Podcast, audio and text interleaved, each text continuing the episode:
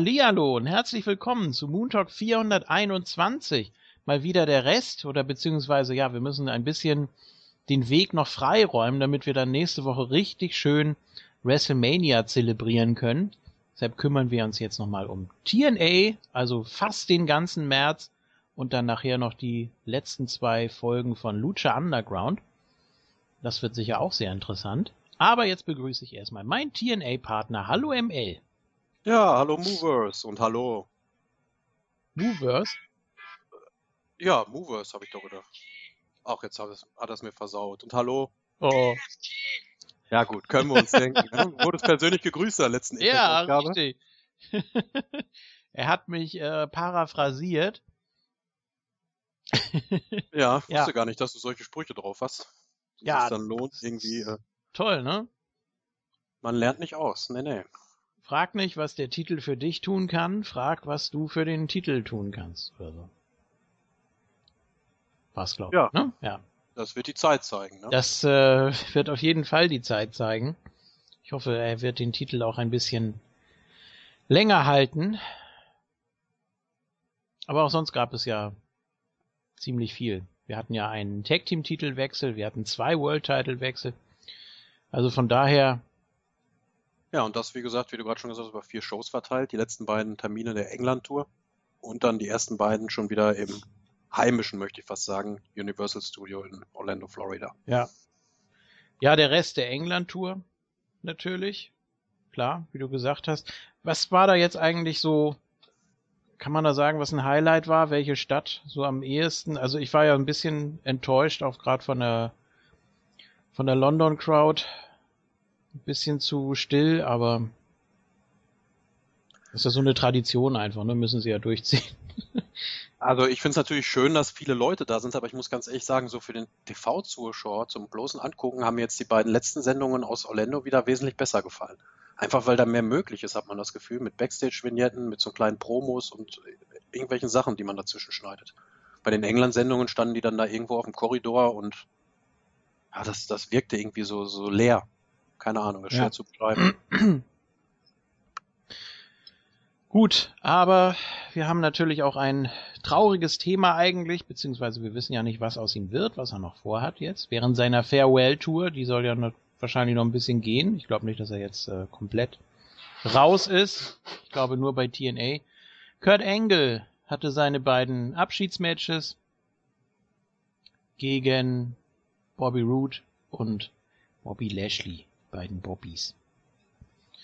Ja, Ja, gegen Erstmal- Bobby Roode gab es nochmal den Sieg, wie wir schon spekuliert haben, damit er nochmal gestärkt ins Match gegen den Destroyer gehen kann. ja. Und dann war es schon ziemlich äh, emotional in Birmingham, als die Show eröffnet wurde und Dixie Carter Kurt Angle nochmal persönlich gedankt hat für Richtig. zehn Jahre TNA Wrestling. Und äh, ja, sie hat ja schon, äh, hat da schon äh, nicht falsch gelegen, finde ich. Ne? Wenn einer TNA Wrestling über die letzte Dekade geprägt hat und getragen hat, dann war das Kurt Angle, zweifelsohne. Ja, nicht nur das, ne? Sie hat ihm Sicher ja, mit anderen großen Namen auch zusammen, aber in so einer Beständigkeit und auf so einem Level. sie hat ihm ja wirklich das, das Größte ausgesprochen, was man überhaupt aussprechen kann, ne? Der beste Wrestler aller Zeiten. Also sie hat so ein bisschen gezögert, ne? Hat das so ein bisschen, ja, hat viele Pausen gemacht in diesem Satz, in dieser Bezeichnung, aber sie hat es tatsächlich so gesagt. Ja, gut, das kann bei Dixie auch daran liegen, dass sie die, dass sie die Promo nicht mehr ganz im Kopf hatte oder so, die sie halten wollte.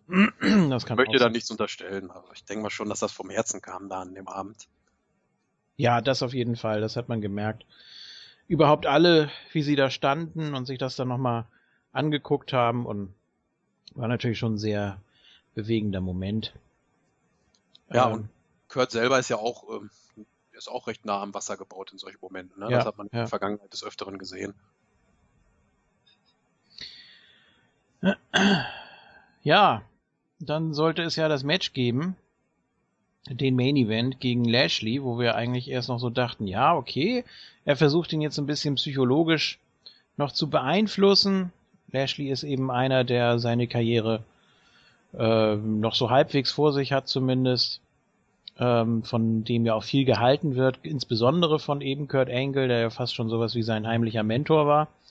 Ähm, dann gab es ja diese Konfrontation, die wir auch nicht so ganz verstanden haben, dass da äh, Lashley eigentlich ganz ruhig und sachlich gesprochen hat und dann Kurt Angle plötzlich so ausgerastet ist. War bei Lockdown, glaube ich, ne? Das war bei Lockdown. Ja. Und ähm, überhaupt das Verhältnis zwischen diesen beiden, das ist ja schon so ein bisschen schizophren eigentlich. Also man denkt immer, die verstehen sich, die respektieren sich, dann äh, rastet Kurt Angle mal aus und, und fällt Lashley ins Wort oder Lashley unterbricht dann einfach eine Promo von Angle wiederum.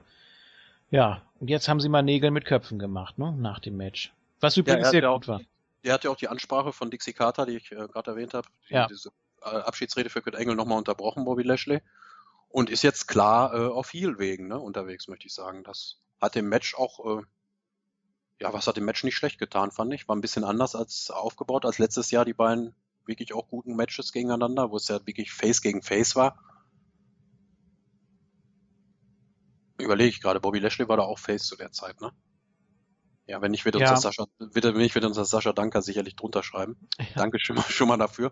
Nee, aber es war hier klare, eine klare Rollenverteilung zu sehen. Ich gebe dir recht, war nochmal ein guter Main Event. Jetzt nicht überragend, muss ich sagen. Nein, also. nicht das beste Match zwischen den beiden, aber es war schon mal von der Dramatik her, von der Spannung und von der Intensität ähm, war das schon recht gut. Und das musste man ja auch so machen. Man musste ja auch die Emotionen damit reinbringen.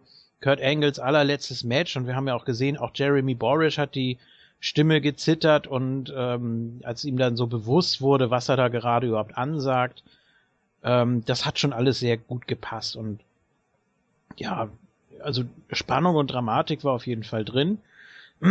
Ich hätte nicht gedacht, dass sie äh, Lashley da tatsächlich den Sieg geben. Hätten sie auch nicht machen müssen. Denn äh, durch den Turn danach und dass dann äh, Lashley das einfach so hinnimmt, ja, okay, äh, dann wäre das ein Sieg für Kurt Angle gewesen, ja, äh, er ist ein super Kerl, aber jetzt ist eben meine Zeit, dann hätte man immer noch den Heel-Turn machen können. Also er hätte diesen klaren Sieg meiner Meinung nach nicht gebraucht. Ja, gebe ich dir prinzipiell recht, aber ich finde es jetzt nicht schlecht, dass man, dass man trotzdem so mutig war, sag ich mal, und das dort ja, wirklich das gemacht stimmt. hat. Ja, da wird Kurt bestimmt auch mit einverstanden gewesen sein. Ich glaube, nach dem Match gab es ja auch so eine Art Save von, von Drew Galloway. Ja, genau. Wo dann äh, Lashley nochmal den Spear zeigen konnte. Genau, der hat dann auch nochmal den Spear bekommen. Ja. Und ich habe gerade schon gesagt, Bobby jetzt auf, auf Heel wegen. Und äh, frage ich mich natürlich auch, inwieweit diese ähm, Dame, die Raquel da angedacht war, um für den Mann vielleicht Promos zu halten oder so. Äh, haben ja letzte Ausgabe schon gesagt, dass sie äh, jetzt, glaube ich, erstmal nicht bei TNA zur Verfügung steht. Ich weiß gar nicht, ob die noch unter Vertrag ist oder so, oder ob sich das auch schon wieder erledigt hat. Ja, die war Langer doch so, die war doch so zickig backstage, oder nicht? Die hat doch äh, über die anderen Knockouts abgelästert. Also haben wir gelesen, ja, ja. das war jetzt nicht. Ja, bei der Independent Show war das wohl auch, glaube ich, ja. dass sie da, ähm, dann da ordentlich auf eine Moppe gekriegt hat, um es mal ganz milde zu formulieren. Wir müssen ja aufpassen, ne? Also wir haben ja schon in letzter Zeit immer ein bisschen die Hinweise gekriegt, glaubt doch nicht alles, was die Dirt Sheets schreiben, aber ich denke in diesem Fall... Nee, es gab auch Fotos von dem zerbeulten Gesicht und alles, das war dann bei dem Artikel mit bei. Mhm. Also, äh, ich weiß es nicht. Jedenfalls war sie nicht bei den Tapings dabei und ähm, Bobby muss die Promos wohl alleine machen. Darauf wollte ich eigentlich auch nur hinaus. Was er nicht schlecht macht. Für seine Verhältnisse nein. Man muss immer Ja. Abstriche machen. Ne? Also ist, er wird nie der großartige Mic-Worker werden. So ein begnadeter Inringathlet, der auch ist. Mhm. Aber so der große Mic-Worker ist er nicht. Aber meiner Ansicht nach muss er das in dieser Heel-Rolle, die er momentan hat, auch gar nicht. Ich habe ihn, als ich jetzt so die letzten zwei, drei Wochen geguckt habe und auch so seine Promos gehört habe, habe ich ihn schon so ein bisschen mit äh, Lesnar verglichen. Also eigentlich nicht der Beste am Mic. Wenn er was sagt, das ist okay, man nimmt es ihm ab. Ähm, er wirkt auch recht sicher, äh, dominiert alles, haut alles und jeden weg. Äh, ich sehe da schon so ein paar Parallelen. Dann natürlich noch äh, die, die, der MMA-Hintergrund, ne? Also das ist Ja, ja, das ist natürlich die größte Parallele. Und Mhm. der Amateur Wrestling Background da, von der Statur her sind sie sich recht ähnlich, möchte ich sagen. Ja. Da gibt's schon gewisse Parallelen, klar. Und ich finde ihn in der Rolle jetzt auch äh, nicht verkehrt, ne? Wie er dann da äh, auch reinkam und dann äh, hat er die Woche danach ja, wird er von Josh Matthews interviewt und sollte sich zu den Geschehnissen äh, äußern, warum er denn Kurt Engel dann da oder warum er dann äh, da noch Drew Galloway angegriffen hat und alles. Ja, und dann habe ich eigentlich schon innerlich gehofft, so jetzt kriegt Josh Matthews endlich sein Fett ab und dann kann ich im TNA-Part mich endlich darüber freuen. ja. Und vor allen Dingen, jetzt kommentiert er gleich die restliche Sendung nicht mehr weiter, aber dann kam es ja doch ein bisschen anders. Ja, dann musste der Pope nämlich noch einstecken und der war dann derjenige, der pausiert hat. Und jetzt zuletzt ja auch wieder, ne? Also, weiß ich nicht, will der Pope nochmal in den Ring steigen oder wonach sieht das für dich aus? Ich hoffe es inständig. Ich hoffe es inständig, auch wenn er für Lashley dann wahrscheinlich nur eine Art Sparringspartner wäre. Ja. Also ich glaube nicht, dass das von dauerhafter Natur ist, aber er hat sich ja dann revanchiert, ne? Also letzte, wir haben es ja, Ja, gesagt, ja. er musste den Spear dann fressen, hat seinen Kommentatorenkollegen Josh Matthews gerettet, der dann irgendwie nur so ein, ja, den hat er nur kurz gechoked und durch den Ring geworfen. Ne? Also Matthews konnte danach weiter kommentieren mit Jeremy Borish. Ja. der das auch vernünftig gemacht hat. Den kann man da, glaube ich, auch blind hinsetzen. Der macht das immer vernünftig. Hat das ja, Ja. auch in der Vergangenheit diverse Male gemacht. Aber nichts gegen Maria. Nee. Sehr, sehr gut kommentiert, finde ich. Ja, ja. Vor allen Dingen war Matthews auch sowas von abgelenkt da während des. Ja. Der hat ja überhaupt nicht mehr das Innenringgeschehen kommentiert. Ich weiß nicht, hat, hat äh, Pope das da gesagt? Oh, willst du das nicht jede Woche machen? ja, ja, siehst du da auch beide dann, dass sie, dass sie angehimmelt haben und so. ja. Und es macht auch schon mehr aus, wenn die beiden in der Halle da sitzen, Pope und Matthews. Ja. Ich finde das besser. Das ist, glaube ich, auch so ein Teil, warum ich mit den England-Sendungen nicht so zufrieden war, unterm Strich. Ja, es, man hat auch gemerkt einfach, sie sind ja jetzt beteiligt, ne? Also äh, klar, durch die Angriffe auf Matthews und dass dann äh, der Pope auch eben mal so eingreifen kann und so. Ähm, das wirkt zwar so ein bisschen so, als ob man da jetzt nicht wüsste, was man mit denen da machen soll, oder, oder man braucht noch irgendwie so ein bisschen Kanonenfutter vielleicht, aber es wirkt einfach noch ein bisschen direkter und ein bisschen gefährlicher auch für die beiden, wenn sie da sitzen und dann was einstecken müssen. Mhm. Ja, und auch so mit den, mit den Workern interagieren können. Ja. Kanonenfutter könnte natürlich sein. Ich denke mal schon, dass man Bobby Lashley jetzt bewusst schon noch ein bisschen aus dem World Title Picture raushalten will. Dass er sich mehr so ähm, mit der ganzen Company anlegt. Das war ja auch in dem einen kurzen Backstage-Segment mit Dixie Carter zu sehen. Wo Dixie dann auch sauer war und gesagt hat, du hast hier in sehr kurzer Zeit sehr viele Leute gegen dich aufgebracht. Mit Klimper Dixie, mit ihrem Bling Bling da, was alles übertönt hat. Ja. ich dachte, jetzt nimm doch mal dieses Zeug da ab. Der Lashley, Ja, der spricht auch immer so leise. Ja, genau, der muss sich dann auch erstmal Gehör verschaffen. Ne? Das, Ja, insgesamt, also mir gefällt im Moment eigentlich ziemlich viel an TNA. Also so die, die ganze Rollenverteilung der einzelnen Charaktere. Es gibt hier und da Überraschungen, man probiert viel aus, aber man ist auch konsequent in den Entwicklungen. Gefällt mir gerade richtig gut. Aber das ist vielleicht ein Fazit, was wir dann nachher ziehen können. Ähm, wir waren Ja, beim Abschied von Kurt Angle, oder wolltest du noch was dazu sagen? nee, eigentlich nicht. Lashley und Nee, Dixie. Bobby Lashley gehört halt klar zu dieser Top 6, können wir am Ende nochmal sagen, genauer darauf eingehen, was ich damit meine. Ja. Momentan bei TNA Wrestling für mich, also zu dieser Upper Card. Aber halt noch nicht direkt im World Title Picture, finde ich auch interessant und äh, macht Spaß mit anzugucken, wie man das jetzt die nächsten Wochen handhaben wird mit ihm. Muss er ja eigentlich auch nicht. Ne? Er war ja so ein bisschen außen vor durch die Angle-Geschichte. Ähm, war ja auch quasi wahrscheinlich, nehme ich mal an, handpicked von Kurt Angle.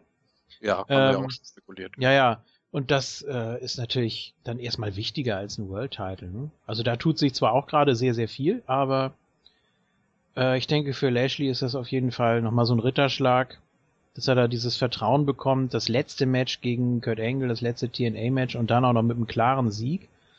Ähm, und einer Charakterweiterentwicklung, warum nicht? Da muss man nicht unbedingt gleich äh, auf den Titel gehen. Wobei er da natürlich auch schon wieder Andeutung gemacht hat, ne? Aber Ja, ja, klar, könnte es dann auch jederzeit soweit sein, aber man hat da ja auch erstmal genug andere Leute momentan. Und wenn man Lashley parallel dazu aufbaut, ohne dass da erstmal Berührungspunkte entstehen, hat man den immer in Schlagdistanz und kann den dann jederzeit zum Number One Contender machen. ja, ansonsten Kurt Angle, er hatte noch äh, außerhalb von TNA bei UR Fight äh, hatte er noch ein Match gegen Rey Mysterio, also das nochmal komplett außen vor. Ähm, ja, wie geht's jetzt für ihn weiter? Also er hat ja eigentlich alles gesagt oder oder getan, was was noch so zu sagen und zu tun war. Er hatte dann auch noch backstage beim Warm-up hatte er dann ja noch eine Konfrontation mit äh, dem Miracle und ja, da, hat er dann auch gesagt, also du kannst froh sein, dass ich aufhöre. Oder irgendwie so. Richtig, er hätte sich ja beschwert, dass er, hätte ihn für sein letztes Match nehmen sollen. Ja, ja, genau. Und er hat ihn dann nochmal so richtig zur Sau gemacht und Ach, ja, was? Ja, Kurt Angle äh, ist 46 Jahre alt jetzt Ja. und hat mehrfach in Interviews gesagt, dass er gerne ein Jahr Pause machen würde, ein Jahr gar nichts machen würde. Also seine Angle Farewell Tour, hast du ja gerade schon gesagt, hat sich da im März dann gegen Rey Mysterio ging das dann weiter und ich glaube im Mai hat er nochmal irgendwie ein Match gegen irgendjemanden. Aber so möchte er das wohl erstmal ausklingen lassen und es gab ja, gibt ja natürlich jetzt schon wieder die wildesten Gerüchte, kommt Kurt Angle zu WrestleMania oder am Abend nach WrestleMania. Ich bin mir da unsicher. Also wenn man ihm wirklich Glauben schenken mag, er, er ist ja mit seiner Frau und den Kindern da jetzt ähm, da momentan, ähm, also ich, er ist ja wieder Vater geworden mit seiner neuen Frau, also nicht Karen, sondern die, die der jetzt hat. Karen 2, ich weiß gar nicht mehr, ist mir der Vorname entfallen, ist auch nicht so wichtig. Ja, aber er, gut, er hat jetzt halt so diese Sachen, das hat er auch in dem Interview, das ich vor nicht allzu langer Zeit mit ihm gesehen habe, gesagt, dass er sich gerne auf die Sachen konzentrieren möchte, die er damals während seiner ähm, Karriere, während seiner Laufbahn sehr vernachlässigt hat. So zählt ja auch die Familie. Das hat er, glaube ich, auch in seiner Ver- Abschiedsrede dann, dann nochmal gesagt haben. Am, äh, in Birmingham. Ja, aber Kurt Angle ist einfach auch so ein Kandidat, der wird nie ganz aufhören können, der wird sich nie ganz zurückziehen können, ähnlich wie ein Flair. Das glaube ich auch. Früher Ja. oder später wird er auch ähm, bei der WWE aufschlagen. Ja. Ob jetzt als, als Trainer in der Funktion, dass er nur bei NXT ist oder so, sei es auch nur der Hall of Fame Induction geschuldet. Oder vielleicht, wenn wir viel Glück haben, nochmal ein ganzes Programm. Kleiner Run. Ja. Dass unser Isco auch ausmarken wird, wenn die Musik kommt. Wobei ich nicht das Gefühl hatte, dass sich Kurt Angle bei TNA nicht zu Hause gefühlt hat. Ganz im Gegenteil. Also natürlich ist er ein absolutes WWE-Produkt. Klar, es gab ja nur Olympia und ähm, ja, eben die, die ganzen äh, Stationen im Amateurring, die er durchlaufen hat, aber eigentlich ist er doch ein komplettes WWE-Produkt. Und trotzdem hatte ich immer so das Gefühl, er fühlt sich wirklich TNA verbunden. Ähm, sicher gab es da auch mal Auseinandersetzungen mit, mit den Verträgen und so weiter, aber äh, ja, wie gesagt, ich hatte jetzt nicht so den Eindruck, ja, endlich bin ich hier weg und ich kann jetzt machen, was ich will. Ähm, ähnlich wie auch bei Daniel Bryan, wobei da jetzt glaube ich auch, der ist ja fürs WrestleMania-Wochenende eigentlich vorgesehen gewesen, ähm, musste ja jetzt auch absagen oder man hat ihn gestrichen oder wie auch immer, habe ich nur so nebenbei mitbekommen. Ähm, ja, aber das sind einfach alles so Leute, die die bleiben dabei, ne? Die, die können nicht einfach so verschwinden, die, die haben das wirklich so sehr im Blut und sind, Mhm. sind so verbunden dem Ganzen auch, ähm, wissen auch, dass sie immer herzlich willkommen sind, egal wo sie aufschlagen. Also das trifft sowohl für äh, Flair als auch für Angle als auch für Brian zu. Und ja, ich denke, man wird ihn auf jeden Fall irgendwo sehen oder zumindest ja in irgendeiner Rolle. Irgendwas wird man von ihm lesen oder hören. Ganz bestimmt. Also da bin ich mir hundertprozentig sicher. Ja, glaube ich auch. Ne? Also, äh, dass er jetzt irgendwie noch äh, sich in Ultimate Fall im MMA oder so probiert, da, oder UFC davon, äh, da schließe ich mal konkret aus, jetzt mit 46.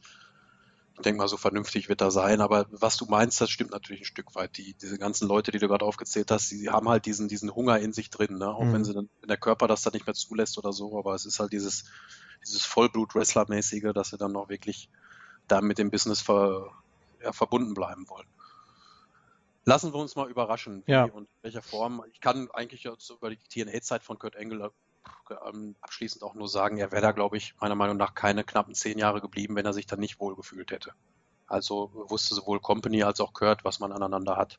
Es war schon eine sehr sinnvolle Symbiose die letzten zehn Jahre. Ja, er ging ja damals erst kurz noch zu zum ECW-Roster, weil das wohl auch ein etwas entspannteres Schedule gewesen sein soll. Und dann ja kurz darauf schon äh, ist er bei TNA aufgeschlagen, völlig überraschend. Ne? Ja, diesen- man diese ganzen Horrormeldungen zwischenzeitlich gelesen hatte, Kurt Angle kann nicht mehr, also nach der Entlassung unmittelbar danach, hatte man ja von Seiten der WWE noch gesagt, der gesundheitliche, der gesundheitliche Zustand ist so miserabel und kann der überhaupt noch mal wresteln und Ja, sind dann im Endeffekt doch noch zehn Jahre geworden, ne? mit dem ein oder anderen Main Event auf jeden Fall dabei. ja. Und auch was, was äh, Dixie gesagt hat, ja, das war schon eine riesige Überraschung damals. Und das hat äh, richtig gut funktioniert. Und dann hat Kurt Angle ja auch so gelächelt, hat sich gefreut darüber, dass es so geklappt hat und dass er dann da so gut Fuß fassen konnte. Und man hat ja auch viele Highlights noch gezeigt gegen Samoa Joe und äh, ja. äh, den ersten Titelgewinn dann im King of the Mountain unter TNA-Banner. Ähm, ja, da waren schon etliche Highlights dabei. Ja, das ist auch für mich der größte Moment der Company. Die Verpflichtung von Kurt Angle, diese ganze Sache, ja. der Aufbau damals mit Samoa Joe und so, das war auch, die Fehde war auch so heiß, das passte alles so gut. Da kann man mir auch erzählen, was man will. Also Hulk Hogan, Eric Bischoff, äh, schön und gut, aber wenn man guckt, was die äh, nach drei oder vier Jahren da hinterlassen haben und was Kurt Angle für ein Erbe nach zehn Jahren hinterlassen hat, ja. da gibt es, glaube ich, gar keine zwei Meinungen. Und bei Hogan und Bischoff, da wusstest du ja schon Wochen vorher, dass die unterschrieben haben und demnächst auftauchen werden. Und bei Angle kam es wirklich aus dem Nichts. Ja. Also das hat man schon sehr, sehr gut gemacht. Gut, ja, wir haben noch einen weiteren Abgang zu verzeichnen, beziehungsweise eigentlich drei, wobei sich erst einer in den aktuellen Shows bemerkbar macht. Nämlich ja, noch drei weitere World Heavyweight Champion. Richtig. Ja, einer ist schon weg, war auch schon länger rausgeschrieben, hatte nichts mehr zu melden. Der gute Mr. Anderson, der du warst bei einer, bei einer Indie-Show, ne? Hat er doch auch gesagt, ja, ich bin weg und ich sehe das wie ihr. Ja, der Vorfall muss ich wohl in den, in dem ersten Taping-Zyklus zugetragen haben, wo er noch mit dabei war. Wir erinnern uns an Ha, ja. das Talk-Segment mit ihm, Matt und Rabbi Sky. Und äh, ich glaube, er hatte dann wohl im Rahmen dieser Tapings auch noch irgendein Dark-Match, das im Endeffekt auch nicht ausgestrahlt wurde, gegen Eric Young. Ja und muss da wohl einen sehr, sehr komischen Eindruck hinterlassen haben auf die Offiziellen, auf die Agents und hat sich danach dann einen, einen Drogentest unterziehen müssen. Mhm. Unmittelbar nach dem Match äh, wurde dann wohl auf positiv getestet und äh, wurde dann nach Hause geschickt von TNA und konnte seine Papiere sich dann abholen. Was ja schon ein bisschen komisch ist. Wir erinnern uns an Victory Road 2011, den Main Event, Sting gegen Jeff Hardy. Ganz die genau. 90 Sekunden oder was. Ähm, da scheint man auch so ein bisschen mit zweierlei Maß zu messen, ne? Definitiv. Und man hat ja auch in der Vergangenheit gesehen, wenn TNA, äh, ja, ich möchte jetzt nicht sagen, jemanden loswerden will, aber Mr. Anderson äh, war natürlich ein verdienter Veteran, der natürlich auch nicht die, die geringsten Paychecks gekriegt hat.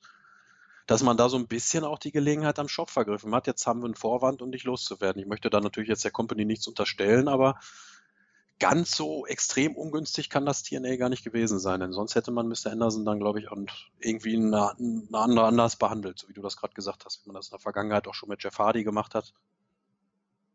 Ja, und da war es auch noch äh, um einiges gravierender, möchte ich jetzt einfach mal behaupten, denn da war es ein Pay-per-view Main Event, es war ein Titelmatch, ähm, und da war es ja wirklich, äh, da war ja wirklich komplett verloren, ne? Also Jeff, deswegen. Ja, ja, äh, natürlich, natürlich, auch gefährlich. Ja, ja.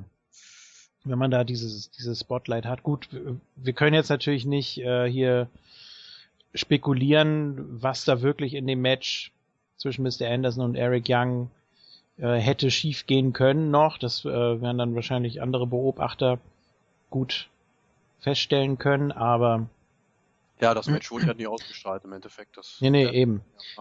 Deswegen äh, aber, müssen wir uns jetzt auf die Entscheidung schon, verlassen. Ne? Ja. Weil es ja auch sowas wie eine Wellness-Policy bei TNA wirklich gibt. Also, wenn du jetzt mal in der Vergangenheit zurückdenkst, klar, okay, Kurt Engel hatte seine ähm, DUIs, hier Driving Under Influence und so in der Vergangenheit, seine ganzen Geschichten.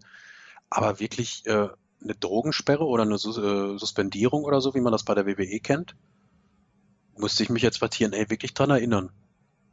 Also müsste ich jetzt echt mal ein bisschen zurückdenken. Ja, Nee, so in dem Sinne wohl auch nicht, ne? Weil dadurch, dass man ja auch äh, gewisse Taping-Zyklen hat, würde es ja vielleicht sogar nicht mal auffallen, äh, wenn man jetzt mal jemanden 30 oder 60 Tage sperren würde, äh, wenn man da dann ganz geschickt drumrum äh, hantieren könnte. Äh, das zum einen. Aber ich fand auch komisch, dass, dass Anderson das so rausgehauen hat. Einfach Fuck TNA da bei der, bei der Indie-Show. Bei der IWC war das, glaube ich, irgendwie. Ja. Indie-Liga, wo er dann aufgetreten ist, ja. Und dann also, Promo da gehalten. Ich glaube, das Publikum hat ihn mit Fuck TNA begrüßt und er hat dann einfach nur zugestimmt, hat gesagt, ja, ja, richtig, ich arbeite da nicht mehr, Fuck TNA. Mhm.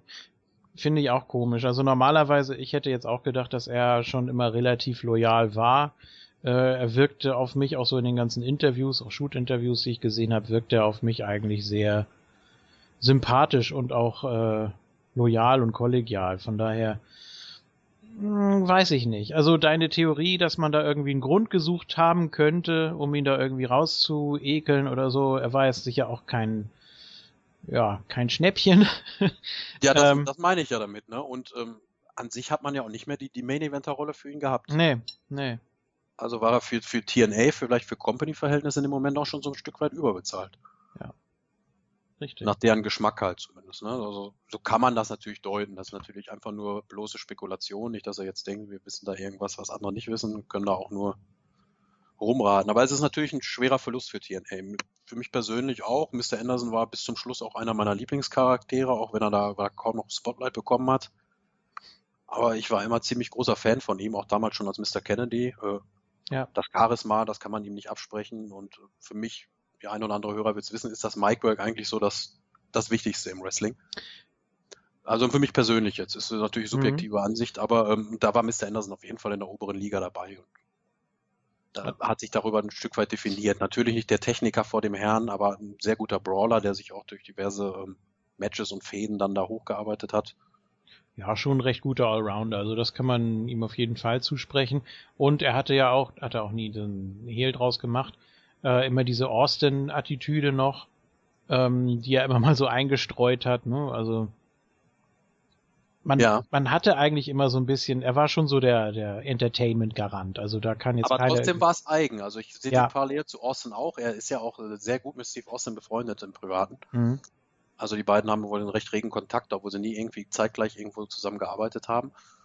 Aber äh, ich fand ihn trotzdem immer dann noch eigen. Also einen gewissen Wiedererkennungswert hatte er und ja, auch seine Fehde mit Sting, als er den, den Stinger damals, den 90er Jahre Sting herausgemacht, mein Kindheitsidol mit den blonden Haaren und so, als er dann da als Sting verkleidet im Ring ja, war, ja, genau. mit Glenn Birdie, einfach genial, das Segment damals.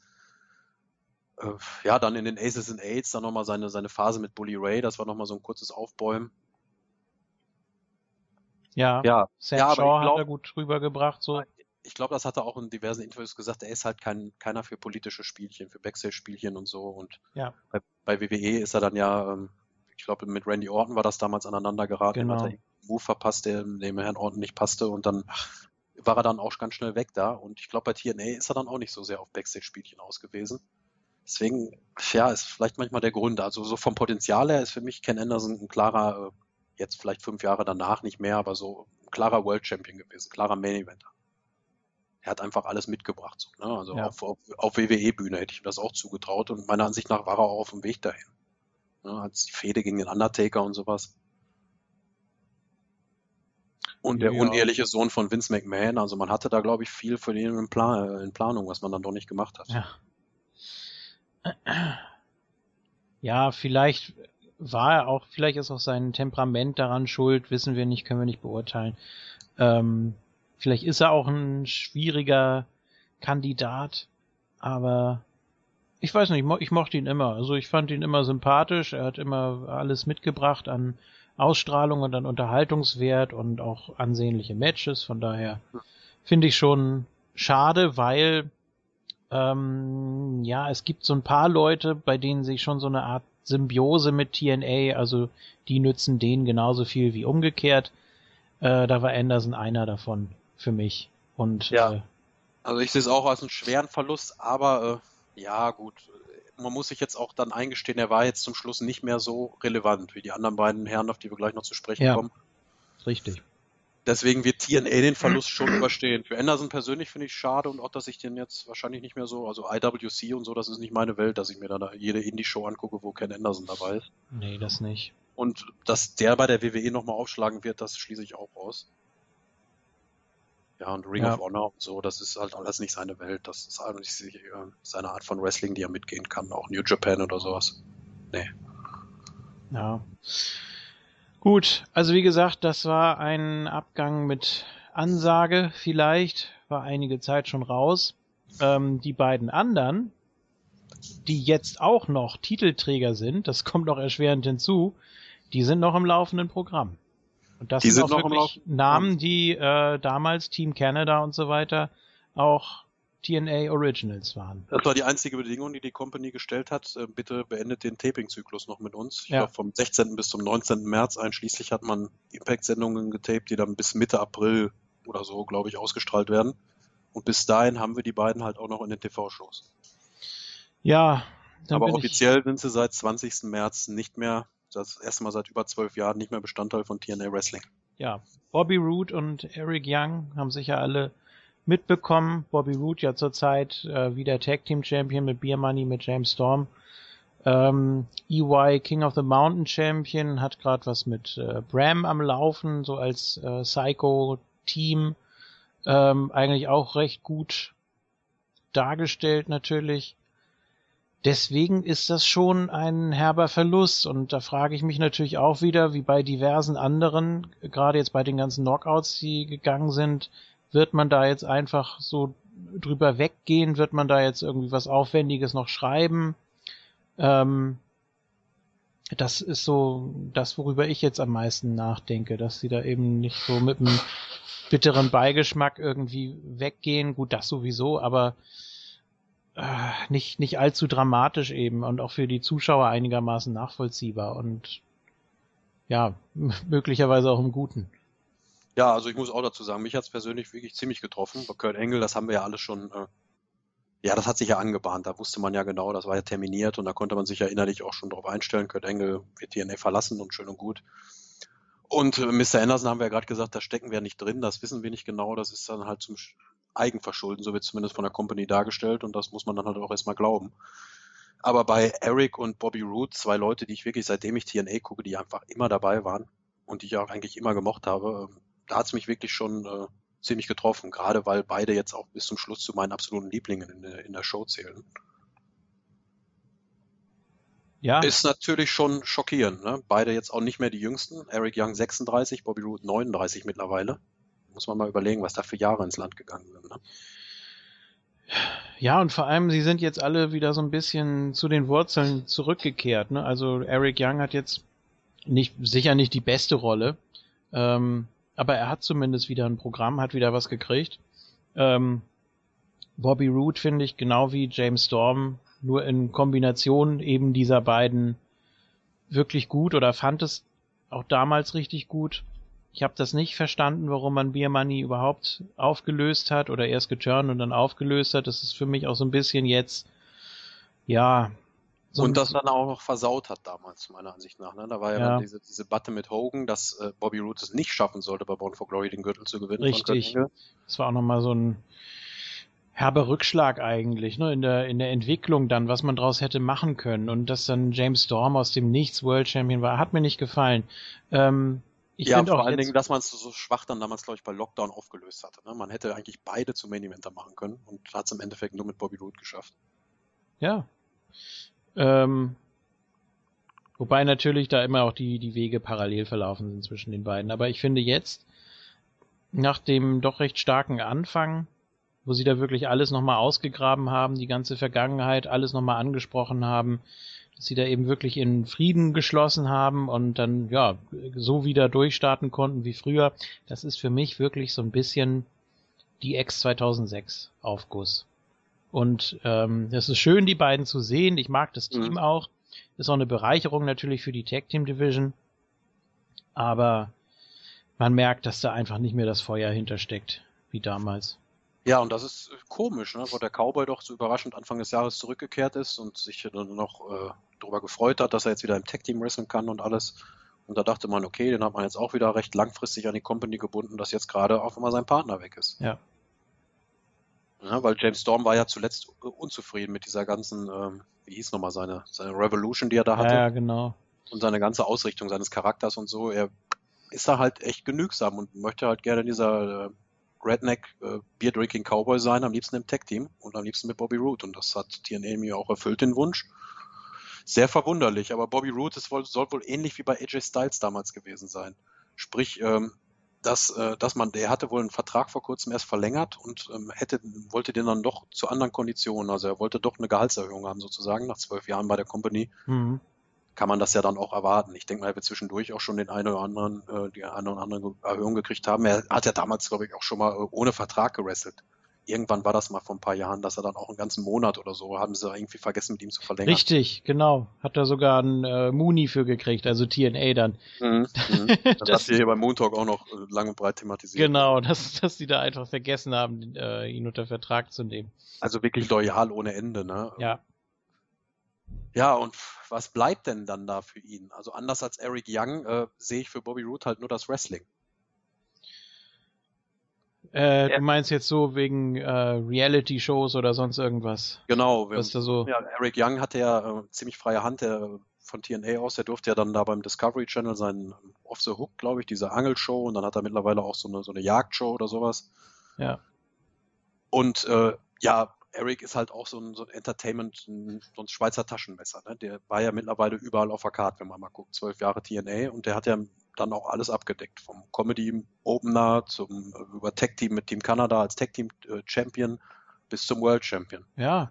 Und auch damals schon so ein bisschen am Main Event gekratzt, als er dieses, äh, erinnerst du dich sicher, Sting's Not Gone und wo er dann immer ähm, ja. ja da wo er das Video oder den Videobeweis hatte und so. Ja, ja, genau sowas. Und äh, dann war er auch einmal in einem Pay-per-View-Vorspann.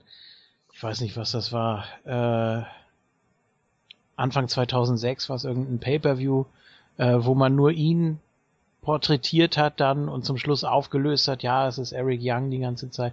Also äh, man hat ihm schon relativ viel gegeben. Dann, äh, ja, haben ja viele auch gesagt, ja, das war jetzt dem Titelgewinn von Daniel Bryan geschuldet, dass man ihm parallel dann einfach mal so aus dem Nichts äh, den World Title gegeben hat, weil ja, beide eben einen Bart haben und sensationell wresteln oder keine Ahnung. ja, er hat das übrigens, ähm, ich habe jetzt diese Woche, muss ich dann sagen, ähm, Vince Russo sei Dank, der hat sich den Eric Young sofort geschnappt nach dessen Entlassung, ja. weil die beiden ja auch sehr gut miteinander können, hat ihn interviewt. Und äh, das war ja zu der Zeit, als Vince Russo noch in beratender Funktion, ganz geheim natürlich TNA äh, beraten hat, als Eric Young World Champion wurde. Und er war damals auch dagegen, aus genau den Gründen, die du gesagt hast, dass die Leute sich WWE angucken und dann da ähm, Daniel Bryan drauf projizieren. Also, dass Eric das nicht erfüllen konnte im Main Event, das, äh, das steht auf einem ganz anderen Blatt, beziehungsweise das war gar nicht Gegenstand der Diskussion, aber es hat ihm natürlich schon in gewisser Weise wehgetan. Ne?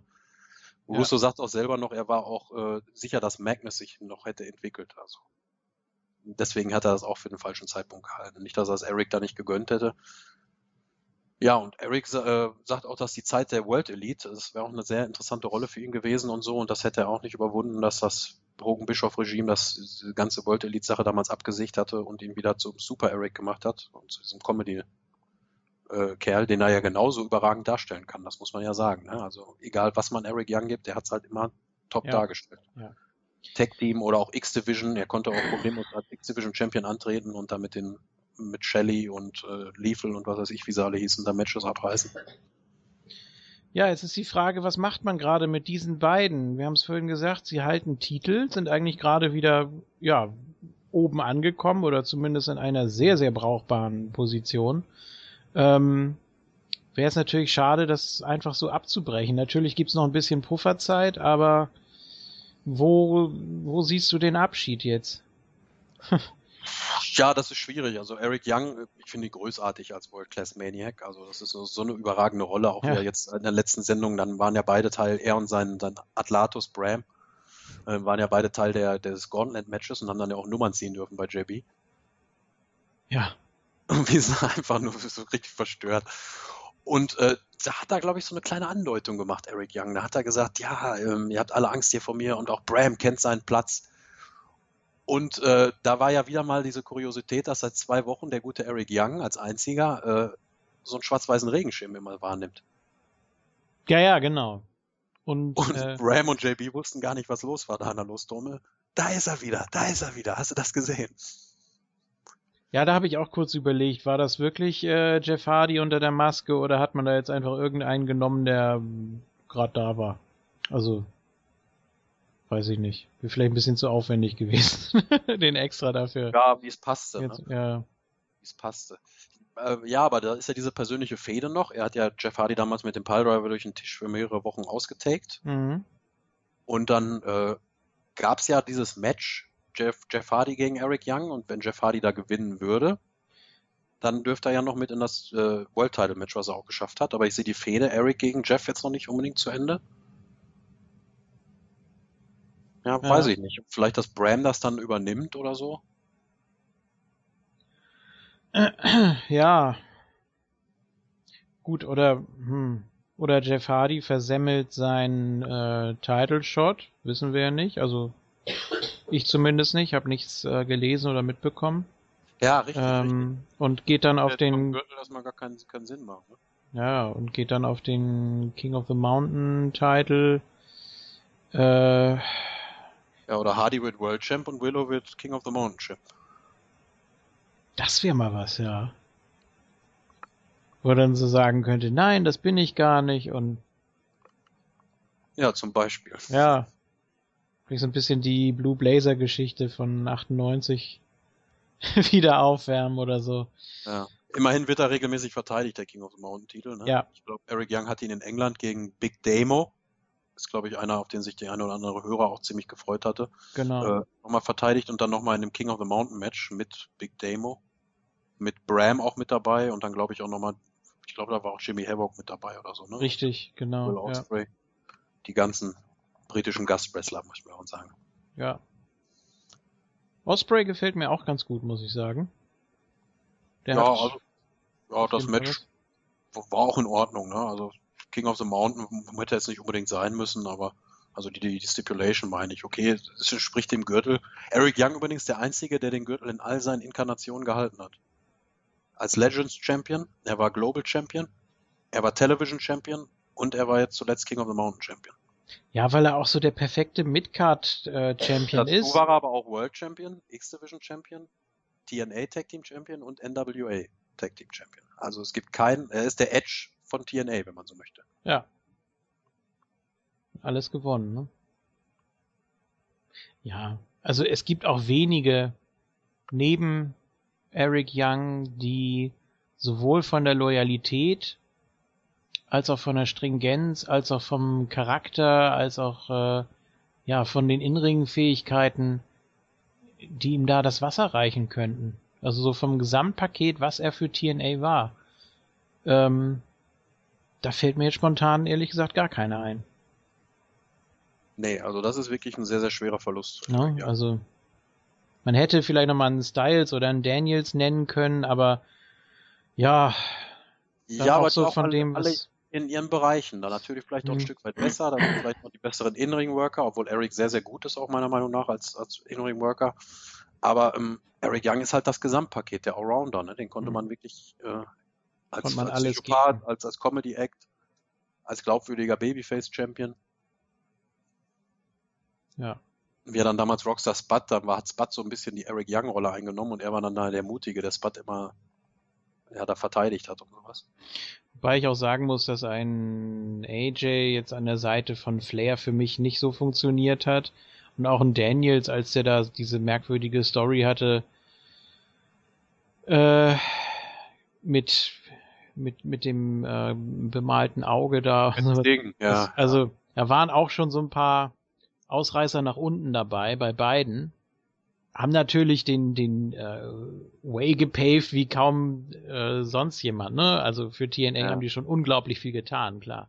Aber Ja, aber auch ihre Marathonfehde dann im Jahr äh, 2010, 11, ich weiß es nicht. Ja. Mehr genau, ähm, war ja auch nicht das Gelbe von Ei. Stichwort Claire Lynch und sowas, ne? Also alles, was er mit, mit Bad Influence gemacht hat, mit Frankie Kazarian zusammen, war natürlich großartig, Christopher Daniels. Und, Ja. Und AJ in der Christian Collision fand ich persönlich, ne? Also da war er echt lustig als der kleine Adjutant von Christian. ja, aber sonst, wenn man sich das wirklich mal anguckt, so die ganze Karriere von Eric Young, gut, eine kleine Pause hat er ja gehabt zwischendurch mal, aber ansonsten die ganze, und die ganze Laufbahn. ne? Durch seine, Ja. seine zahlreichen Kehlkopf-Operationen. Ja. Aber bei ihm mache ich mir jetzt nicht so die Sorgen wie um bei Bobby Roode. Wir haben es ja gerade gesagt, seine, seine TV-Shows, die er da hatte und so. Ich könnte mir Eric Young auch in anderen Bereichen des Entertainments vorstellen. Jetzt nicht mehr unbedingt im Ring. Gut, er ist 36, das ist jetzt noch nicht unbedingt das Alter, wo man, wo man Ja, lass ihn doch noch unter den Nagel hängen könnte. Ne? vier, fünf Jahre machen oder so. Warum er? Hier und da noch so ein paar äh, Independent-Auftritte. Aber zweites Standbein sehe ich bei ihm als äh, kein Problem. Nö. Wenn das bei Bobby Roode so ein bisschen, also ich glaube, wir können dieses äh, King of the Mountain Titelpicture jetzt erstmal abschließen, dann können wir zur Tag Team Division übergehen. Ja, ja. Wenn, wenn ich das bei Bobby Roode so ein bisschen kritischer sehe. Gut, er ist drei Jahre älter, äh, ist natürlich ein Top-Performer und äh, vielleicht auch einer der besten äh, In-Ring-Worker, die TNA je hatte. Aber wo siehst du Bobby Roode, wenn überhaupt? Ich finde ja auch, dass er so eine gewisse Grundausstrahlung hat. Ne? Also ähm, hat höchstwahrscheinlich auch so ein bisschen schauspielerisches Talent. Ich mochte ja seine Face-Promos nie. Ich habe ihn insgesamt nicht so gemocht als äh, Singles-Wrestler. Ähm, jetzt mal abgesehen von den sensationellen Matches natürlich. Aber ansonsten kam da für mich nicht so viel rüber. Ich fand ihn wirklich entweder mit Team Canada oder mit Beer Money oder sonst als irgendein Handlanger oder sowas, äh, fand ich ihn schon noch mit am besten. Also er braucht auch, glaube ich, irgendwie immer jemanden. Entweder als äh, Nemesis oder als Partner oder jemanden, den er unterjochen kann, wie damals Eric Young. Zum Beispiel.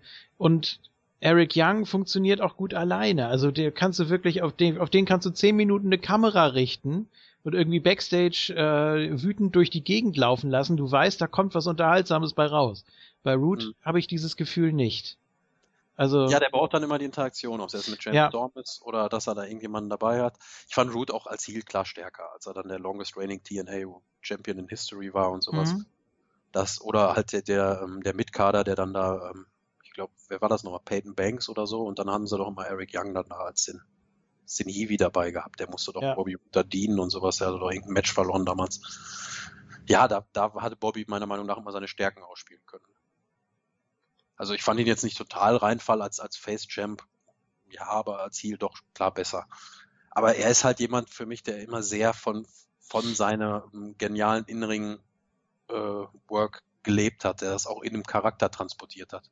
Sprich, der muss wresteln. Ich kann mir Bobby Roode jetzt nicht in irgendeiner TV-Show vorstellen. Oder der muss halt hm. halt irgendwie dem Wrestling verbunden bleiben, als Trainer oder sonst was. Ich weiß nicht. Also ich. Man könnte es versuchen, man könnte ihm irgendwie was äh, sonst noch geben im Entertainment-Bereich. Wenn es nicht klappt, ja, mein Gott, er kann auch noch ein paar Jahre machen, ne? Und er hat das ja auch wirklich im Blut und er kann ja auch sehr, sehr gut wresteln und ah, deswegen ist das so schade eigentlich. Ähm, Nochmal ganz kurz, um das so, so abzuschließen vielleicht. Ich finde das äh, blöd, wenn jetzt wieder welche sagen, ja, äh, TNA ist ja sowieso bald weg vom Fenster. Ähm, natürlich sind das jetzt zwei sehr wichtige, tragende Gestalten, sage ich mal, von Beginn an, also seit TNA existiert oder fast zumindest, ne, also fast Originals, ähm, die wenn, wo man dann sagt, ja, wenn die wegbrechen, dann ist es sowieso egal und äh, ach, bei, bei TNA, da kommt sowieso nichts mehr bei raus und das haben auch alle bei AJ Styles gesagt. Und trotzdem hat es weiterhin funktioniert. Er war Mr. TNA, er hat äh, das alles getragen mit, ähm, da haben alle gesagt, ja, nee, wenn der mal nicht mehr da ist, dann kannst du TNA ja komplett vergessen. Dann ging Bully Ray, dann ging, ähm, RVD zum Beispiel, Sting, äh, ja, alle gekommen und gegangen und trotzdem hat's weiter funktioniert und irgendwie hat man sich immer was einfallen lassen, ist wieder auf die Beine gekommen. Äh, man holt sich neue Leute, man ändert ab und zu mal ein bisschen was. Ja, es, es funktioniert immer irgendwie. Sie mogeln sich immer irgendwie durch und ich meine, dass das jetzt auch kein allzu schwerer Schlag werden wird. Natürlich mit einer der schwersten in der Geschichte der Company, aber auch das werden sie verkraften. Da bin ich mal optimistisch. Ja, auch so ein bisschen dem der, aktuellen Lage geschuldet. Ne? Ich sehe die beiden auch nicht in diesen, ich habe es ja gesagt, jetzt zum zweiten Mal in dem Part, in den Top 6 momentan, also ja. diesen, dieser Top ah. Du plagst das aber gut, ne? Ich plag das gut, ja, ja. Muss man auf jeden Fall dranbleiben. Was meint er denn damit? Der ja. Äh, dass sie da jetzt nicht mehr ganz so die gewichtige Rolle spielen. Und man muss sich auch vor Augen halten, nach zwölf Jahren hat man sich natürlich auch so ein Stück weit satt gesehen. Ne? Also ich hätte sie immer noch gern gesehen, keine Frage, klar, aber äh, dem einen oder anderen Zuschauer mag das vielleicht auch so gegangen sein, dass man sagt, ja gut, man, mit denen hat man eigentlich auch alles durch. Wir haben ja gerade aufgezählt, was Eric Young schon alles gemacht hat, wie viele Gürtel er schon gehalten hat. Und Bobby Roode war jetzt zum Schluss wieder im Tech-Team. Okay, was wäre danach dann gekommen? Wenn überhaupt nochmal. Vielleicht auch Ja. für beide Seiten gar nicht so schlecht. Wenn man im Zeichen des Umbruchs, dass man viele neue junge Worker jetzt daran holt, ja, unterm Strich ist es natürlich ein großer Verlust und TNA wird den so eins zu eins nicht auffangen können, aber vielleicht mit der Zeit halt auf mehrere Schultern verteilt anders wettmachen können. Ja, was heißt das denn jetzt für die Tag-Team-Titel? Also, Das die sind ja ich- wirklich verflucht momentan. Ne? Das ist wirklich schlimm. Ähm, Beer Money haben ja die Tag-Team-Titel von den Wolves gewonnen. Ja. Noch in, äh, in London, meine ich. Oder war das in Birmingham in der, in der Abschiedssendung? Ich glaube, das war die Abschiedssendung von Kurt Angle, ne? mh, Da hat er ihm doch auch den Enkellock vermacht. Der Enkellock wurde auch Davy Richards vermacht. Ja, richtig, genau. Und dann hat er doch gesagt, äh, ja, dann hinterher, nach dem Match, dann zeige ich euch noch mal so ein bisschen was, ne? Und dann haben sie doch gesagt, ja, super und klasse. Oh, und dann dachte ich ja schon, okay, jetzt ziehen sie wirklich komplett das Klischee durch. Das Match endet dann also mit dem Enkellock von Davy. ja, nix ist. Gab es tatsächlich einen Titelwechsel. Ach so, war das jetzt eingecashed oder nicht? Weil ja eigentlich, sie haben sich ja die Woche vorher so verabredet, ähm, Ja, Ja. ja, aber die haben gesagt, wir cashen nächste Woche ein. Glaub, Okay, ja, nee, das wäre jetzt auch blöd gewesen. Was sollen sie dann jetzt noch mit dem Koffer, wenn sie den Titel haben? Ja, ja, das wäre Äh, ja. Ich meine, kann man auch machen, ne? Hat man auch bei Edge gemacht, aber. Ja, da hat er dieses, äh, was war das, das Gold Rush Tournament gewonnen und hatte noch den Money in the Bank Koffer. Koffer. ja, Genau. mit Liter damals noch. Ja. Also hätte man auch machen können, ne? Und Beer Money, die hätten das sicher auch ganz gut verkauft. Ja, okay, also falls wir den Titel jetzt äh, verlieren, dann geht Dann das Match umgehend wieder Genau, ein. Ja. dann geht das Match eigentlich gleich weiter, ne? Also könnt ihr euch schon mal notieren. Hätte ich denen auch zugetraut, das wäre auch ganz witzig gewesen. Mhm, Hätten die auch bestimmt gut verkauft. Ja, klar. Ja, ja, so sind sie halt Tag Team Champions geworden zum, was weiß ich, wie fünften, viel, ne? Zum fünften Mal, ne? Meine ich, das glaub ich, gesagt gesagt. Ja. Und Davy Richards Ende des Matches, wir haben es letzten Part schon angesprochen, hat er sich verletzt. Ich glaube, das ist Ende des Matches auch passiert. Er wurde dann ja rausgetragen. Das hat man noch so, so ganz, die Kamera hat das nur so halb eingefangen. Er wurde dann von zwei Leuten gestützt und ist dann rausgehumpelt. Ja, deshalb gab es ja auch zwei Wochen danach äh, jeweils Eddie alleine, der Lone Wolf, ne? Musste sich durchsetzen. Einmal mit Beer Money, glaube ich, Mhm. ne?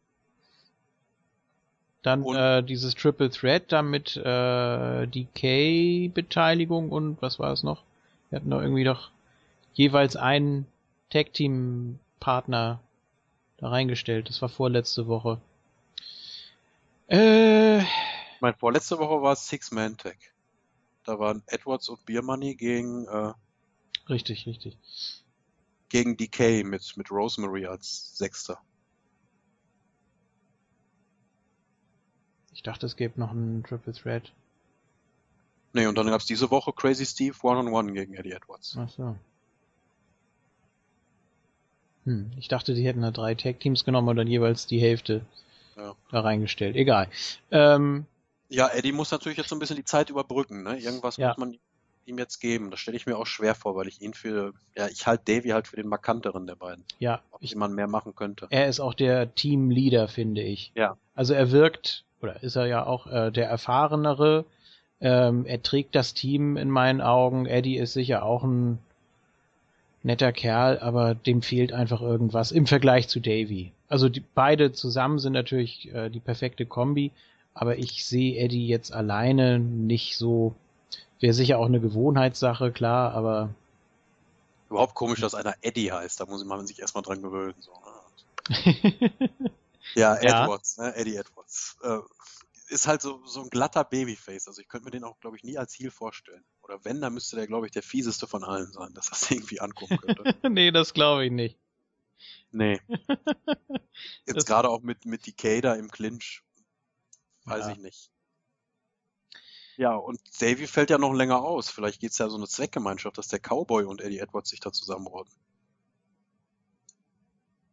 Mm, Damals gab's Ja. doch auch mal diesen, ähm, wo die, wo die Motor City Machine Guns so einen Ersatzmann dabei hatten. War da nicht James Storm irgendwie als Ersatzmann dabei?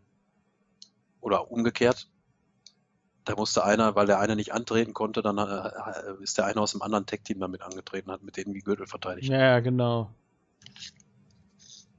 Und dann gab es ja das spektakuläre Comeback von Chris Harris noch. Naja. Ja. Das fand ich jetzt auch nicht schlecht, ne? Bei Impact, als sie da so Backstage lang gegangen ja, sind. Ja, die, die Open Challenge dann. Ne? Ja, hm, gegen wen könnten wir denn den Titel verteidigen? Ach, zählen wir mal alle TNA-Teams auf. Und dann so, jetzt hab ich's. A-M-W. Der Root guckt schon so komisch. Ja. der ja, Blick hm, dann, ja. Wie, wie soll das gehen? Und dann, ach, das wird super. Und dann geht James Storm so aus dem Bild und, äh, James, James. Und dann so, ach. das war schon nicht schlecht. Ja. Was er da auch alles für Namen gedroppt haben, die ganzen Teams. Ja. Dachte, wer kommt denn da jetzt raus? Und dann Naturals, äh, die LAX als erstes gesagt. Ja, Triple X, ähm, Three Life Crew haben sie kurz überlegt. Nee, nee, nee. Ja, das fand ich frech. Die haben sie ja so ein bisschen niedergemacht, ne? Ist dir das auch aufgefallen? Die haben sie ja so gleich so abgetan und so, ach. ja gut, aber zwei arbeiten wir mittlerweile beim Konkurrenten. Ja, ja, klar. Ähm, Pac-Man und Truth. Ja, genau, die haben sie auch aufgefahren. Immerhin Champions, ne? Ja. Auch wenn Xavier Woods dann den Gürtel verteidigen musste. Ja. Da hat man auch einen Ersatzmann gesucht.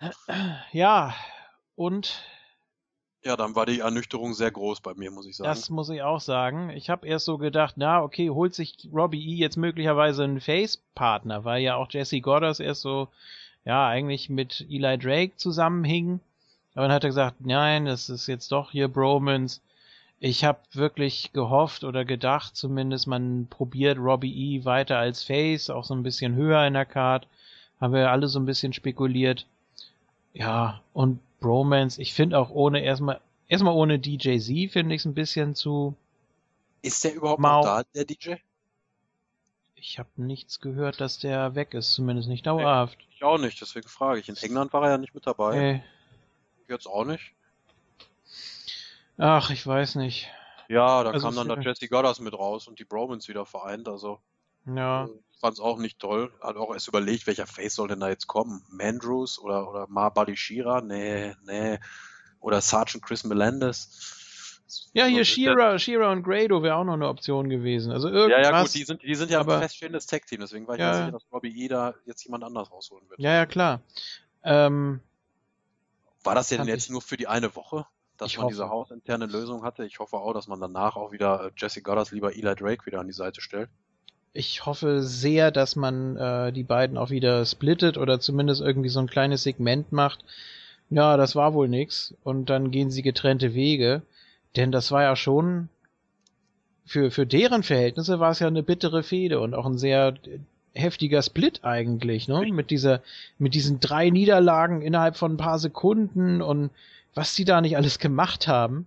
Ja, ja, ähm, der Beatdown gegen DJ Z damals noch von, von Jesse Goddard. Ja, deswegen, das ist auch wieder so unglaubwürdig ja. und so halbherzig. Hauptsache, man packt ein Team zusammen, womit jetzt nicht unbedingt jeder rechnet, aber trotzdem, es wirkt so, bah, man wollte da so einen Überraschungsmoment haben, aber es war einfach, nee, es war ja, schön, fand, Robbie E mal wieder zu sehen, aber. Ja, das ja, aber ich finde es schade für ihn, dass er dann da wieder in diese Tag-Team-Rolle reingedrängt wird. Für ja. Jesse finde ich es vernünftig. Ich muss den gar nicht unbedingt singlesmäßig sehen, auch wenn es jetzt mit dem King of the Mountain-Titel einen Gürtel gäbe, der etwa in seiner Region liegt, sag ich mal. Also Main Eventer wird er eh nicht draus. Ja. Glaube ich zumindest jetzt. Und ja. deswegen fand ich ihn da bei Eli Drake eigentlich im Schlepptau schon am besten aufgehoben. Ja, eigentlich ja. Hört sich jetzt nicht unbedingt so an, dass nee. ich so viel von ihm halte, aber so, ja, ist natürlich der Look bei ihm und dieser, dieser äh, Promi-Bonus da. Ja, der äh, macht das aus. Wasser und sowas. Der macht's aus. Und Dixie ist ja auch so ein riesiger Reality-TV-Fan und ja, ja. Das wird das wohl sein. Ich möchte jetzt nicht Robbie E mit Cesaro vergleichen, aber auch da haben wir ja gesagt, okay, jetzt ist das Team gesplittet, jetzt hat man die Chance, ihm irgendwie was eigenes zu geben und dann zack, nächste Woche wieder ein anderes Team. Äh, ist, ja, bei manchen traut man sich wohl einfach nicht so richtig, ne? Ja, oder hat keine Ideen. Ja. Wer weiß, ist auch in England gar nicht oder gar nicht zu sehen oder so. Ne? Also. Dabei hat doch, mit dem Robbie E da TNA. ich fand ihn ja damals auch mit äh, Cookie nicht schlecht. Also hatte was. Da hat er zumindest gezeigt, dass er, dass er was kann, dass er auch äh, so Sachen gut rüberbringen kann. Ähm, und dann da auch mit der mit der versteckten Kamera und so. Also ich fand das. Ja. Und das war ja zu der Zeit eigentlich auch, ja, was heißt recht gelungen, ne? Wie man immer jetzt zu dieser Jersey Show, Show steht, aber es war halt ein sehr guter Quotenfang, weil die Sendung damals ein Quotenrenner war zu der Zeit. Ja. Und mit so einem, mit so einem Gimmick hatte man natürlich dann auch äh, entsprechenden Hingucker da bei Impact. Indem man die dann da so nachgema äh, nachgemacht hatte. Ja, aber auf absehbare Zeit sehe ich da nicht viel Neues. Also ich kann auch nur hoffen, dass das nur diese Woche war mit der Open Challenge, also dass die Bromans jetzt nicht wieder in fester Formation antreten. Obwohl TNA ja eigentlich schon wieder einen Mangel an Tech-Teams hat, wenn die Wolves und in absehbarer Zeit Beer Money wegfallen werden.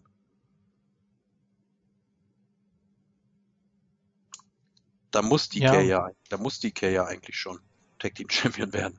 Ich wollte dich jetzt gerade fragen, wer kommt denn da noch in Frage, aber bis auf DK fällt mir dann auch nichts weiter ein. She Ja. Shira und Grado, aber die sehe ich mehr so auf der Ja, Comedy-Schiene. Mhm. Hm,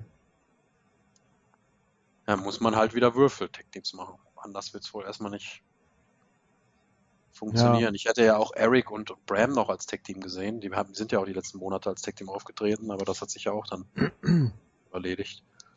X-Division ist auch tot, also man könnte auch Tigre Uno plus X nehmen, dann einfach als Tag-Team. Richtig, die wollte ich heute eigentlich gar nicht erwähnen, weil Würde- wir die Ausgaben kein einziges X-Division hatten. Nee, aber würde auch funktionieren, ne? Also, Ja, klar, das Ja. hat, war früher immer eine Stärke von TNA, dass man auch Tag-Teams hatte, äh, so wie die Motor City Machine Guns. Das waren ja auch Allzweckwaffen. Die konnte man ja Mhm. in die Tag-Team-Division wie in die X-Division bucken. und um den World Title. Homicide war ja auch äh, so, so reiner X-Division-Wrestler, der dann zum Tag-Team-Wrestler wurde. AJ und Daniels, also man hat da schon immer Leute gehabt, auch von kleinerer Statur, die man da glaubwürdig ins Tag-Team-Picture Ja. bringen konnte. AJ und Tomko, das ist auch so ein Beispiel eigentlich, ähm, wo man auch dachte, okay, eigentlich müssten die eigene Wege gehen, ne? Aber dann waren sie doch recht beliebt als Tag-Team. Ja, ja, hätte ich auch nicht Mhm. gedacht, dass ich Tomko mal so mochte, so, aber diese Christian Ja. Collision hat er sogar Tomko einen sympathisch werden lassen damals. Ja, oder natürlich äh, Tyrus und Spart. Äh, da muss ich dir gleich noch was fragen zu Tyrus. Oh ja, Wenn wir, ich hab's nicht ganz verstanden, aber wir kommen ja gleich erst zum Match. ja, ja, genau. Die großen Leute kommen gleich erst. Ja. Ja, ansonsten äh, ein bisschen Trübsal da in der Tag Team Division. Ne? Ja. Haben wir als Fazit. Viele, viele Fragezeichen jetzt über die nächsten Wochen, wie sie es handeln werden mit Davies Verletzung, mit Bobbys Abgang. Ja. Ja, Ja, und Rosemary, wie gesagt, jetzt so ein bisschen mehr, ne? Ich finde ihr Facepaint gar nicht mehr so toll. Ich fand das allererste, dieses, dieses Comichafte da, das sie bei ihrem allerersten Dings hatte. Das fand ich am besten. ja, das von Crazy Steve ist ja auch ein bisschen langweilig geworden. Ja, finde ich. Also der hatte auch schon bessere, da hat man auch gesehen, der hat sich richtig Mühe gegeben. Jetzt einfach nur noch so, so klar, es ist so ein bisschen der ähm, der Heath Ledger Joker, ne? Also einfach völlig verschmiert und einfach völlig egal, wie es aussieht. Hauptsache irgendwie Farbe im Gesicht. Ja, ja. Aber ähm, so ein bisschen Marilyn Manson, bisschen. wenn er in dem einen oder anderen Musikvideo geschminkt war oder so. ja, gut, aber einfach so hm, es wirkt ein Ja. bisschen, ein bisschen lustlos. Also da gab's schon Besseres von den, von den beiden, das stimmt. Muss auch ein bisschen was passieren. Ne? Jimmy Havoc sind wir jetzt, der hat sich, glaube ich, auch verletzt im Nachhinein. Sind wir, haben wir jetzt auch das letzte Mal gesehen. Die hatten ja so ein bisschen die Privatfehde mit, mit Jimmy Havoc, DK. Ging es ja um Rosemary. Ja. Ja, und dann war er im King of the Mountain Match, ne? Also, Auf einmal so, klar, ohne Zusammenhang. Wir brauchen noch einen fünften. ja, da greift dann auch keiner mehr ein oder so, ist dann völlig Ja. egal, Überhaupt, dass Ram da in dem Match war, das verstehe ich auch nicht.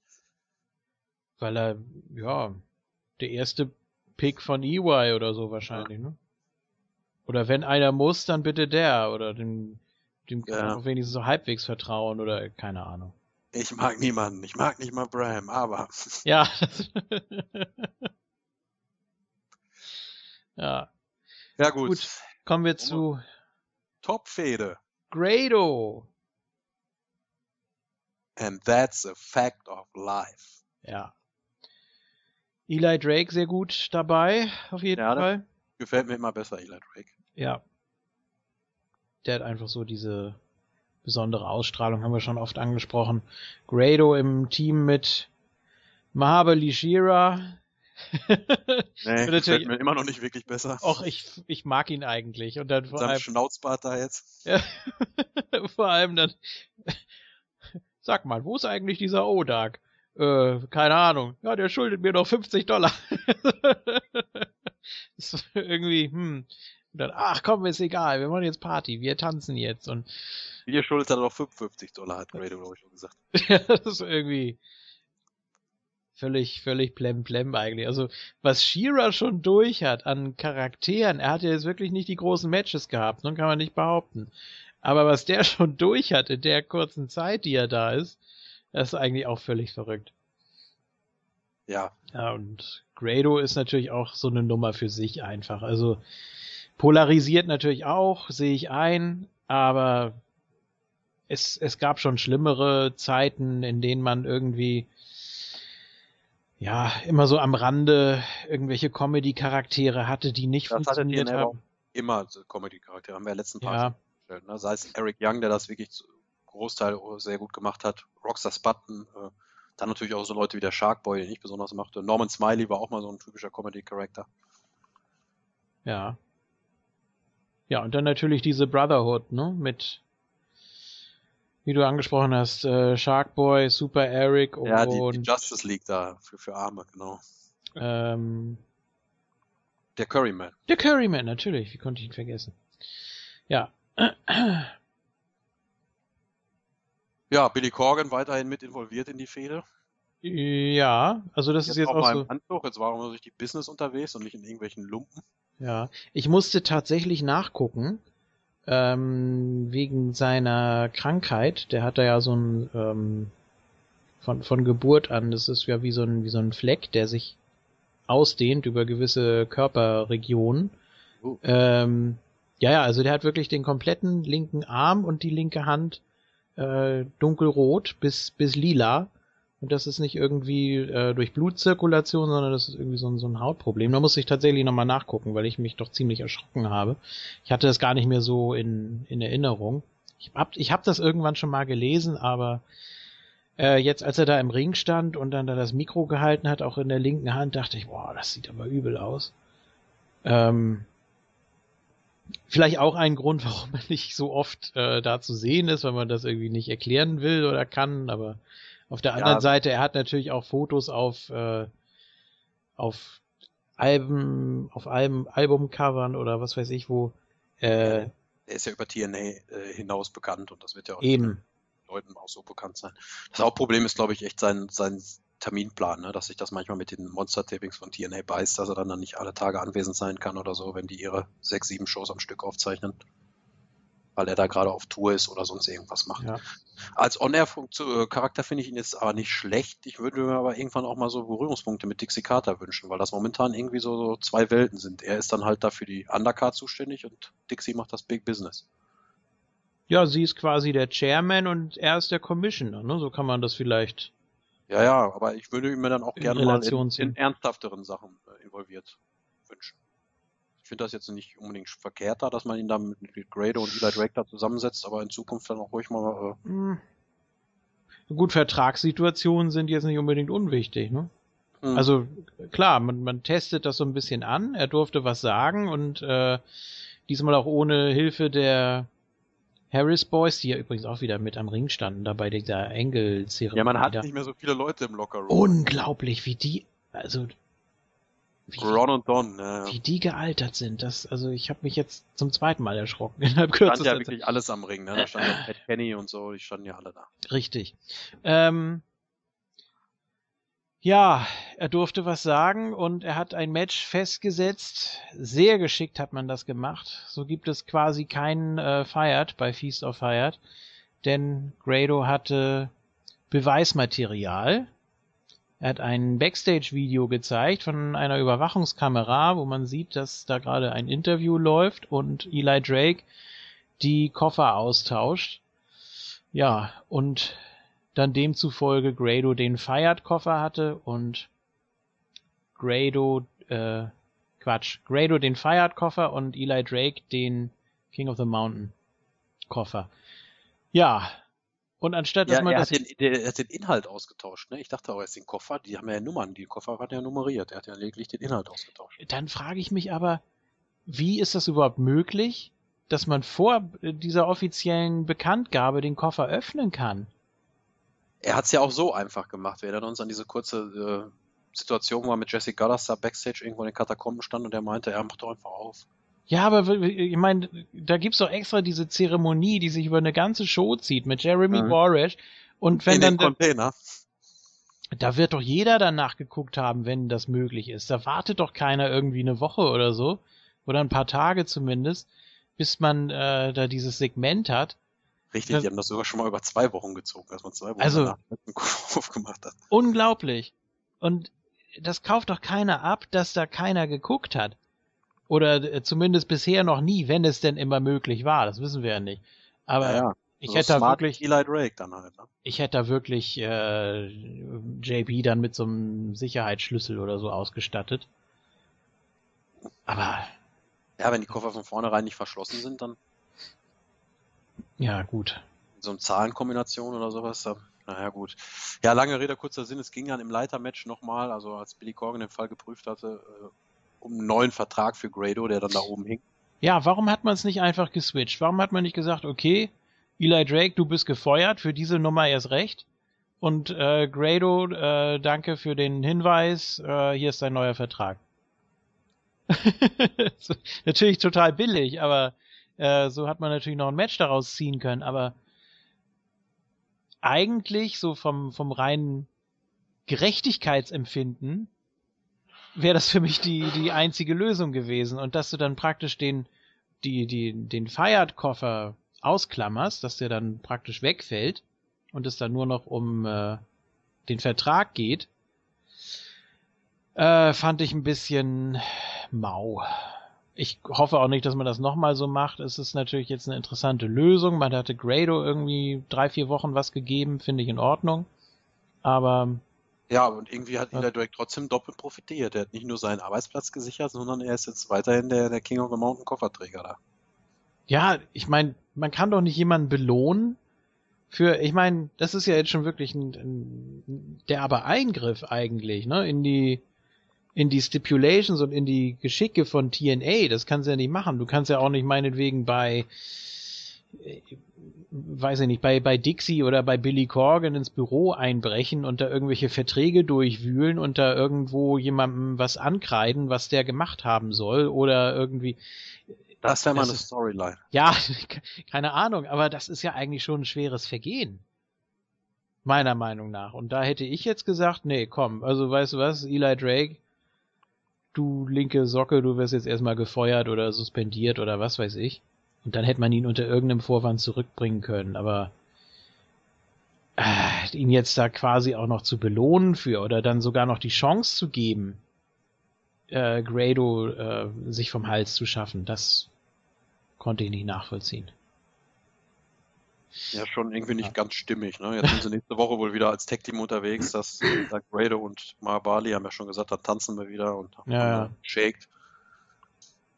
Ja, werden sie, glaube ich, jetzt auch die nächsten Wochen erstmal als Team da zu sehen Als sein. Tag Team Champions. Oh Gott. Aber bis dahin ist schon noch ein ganz schönes Stück. Dann gibt's ja auch immer noch die Gay. Die Gay. Dicke. Ja, beim dritten Mal macht sie das immer richtig voller Inbrunst. Ja, es hat nachgelassen jetzt aber, ne? Mhm. Auch wie die beiden da immer stehen, da so, also äh, Crazy Steve und Rosemary und da drüber dann, ja, Bis der beide mal den Haaren packt oder so. Papa Park, ne? Ja. So, so, was machen wir denn heute? So ungefähr. Er ist auch das Mouthpiece des Stables. Ne? Absolut. War ja noch nie.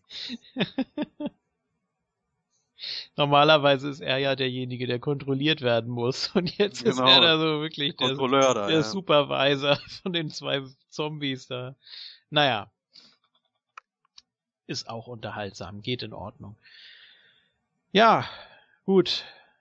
Mal sehen, was daraus wird. Ich vermute jetzt einmal mal äh, Grado und Shira gegen Drake und ja, immer noch Goddard, wenn man das jetzt wieder splittet oder zusammenführt wieder. Oder man macht hier jetzt mal ein bisschen ernst. Zum Beispiel Shira mal gegen äh, Drake um den Koffer oder irgendwie sowas, dass es da ein bisschen ernsthafter mal zur Sache geht, dass man jetzt sich wirklich wieder auf die neuen Ziele besinnen kann. Irgend ja, Match um den Koffer halte ich ja auch für ausgeschlossen. Wäre mal was, aber traue ich dir nicht zu. Na gut, aber gab's doch mal zwischen. War das nicht sogar Storm gegen Root? Gab's da mal ein Match um den Koffer? Ja. Das war doch auch ganz komisch. Das war doch ohne Pole und dann ging es doch darum, wer den als letztes in der Hand hat oder so.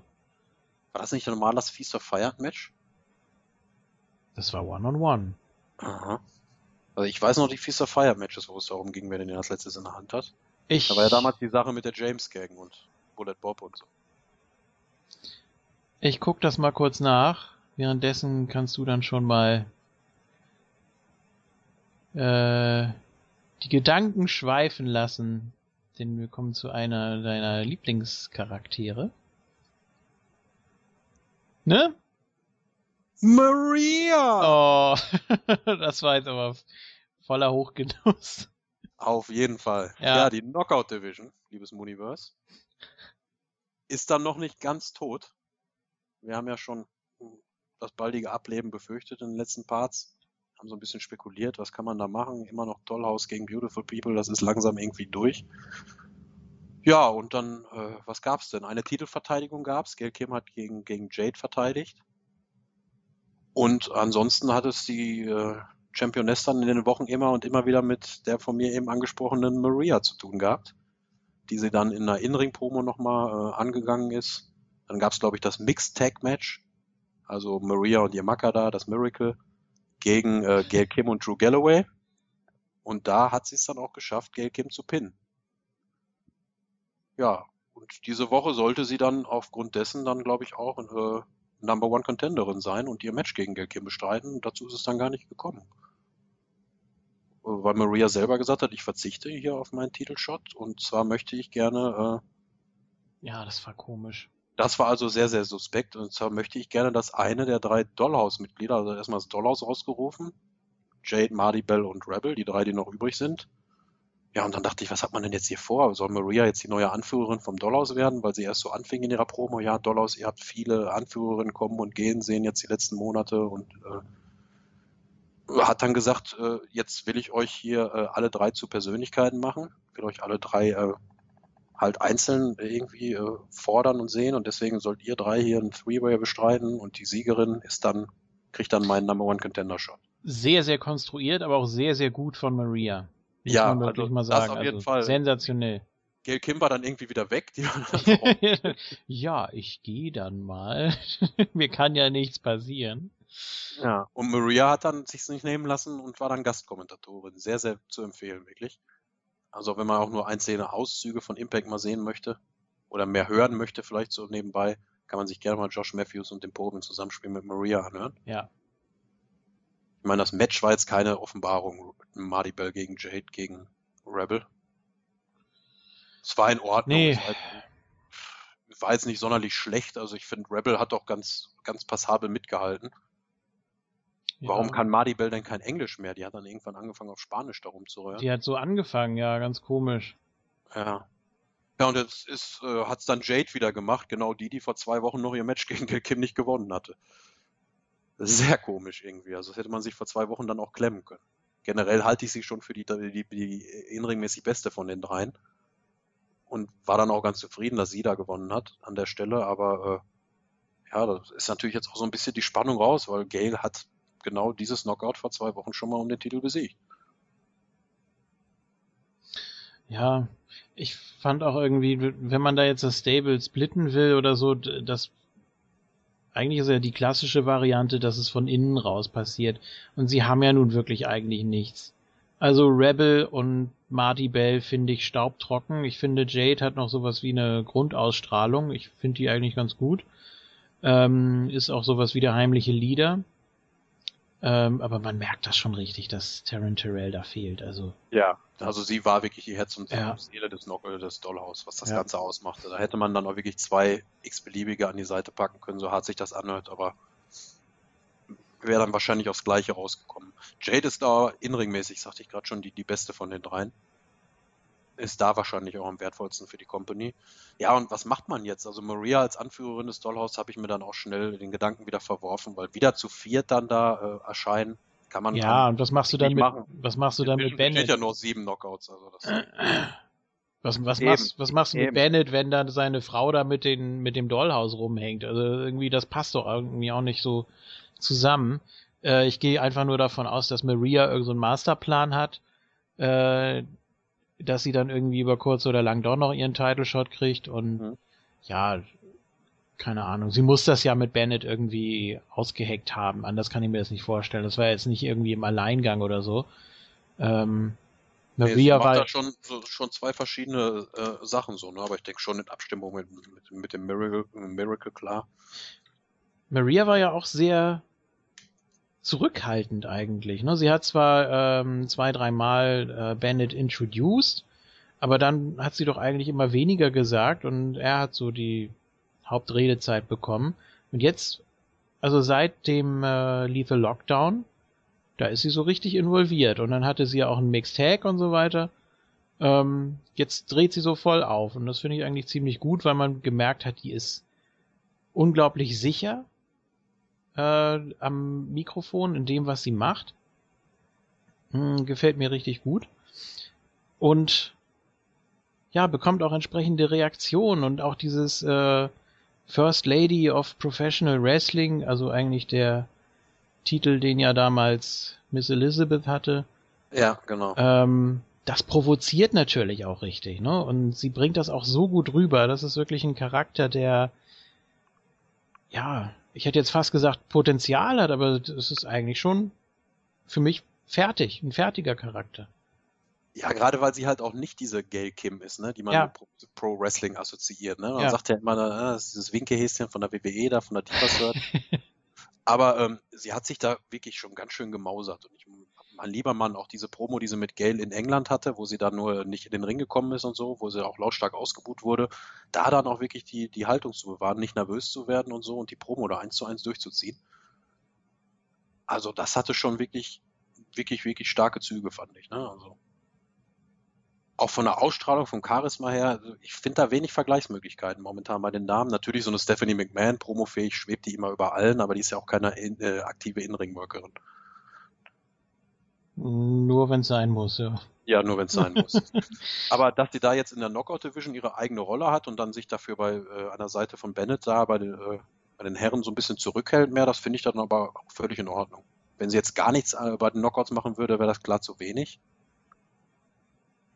Aber so, okay, hat sie dann halt immer ihre zwei, drei Auftritte während der Impact-Sendung. Ich finde es nicht schlecht. Zwischendurch muss sie sich halt umziehen, ne? da hat man dann gesehen, hatte das Kleid wieder an dann. Ja, das zeigt schon mal, dass sie mehrere Rollen bedienen kann. Und im Moment ist es wirklich ja mit einer meiner Lieblingscharaktere, weil sie so vielseitig ist und auch viel, viel tragen kann.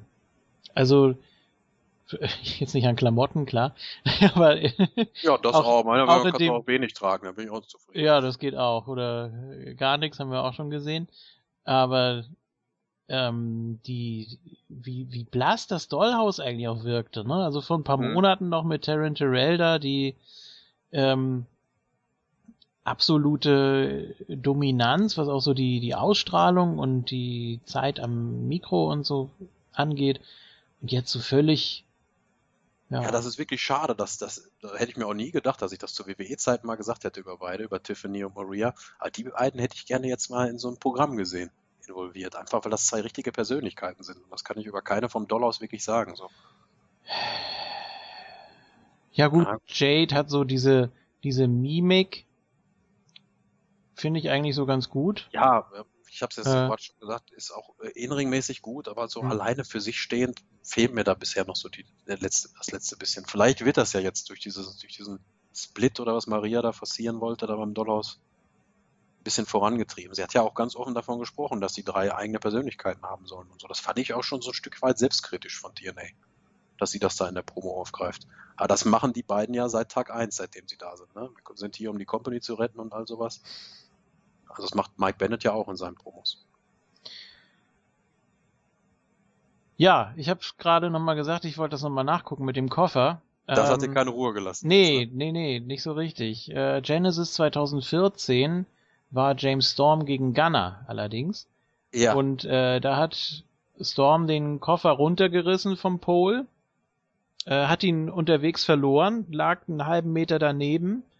Äh, Gunner hält ihn fest, obwohl Storm schon mit einer Hand dran ist, krabbelt so über ihn rüber und umklammert den Koffer und hat dann das Match dadurch gewonnen. Völliger Schwachsinn eigentlich, aber so sind eben die Regeln. Fair. Ja. Gut, das wollte ich nur noch mal nachgucken. Ghana. Ja. Was ist der eigentlich? Na, der ist ja schon länger weg. Ja, hatte auch Potenzial, auf jeden Fall. So. Gut, ja, wir waren bei den Knockouts. Wir haben schon äh, Maria gelobt, auch für die Kommentatorenfunktion.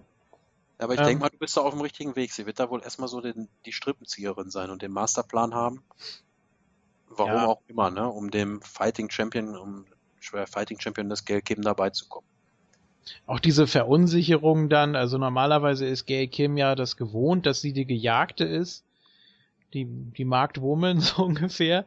Ja. Und jetzt äh, kommt da eine an, die so völlig, ja, ist doch alles in Ordnung und macht nichts und ich will das alles so gar nicht und mach du mal und ich suche mir da jetzt eine raus und ich, ich finde das auch toll, wie sie diesen naiven Charakter von früher es ist so herrlich. So mit, ein, so mit eingearbeitet ja. hat, aber den ganzen Charakter eigentlich äh, ja ad absurdum führt. Ne? Die macht da so eine Persiflage draus, so, weil sie in Wirklichkeit dann halt so gerissen ist und das Richtig. nach hinten rum. Ne? Richtig.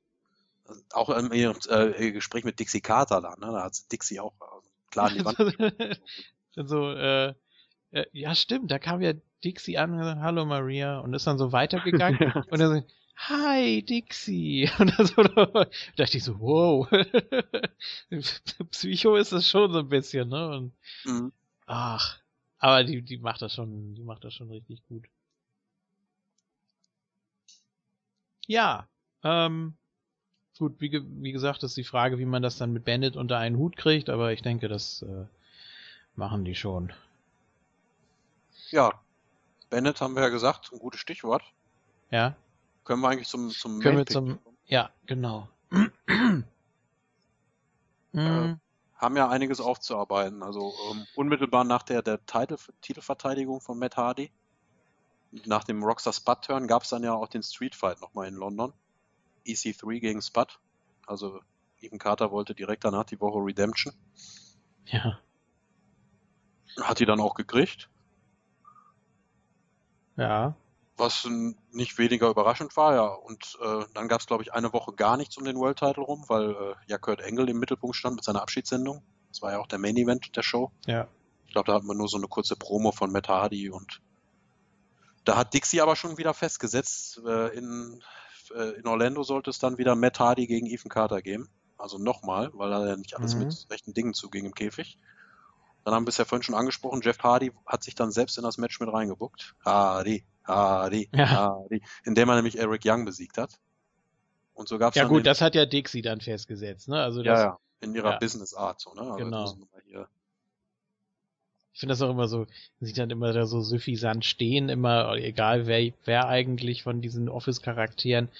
Ja, dann machen wir das so und so und so und so und so und so. Good luck. Und dann gehen sie wieder und ja, alle gucken, wieder, ja. gucken sich dann an und sagen, äh, wie jetzt? Okay, dann machen wir das Beste draus. ja. Ja, und dann gab's Hardy gegen Hardy gegen Carter. Ja. So das Match ursprünglich angesetzt. So war es gedacht. Dann gab es aber Overbooking Deluxe. oh ja, vom Feinsten. Ich fand's aber gar nicht schlecht, muss ich sagen.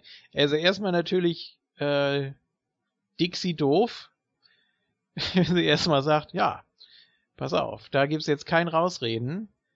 Dieses Triple Threat Match wird nämlich No DQ und No Countout. Womit so Tyrus und Rockstar Spatz schon mal den Weg geebnet hatte. Erstens das. Zweitens ist jedes Triple Threat, wenn es nicht anders irgendwie festgelegt ist, No DQ und No Countout. Äh, ja, hatten wir auch schon einige Male, auch in der WWE, wenn dann Vince nochmal so hinzugefügt hat. Dieses I Quit Match wird No Holds Barred. Oder jetzt äh, das jüngste Beispiel mit Dean Ambrose und Lesnar, ein No Holds Barred Street Fight. Ne? Hatten wir alles schon mal. Ja, so. Mittlerweile dann hat doppelt gemoppelt. Ich werde nie diese eine Ausgabe vergessen beim Raw Voting, wo man dann zwischen einem Hardcore-Match, einem Street Fight und noch irgendwas anderem da entscheiden kann. Ja, ja. da haben sie es dann wirklich auf die Spitze getrieben, meiner Ansicht nach. Nee, Street Fight, No Holds Barred und Extreme Rules, ne? Oh. Weil Hardcore ist ja äh, False Count Anywhere, also das ist schon mal was deutlich anderes. Alles andere ist das gleiche. Naja, gut. Ähm, wie ging's dann, wie ging's dann weiter? Ja, es hat sich ein Brawl entwickelt äh, in alle Himmelsrichtungen mit EC3, Mike Bennett und wem noch? Ja, Drew Galloway kam ja erst später. Aber ja, Mike Bennett ist auch vorher schon so ein bisschen aneinander geraten, ne, mit, mit Ethan Carter. Ja. Und jetzt dann natürlich erst recht im Gauntlet, aber dazu dann gleich. Musste sich dann da auch unbedingt einmischen. Ja, ja. ja. Oh. Und ich glaube damit, äh, nee, erstmal wurde Jeff Hardy doch, glaube ich, ausgetaked vom Bram und Eric Young, oder nicht? Dann war es doch nur noch Matt gegen, gegen Ethan Carter eine Zeit lang. Genau, da gab es doch den Piledriver dann auf die Rampe, ne? Richtig, richtig. Ja. Das haben wir ja vorhin schon gesagt. Ich denke mal, da, da wird Willow sich dann irgendwann für diese ganzen Grausamkeiten rächen. Weil der war ja auch immer ein Charakter, der ziemlich hardcore, ziemlich stiff zu Werke gegangen ist. Ja, wenn jetzt erstmal äh, Jeff Hardy den Titel nicht gewinnen wird, wovon ich ausgehe.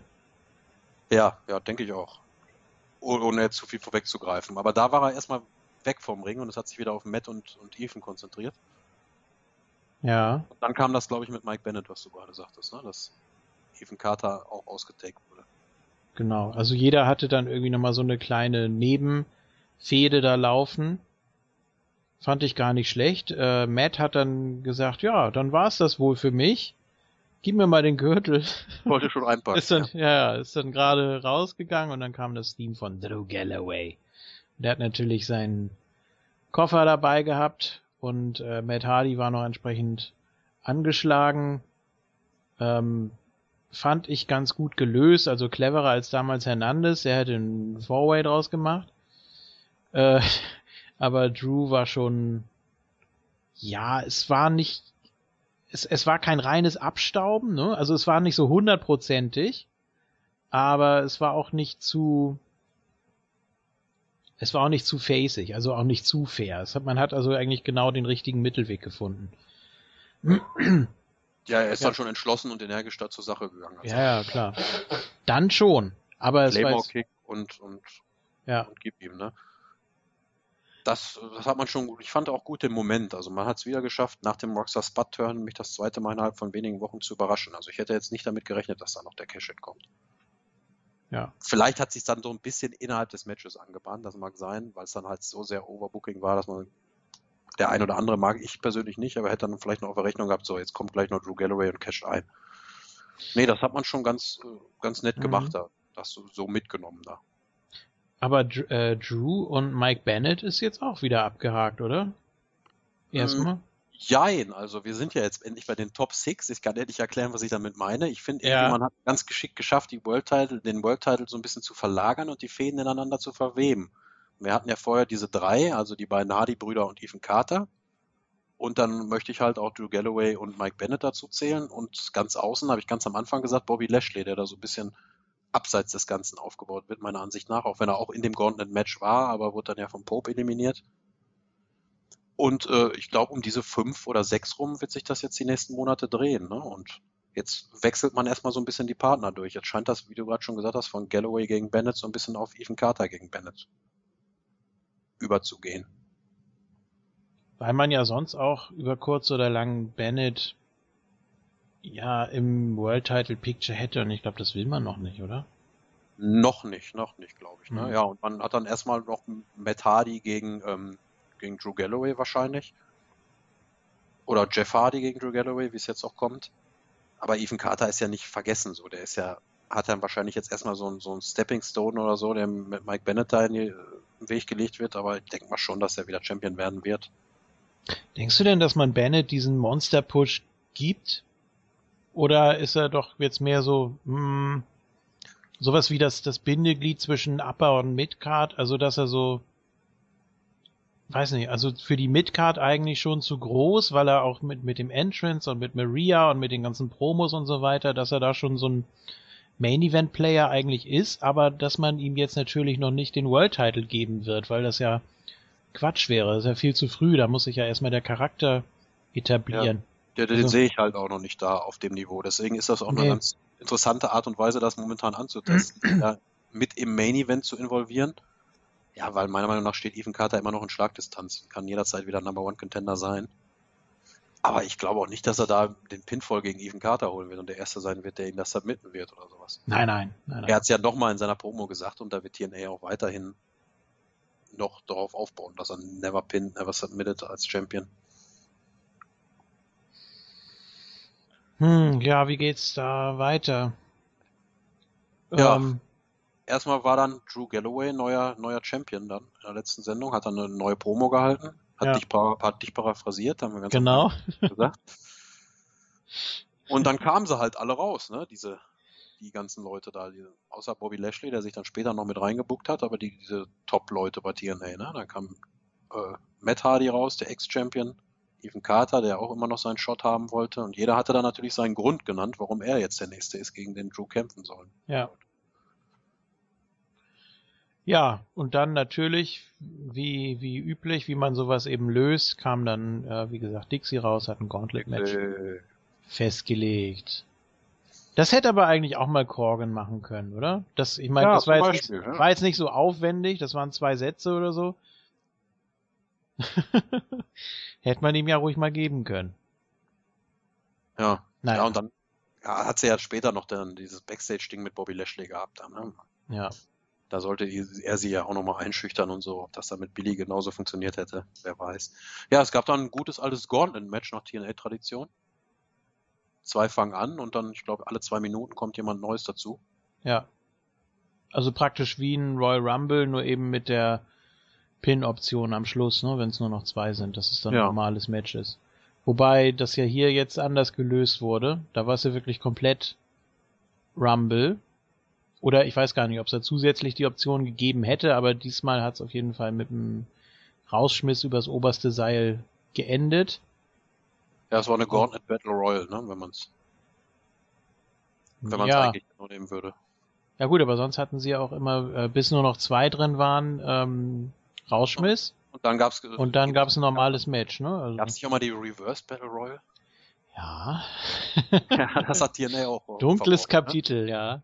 Ja, das ähm, hat TNA auch verbrochen, richtig. Ja, Lashley und Ethan Carter hatten wir als erstes. Bobby Lashley hat sich ja reingebuckt noch in das Match. Ja. Dann kam der Rockstar. Was sagst du denn überhaupt zu, seinem, zu seiner neuen Hose? Die ist ja sowas von eng. Ich aber er konnte ja gar nicht gehen. Ich dachte, der macht das absichtlich, dass er so am Humpeln ist und dann vielleicht lag es doch an der Hose, weil er den Schritt einfach gar nicht so weit hat. Vielleicht zieht er deshalb immer so eine Schnute. Da fällt mir übrigens ein, äh, der Peter Meyer 3 hat uns auf dem Cyborg geschrieben. Ja. Ich möchte das hier mal mit einwerfen. Er hat nämlich eine Frage an uns. Bin mal äh, gespannt, was ihr zu Spatz sagt. Er fasst sich auffällig oft an die Nase, schnieft und zieht die Nase hoch und scheint sich etwas aufs Zahnfleisch zu reiben. Bekommt er jetzt ein Kokser-Gimmick?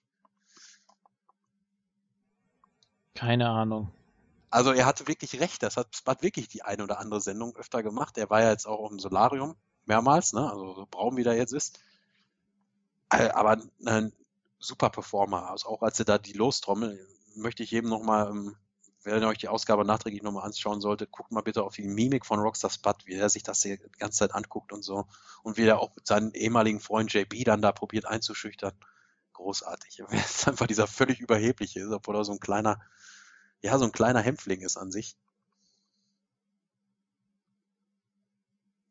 Also überrascht mich immer wieder, wie er dann da wieder sich neu erfindet und einen neuen Charakter hat.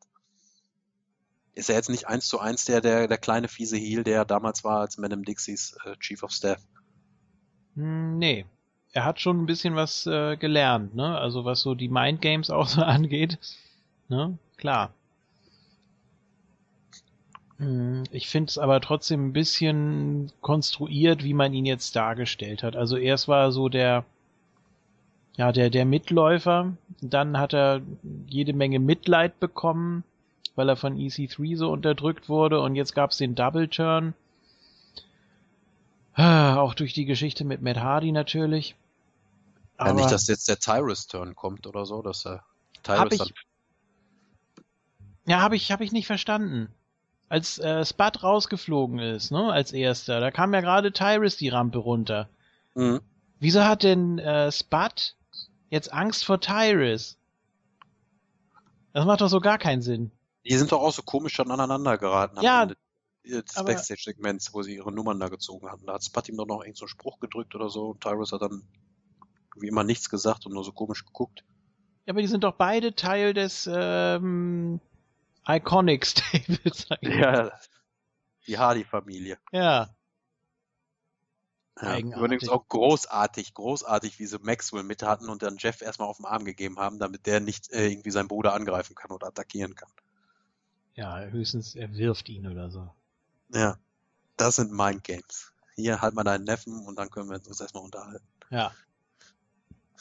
Ja, dann kam natürlich noch, äh, wer kam dann nach Roster Spot? Ähm, Mike Bennett, dann glaube ich Eric Young, der von dir angesprochene Tyrus, Bram und die beiden Hardy-Brüder, Matt und als letztes dann, also Nummer 9, Entry Jeff Hardy.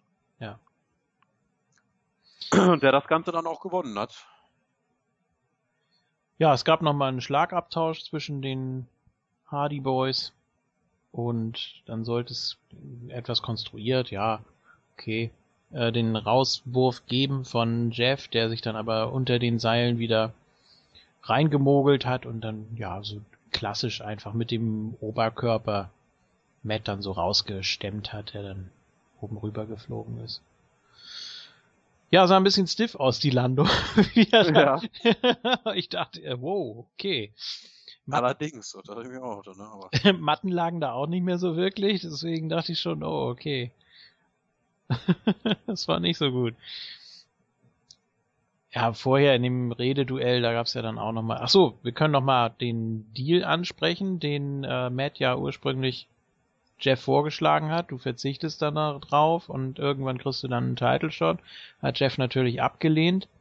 Ja, und dann wurde Matt ja richtig sauer. Ne? Dann gab's ja die Woche drauf äh, die Bemerkung mit dem äh, mit dem Bike wie er auch immer ausrastet da, ne? Also, ja, ja. Matt Hardy, also. So Rand und Band. Ja, aber sein World Title Reign erstmal beendet und nächste Woche soll es dann Drew Galloway gegen Jeff Hardy geben. Aber ich befürchte stark, hast du ja gerade auch schon gesagt, dass Jeff da nicht schafft, dass Matt es ihm versauen wird. Ja, irgendwie so. Ich weiß nicht, ob man noch mal auf ein großes Match zwischen den beiden Brüdern hinarbeitet. Äh, könnte natürlich sein auf der anderen Seite hast du ja auch gesagt, die äh, Top Six, die sind ja gerade so alle mehr oder weniger in Schlagdistanz. Ja, da kann sich einiges ergeben, denke ich mal. Ja, die Hardys bei, äh, bräuchten dann auch nicht unbedingt den Gürtel für ihr One-on-One. Nö. Da könnte man dann auch mit Drew Galloway und Ethan Carter ja. oder Mike Bennett oder was weiß ich wem dann da als Number One Contender arbeiten. Also wenn ich das so richtig interpretiert habe, Drew Galloway wird ja auch sehr gut angenommen als World Champion. Ähm, hat das dann natürlich nochmal so ein bisschen ausgebreitet, hat gesagt, ja, er ist als Kind in die USA gegangen und so weiter und äh, ja, war überall und nirgends hat es geschafft oder schaffen dürfen und jetzt ist er ganz oben angekommen und TNA ist das einzig wahre und so weiter und so fort. Ähm, ich denke schon, dass er ein recht gutes Aushängeschild ist als Champion. War ja auch damals so diese Geschichte da, als äh, es das Lethal Lockdown gab, an der Seite von Dixie dann. Der Captain, ja, da war, ja, hat er sich auch noch mit, mit Bobby Lashley gut verstanden. Ja. Da gab es ja auch schon die ersten Annäherung. Als Bobby sich halt als erster noch als in das Gauntlet-Match gebuckt hatte, war Drew Galloway ja schon ringside. Hat das Match ja verfolgt als Champion. Und da hat Bobby Mhm. doch, ist ihn doch auch nochmal angegangen oder so. Und dann hat Drew, Drew doch noch gesagt, ja, ich mochte dich doch eigentlich da, sind wir noch zusammen angetreten und so. Ja, genau. Und deswegen, ich glaube schon, dass er, dass er ein gutes Aushängeschild ist. Also Face of the Company auch. Ja. Also da hätte man natürlich auch noch diverse Contender dann dafür ihn. Ne? Ja, und in, sonst äh, Aushängeschild für mich ganz klar Ethan Carter, der ist da auch nicht so schnell wegzukriegen aus dem Main Event, auch wenn er jetzt erstmal nicht mehr Champion ist, aber ich denke mal, ich habe es gerade schon gesagt, der wird da in Schlagdistanz bleiben. Ich glaube allerdings, dass es für ihn jetzt demnächst mal eher weniger um den Titel geht, sondern er muss ja irgendwann auch mal seine erste Niederlage einfahren. Ja, aber ob Ähm, Bennett dann wirklich der Kerl ist, der Das weiß ich eben nicht. Wäre natürlich schon sehr gewagt. Äh, auf der anderen Seite wäre es natürlich ein super Push. Ähm, ob man dann was draus macht, ist dann die Frage, muss man dann ja eigentlich. Von daher wäre die Theorie, die wir vorhin zu Bennett hatten, auch wieder hinfällig. Aber ich glaube, dass wenn man EC3 irgendwas geben will, was nicht unbedingt zwingend was mit dem Titel zu tun hat, dann wäre das die ideale Möglichkeit weil das wirklich was ist, was er, was er hat. Das ist was Eigenes, was er hat. Ne? ja, Er ist jetzt nicht mehr hier der äh, Neffe von Dixie. Er ist eigentlich steht nur noch für sich selbst. Ähm, auch ein ganz toller neuer Nickname, ne? Asskicker finde ich. die Ass-Kicking Machine. Ass-Kicking Machine, also super kreativ. Ja. Habe ich letztes Mal schon Was- aufgeregt. was- also, was Josh soll das? Nochmal verkauft. Ja, ja. Ah, das ist die Ass-Kicking Machine, Ethan Carter. Das ist doch Quatsch. Die Arschtretermaschine. Naja, ähm, also irgendwas muss man ihm geben und ich denke, es ist nicht mehr lange hin. Ist natürlich, wie, wie du schon gesagt hast, die Frage, wer soll das machen, ne? Also Angle wäre eine Möglichkeit gewesen, die ist jetzt passé. Ähm, vom Standing her höchstens noch ein Jeff Hardy vielleicht, aber sind gerade beide Face. Äh, für ein für ein Lashley wäre es ein super Push nochmal. So Stichwort äh, Lesnar parallel mal wieder. Wobei ich jetzt nicht EC3 mit, dem mit dem Taker vergleiche, um Gottes Willen, bevor mir das jemand unterstellen will. Trouble, Aber- trouble, trouble, trouble, trouble. Der Ja. Taker mit dem EV äh, EC3 Entrance, das wär's mal. Oder umgekehrt. Ja. Ein Hut. Ja. Einem kleinen Hut, der zu eng ist.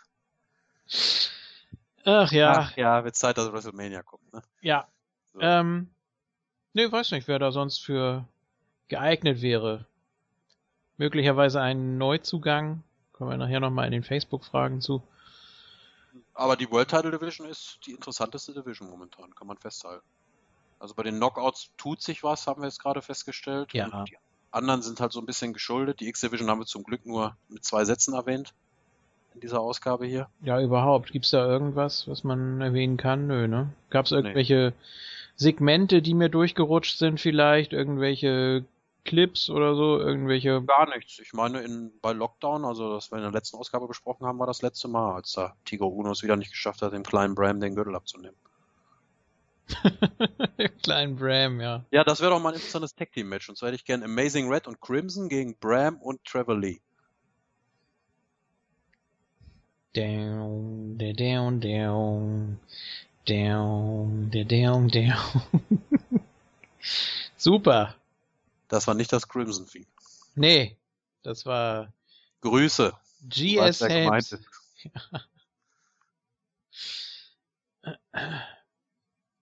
Witzig finde ich auch, dass in diesen Clips, als jeder nochmal was zu Angle sagen durfte, der wurde ja GS Helms als Road Agent oder so äh, Mhm. Untertitelt. Also er ist scheinbar gar nicht so der aktive, wie wir gerade denken. Also er begleitet zwar Trevor Lee, hat ihn unter seinen Fittichen. Ja, ja, er hat da seinen Vertrag auch nur als Road Agent unterzeichnet. Er ist das jetzt auch schon seit über einem halben Jahr, ne? Also. Aber er dürfte gar nicht catchen, selbst wenn er. Nee, nee, er ist wohl in so schlechtem Zustand, dass er gar nicht mehr kämpfen dürfte. Der Rücken oder was weiß ich. Er muss da wohl in einem Schwung mit, mit, mit Matt Hardy, als der damals sein Comeback da gefeiert hat, zur Company gekommen sein. Das ist diese ganze North Kakalaki-Sippe. Ne, um, Ja. war eigentlich auch Shannon Moore zugezählt, Ja. aber der tätowiert, der tätowiert lieber. Das hat wahrscheinlich Jeff alles da in seinem neuen Vertrag drin stehen gehabt. Ne? Mein Bruder kommt und meine Schwägerin und mein Neffe und dann kommt auch noch GS Helms. Ja. Und das wären alles On-Air-Charaktere. Und ihr bezahlt die Tattoos. ja. ja, da waren ja nur die Agents, ne? Da waren dann noch El Snow und Pat Kenny, von den beiden weiß man ja, dass es Agents sind. Und der Biss wäre der vierte im Bunde gewesen, aber den hat man dann nicht dabei gehabt. Ja. so. Wollen wir zu ja. Facebook kommen? Ja, können wir mal gucken. Wir haben auch nur was so? von, von Pius. Pius Rösler hat was gefragt. Ach da, ja. Root und Young weg. Lefort und Louis da. Denkt ihr, man kann diese Verluste auffangen? Finde die Shows ja sehr gut in den letzten Wochen, trotz der ständigen Abgänge. Wen könnte man noch verpflichten? Grüße! Ja, Grüße Pius, ja. danke für dein Feedback. Als einziger hier. Ja Als einziger hier, liebes Universe. Ja, schon ein bisschen enttäuscht, ne? Ja, aber Pius sagt schon, Root und Young weg. Äh, wie man das auffangen kann, haben wir gerade schon, glaube ich, eingehend thematisiert. So, ne? Also da ist da wird TNA schon schwer haben. Das irgendwie eins zu eins kann ich mir das auch nicht vorstellen, dass man das auf mehrere Schultern verteilt und aber zwei so, so, so Quarterstones, so wie das Bobby Root und Eric Young waren jetzt über die letzten Jahre. Äh, und da musst ja. du mir mal so ein bisschen helfen. Lefort und Louise. Ich war, äh, bin jetzt NXT nicht so kundig, aber dieser Louise, ist das, das dieser mit diesem hässlichen Gesicht? Das war vor meiner Zeit. Das war ähm, kurz bevor ich wieder fest eingestiegen bin und da wirklich jede Show geguckt habe. Sylvester Lefort, der war bis vor kurzem ja noch unter Vertrag. Jetzt ist er, hm. Das sagt mir jetzt leider gar nichts. Luisa ist, glaube ich, dieser, dieser, dieser Glatzkopf mit, diesem, mit dieser ganz komischen Visage. Der hatte so ein ganz hässliches Gesicht, meine ich. Das habe ich mir auch nur deswegen gemerkt. Ist der nicht noch da? Nee, die sollen wohl beide da sein. Ähm, durch die Abgänge hat dann hat TNA dann auch verkündet, dass man jetzt fünf Neuzugänge hätte. Die vier Abgänge. Mark, Marcus Lewis, ja, genau. Lewis. Bobby Root und Eric Young sind vier Abgänge und dann hat man jetzt wohl äh, neue Leute geholt. Einer soll wohl übrigens das Knockout Cherry Bomb sein, also das neue Knockout. Mhm. Gerüchten zufolge, also nimmt das jetzt noch nicht ganz für bare Münze, kann ja sein. Und dann halt die beiden Herren hier, die, die Pius Rösler aufgezählt hat, zählen da wohl wahrscheinlich auch zu. Ja, ja, du hast aber recht, das ist dieser äh, Voldemort. Mit diesem komischen Gesicht, ne? Dieser Voldemort-Verschnitt da. Ja, ehemalige NXT-Talente. TNA hat da so ein gewisses Händchen für, ne? Ich sag Ethan Carter jetzt als Beispiel. Ja. Das war ja auch jemand, ne? Wie hieß er nochmal? Bateman oder so? Derek ja? Bateman, ja. Derek Bateman, den hatte, ja so hatte niemand auf der Rechnung. Ja, ja, Isco. ne? Hat ihn gehasst. Ja, ja. Und fand ihn langweilig und oh, uninteressant. Und jetzt ist er irgendwie einer der größten Topstars bei TNA. Der Seit... größte Topstar, meiner Meinung nach, der auch problemlos im WWE-Becken mitschwimmen könnte. Hätte ich gar keinen Zweifel dran. Also, wenn man den so machen lassen würde, wie er, wie, wie er wollte, so. Ja gut, vom Namen her natürlich noch nicht, ne? Aber. Nee, nee, das nicht, das nicht. Aber jetzt einfach nur von Promo-Fähigkeiten und all dem, was er so darstellt und alles. Das schon, ja. So selbstsicher und ja, halt auch der Finger zeigt, dass es dann nicht immer der goldene Weg ist bei NXT, ne? Jetzt hier Sammy Callahan, äh, Callahan oder wie er heißt, ne? Mhm. Ist ja nochmal bei, bei NXT. Für den war es ja auch nicht der richtige Weg. Der soll es jetzt auch, probiert es ja wohl auch nochmal in anderen Regionen. Ja, dann wohl Ende des Jahres, ne? Da war noch immer die dritte Lucha-Staffel dann. Genau, kommt. genau. Ich wollte es jetzt noch nicht vorwegnehmen, aber der soll wohl dann bei Lucha ja. Underground in der dritten Staffel mit dabei sein. Ja, hm. Bleibt abzuwarten. Ne? Also ich bin dem jetzt nicht ganz so negativ eingestellt, wenn man dann da probiert, ehemalige NXTler, ne? Sofern man da nur wirklich das Talent der Leute rausholt. Mir ist das lieber, als wenn man dann so einen alten ehemaligen WWEler, wie man das die letzten Jahre in der Politik immer hatte, äh, probiert zu ergattern. Vor allen Dingen sind da auch gar nicht mehr so viele da, die hoch in, in der Karte stehen. Hat man denn sonst irgendwie noch was gehört, welche die unzufrieden sind oder ähm, die generell so, so nur so ein bisschen da durch die Ligen tingeln und dann vielleicht für die NXT nur so ein Zwischenstopp ist? Ähm, ich habe da jetzt auch gerade nichts mehr so im Gedächtnis, was da passen könnte auch. Vor allem wäre ja dann auch das Problem, äh, sie haben mit EC3 wirklich einen Namen selbst kreiert. Mhm. Da hat das Gimmick gestimmt. Derek Bateman war nichts, das sage ich jetzt einfach mal so. Ähm, wenn sie jetzt einen holen, der schon sich einen Namen gemacht hat, der dann wiederum die Siegesserie beendet, dann haben sie sich ja ins Knie geschossen. Ja, Das heißt- Bram ist doch auch ein ehemaliger NXTler, oder vertue ich mich da? Ja, das ist richtig. Aber ja, den sieht man ja auch nicht so in diesen Gefilden. Also eigentlich, Ja, aber das sind jetzt halt so diese Leute, die TNA sich auch noch leisten kann. So ehrlich muss man dann sein. Ne? Das sind dann jetzt halt so die ähm, Leute, die auch nicht ganz so groß, äh, ganz so sehr in die Brieftasche von TNA greifen in dem Moment. Ehemalige NXTler. Also mir ist es lieber, als wenn man dann irgendeinen einen alten ehemaligen WWE-Wrestler hat, der nie über die Midcard hinauskam oder so, den man nur wegen des Ja. Namens da verpflichten will. Dann soll man lieber was komplett Neues probieren. Sei es auch, dass diese Leute diese Vorschusslorbeeren haben, dass sie mal bei NXT waren, aber selbst äh, Lashley sehe ich nicht mehr als äh, WWE-Gewächs. Der hatte zwar auch seine Midcard-Titel da und hat auch äh, teilweise große Matches gehabt. Er stand gegen Cena im Main Event. Er hatte da hier ähm, Battle of the Billionaires und so weiter. ja, an der Aber Seite von eigentlich- Donald Trump, Bobby Ja. Lindsay und der Trumpster. Aber eigentlich sehe ich ihn auch als äh, TNA ähm, nicht Eigengewächs, aber Weiterentwicklung auf jeden Fall. Mutation vielleicht oder Gerade durch Sein- seine Bellator-Klamotten und sein, Ja. sein Doppelleben da, ne, dass er da auch noch andere Verpflichtungen hat. also Lashley dürfte schon EC3 entthronen, sage ich mal, also ihm die Siegesserie nehmen. Er hat Engel klar besiegt, er hat äh, ja er hat sich er hat sich wirklich weiterentwickelt, ne? Also Ja, und ansonsten halt, ja, es geht jetzt nicht mehr, weil beide Faces sind, ansonsten halt immer im Zweifelsfall Jeff Hardy, ob es jetzt einem passt oder nicht, aber mittlerweile ist er halt der größte Draw, den TNA hat. Kurt Angle ist nicht mehr da und der größte Name im Roster ist jetzt ganz klar Jeff Hardy. Ja. Ja, also gibt nicht viele Möglichkeiten. Ich sehe ganz oben Lashley, dann Jeff Hardy,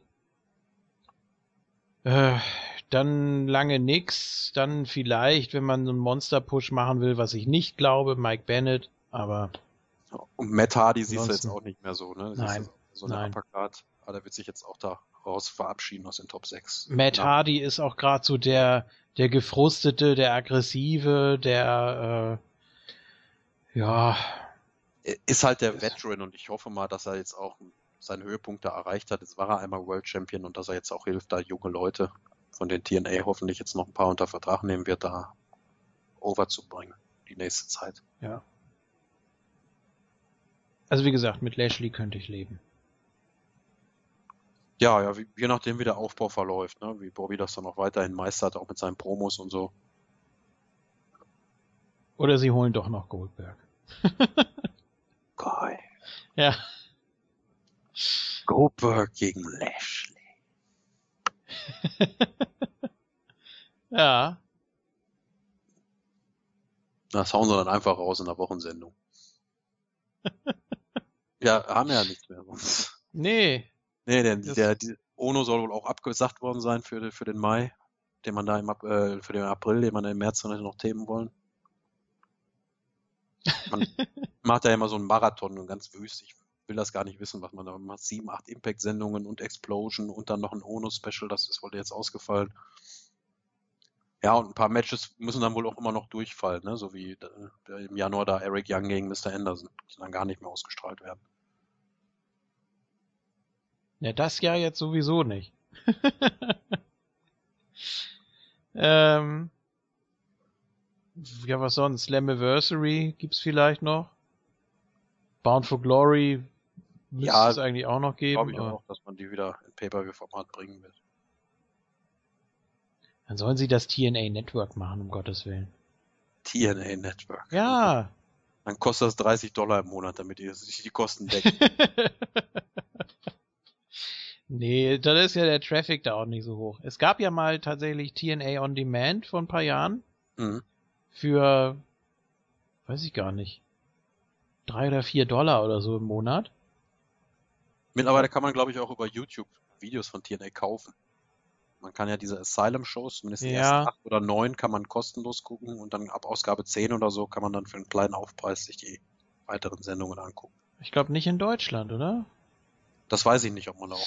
Also, ich habe mal geguckt bei diesen Exklusivdingern da. Also es gibt einige Pay-per-Views, so von vor vier, fünf, sechs Jahren. Dann gibt's diverse Onos und auch Specials, also so Do äh, Dokus. Ähm, das ist alles gesperrt. Ich weiß nicht, ob man das äh, auch aus Deutschland irgendwie freischalten kann. Vielleicht kann da ja mal Markus Schulz. Also wenn es einer hat, dann der, ne? Deswegen ist mir jetzt der Name. Ja, eingefallen. der King hat aber auch eine nicht zu verachtende Sam- Sammlung von Impact Wrestling Sendungen, gerade oder TNA Sendungen, gerade aus der Frühzeit. ja. Ich glaube, von den Weekly Pay-Per-Views hat er alle. Von 2002 bis 2005. Ich habe die ersten zehn Weekly Pay-per-Views noch auf Tape in nicht sehr guter Qualität.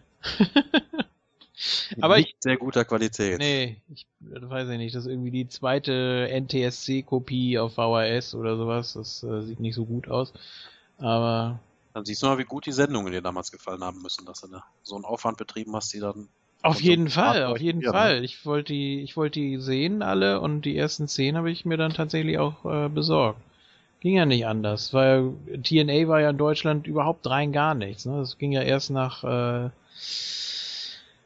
vier Jahren etwa los. Und ja, muss man sich natürlich was einfallen lassen. Gut, wir haben Gut. nichts weiter. Nö, ich denke mal, das genügt erstmal, um die Hörer jetzt guten Gewissens hier Ja, in die WrestleMania-Season zu entlassen, zumindest von TNA-Standpunkt aus. Wir melden uns dann irgendwann danach wieder, ne, wenn die ganzen Ereignisse um WrestleMania rum abgeflogen sind. ja, richtig. Zeit zulässt, behalten das natürlich für euch im Auge hier mit dem World Title Picture und was sich auch alles andere noch ergeben wird. Und du bist auch bald fällig, ne? Gegen Wolfgang Böhm. Also die Hörer haben Ich das bin schon. bald fällig gegen, oder Wolfgang Böhm ist bald fällig gegen mich, ne? ja, so ungefähr.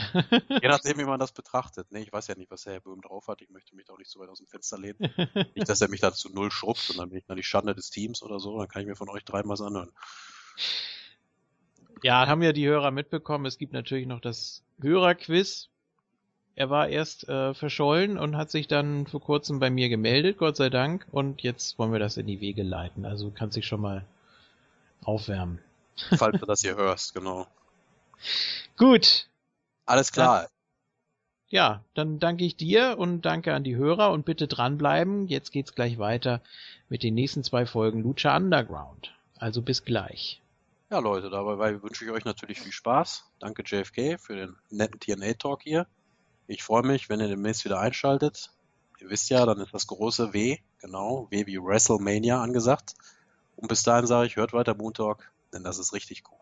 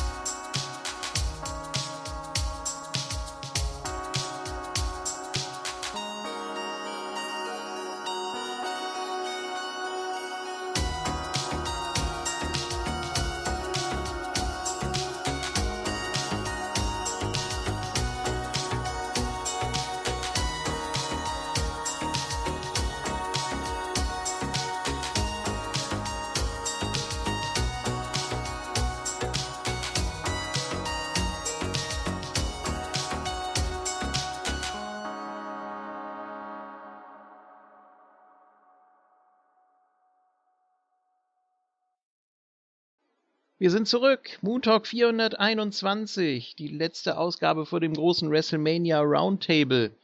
Eben haben wir gerade schon TNA besprochen und jetzt natürlich nochmal große Ereignisse im Tempel. Lucha Underground, Folge 8 und 9 werden wir jetzt besprechen. Ja, und ich begrüße zurück El Rey. Hallo. Mahlzeit und Glück auf, ich bin wieder da. Ja, klingt's immer noch nicht so optimal, aber das kriegen wir irgendwann demnächst mal hin. Nach WrestleMania bestimmt. Ja, genau. Dann tapest du nur noch aus den USA, weil du da bleibst. Ja, Ja, ich ziehe in den Tempel ein. ja, das geht auch. Ist vielleicht ein bisschen gefährlich da. Ach, Ja, mal, klar mit. ja. Dir gehört ja auch das Network. Sowieso. Und natürlich, er darf nicht fehlen, Lucha begeistert wie eh und je Isco da famous.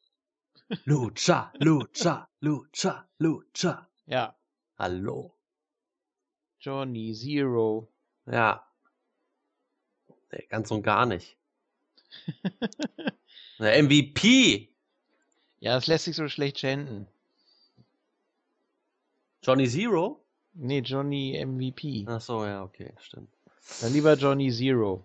Ja. Oder Haribo. Haribo. ja. Ja. Dann kommt Vampiro und schmeißt eine Runde Gummibärchen.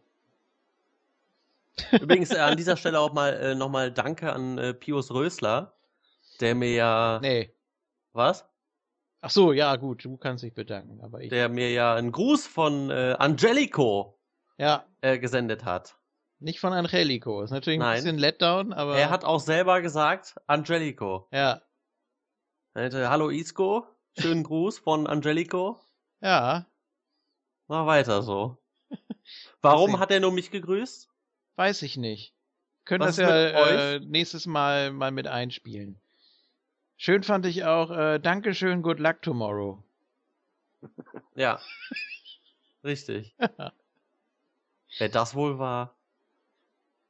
Ja, danke, Pius, auf jeden Fall. Es ist schön, dass du dir so viel Mühe gibst. Ja. Vielleicht kommt da ja noch was.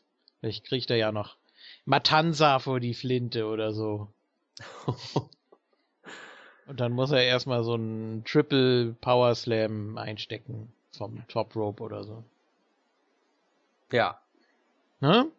Ja, wer weiß, man kann ja mal auch Matanza zur WXW holen oder so. Der war da bestimmt schon. Der Cop. Waren ja alle schon da. Ja. Gut. Gehen wir in den Tempel und gucken mal, was es da so gab. Folge Erst- 8. Richtig. Mit äh, Phoenix zum Beispiel.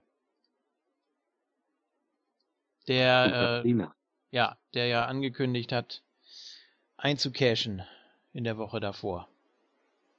Und das scheint dann zu gehen. Also, ähm, wir hatten ja diesen Konflikt zwischen Katrina und King Cuerno, wo sie ja meinte, er hätte den Deal nicht eingehalten und deshalb äh, gilt auch das Eincashen nicht. Aber jetzt scheint das wieder kein Problem zu sein. Tja. Also die Regel gibt's wohl doch noch. Ja, Ja. anscheinend schon. Und Katrina hier wieder mal mit Mind Games. Denn sie hat ja äh, Felix noch geküsst und meinte, ja, wir haben ja noch eine Vergangenheit und so und ich hätte mich vielleicht äh, doch für deine Seite entscheiden sollen. Ähm, dann haben sie sich geküsst und dann meinte sie aber, und heute wird Mil Muertes dich zerstören. Ja. Also. Mind, Mind Games gegen Phoenix mal wieder. Der das auch alles mitmacht. Also Phoenix wirkt auch so mit dem Charakter, dass er sich wieder von Katrina verarschen lässt, sozusagen, auch ein bisschen dumm. Also Phoenix ja auch dadurch mehr so Tweener, ne? Weil ja eigentlich, wenn er oder wenn Katrina sagt, die haben eine Vergangenheit miteinander. So. Nein. Phoenix ist kein Tweener. Hm. Also Phoenix Naiv hat vielleicht. naiv würde ich, ja genau, naiv würde ich ihn auch nennen. Zumindest ein bisschen. Äh, er wirkt ja auch, wenn er im Ring ist, überhaupt nicht wie ein Tweener. Er ist ein typisches Nein, natürlich Face. nicht. Aber so, wenn man die beiden jetzt so zusammen gesehen hat, das wirkte auf mich irgendwie so, ja, er ist da so ein bisschen, er hat da noch so Schatten der Vergangenheit. Ja, natürlich, aber auch damals, als er mit Katrina in der ersten Staffel da diese, diese paar Folgen zusammen war, äh, war er auch nicht wirklich Tweener. Also, man hat ihm die Face-Rolle eigentlich immer abgenommen. Für mich ist das ein typisches Face, der halt nur ein bisschen verwirrt ist und naiv, ja. Ist natürlich auch schwer. verliebt. Ja, genau. Wie? Ist, nat- Was? Ein bisschen verliebt vielleicht. Ja. ist natürlich auch ein bisschen schwer, weil Phoenix auch kein Mic-Work hat. Ähnlich wie Prinz Puma. Wobei das bei Puma irgendwie noch besser rüberkommt. Also Phoenix wirkt manchmal in diesen Backstage-Dingern ein bisschen verloren. Klar hat er schon geredet, aber er redet halt relativ wenig. Hier jetzt auch wieder, hätte er ja keinen Satz gesagt. Ja, richtig. Es geht ja auch das Gerücht um, dass Katrina ein Geist ist, Ja, dass sie schon lange tot ist ja. und äh, deshalb auch schon so lange Mil Muertes kennt und so weiter und dass sie sich dann in Luft auflösen kann und woanders wieder auftaucht und jetzt haben wir auch in der letzten Folge gesehen, wie so das Gesicht äh, sich verwandelt und so, wenn es sein muss. Ja, Ja. sie hat ja auch gesagt, sie will äh, die Kräfte von Phoenix haben. Ja, Ja, Was- vielleicht um dann wieder zum Leben erweckt zu werden. ja, Ja. Und dann muss Phoenix ja aufpassen, ne? denn wenn er nicht mehr diese Fähigkeiten hat, immer wieder aufzustehen, dann ist ja bald vorbei. Richtig. Ja, und äh, Querno scheint ja jetzt irgendwie ganz raus zu sein, oder?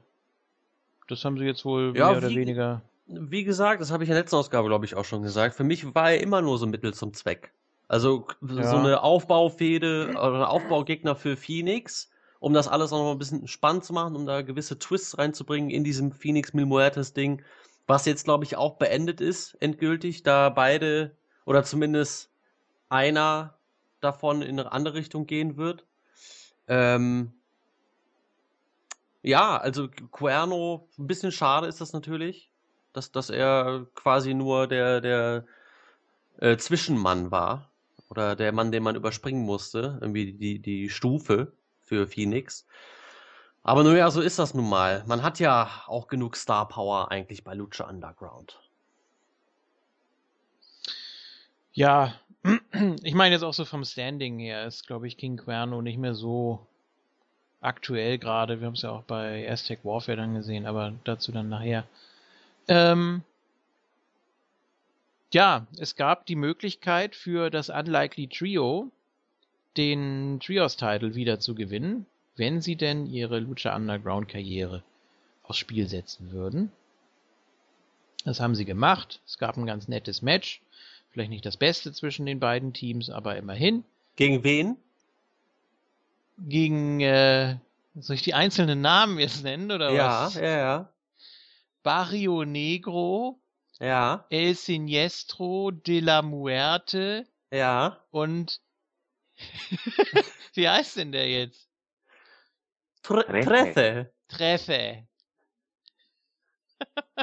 Ja. Ja, kann mich nicht dran gewöhnen. Können wir ihn nicht Trees nennen? Nein, Nein. Gut. Wer ist denn der mit der lila Maske? weiß ich nicht. Das müsste Barrio Negro sein. Aha.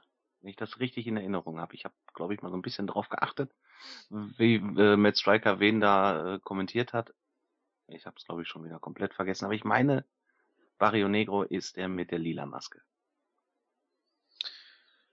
Ja, Ich glaube, das muss man sich aber auch nicht mehr merken.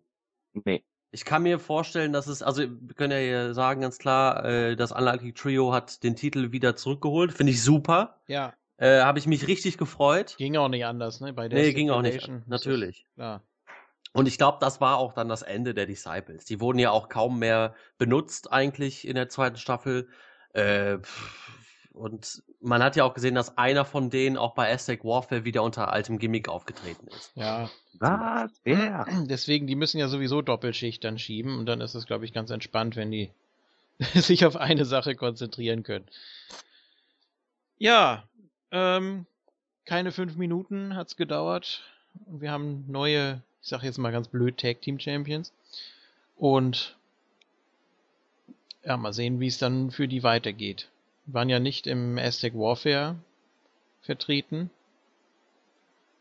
Aber, na gut, die anderen schon teilweise, wie gesagt. Wir sind dann backstage bei Puma und Mundo. Ja. Weiß ich auch nicht. Gibt ja immer noch diese, diese Clips da von Mundo, was man trainieren soll und wie. Jetzt hatte er den äh, Spider Walk oder sowas. Also da äh, kniet er irgendwie vor der Wand und stemmt dann immer einen Arm gegen die Wand und zieht sich dann da dran so hoch. Das sieht auch richtig krank aus. Habt ihr natürlich alles schon wieder gemacht, ne? Natürlich habe ich das Ja, ja. gemacht. Heute Morgen noch direkt. Ja. Ja. Und? Hast du was gezerrt? Ja, alles. Alles. Ich kann mich auch nicht mehr be bewegen.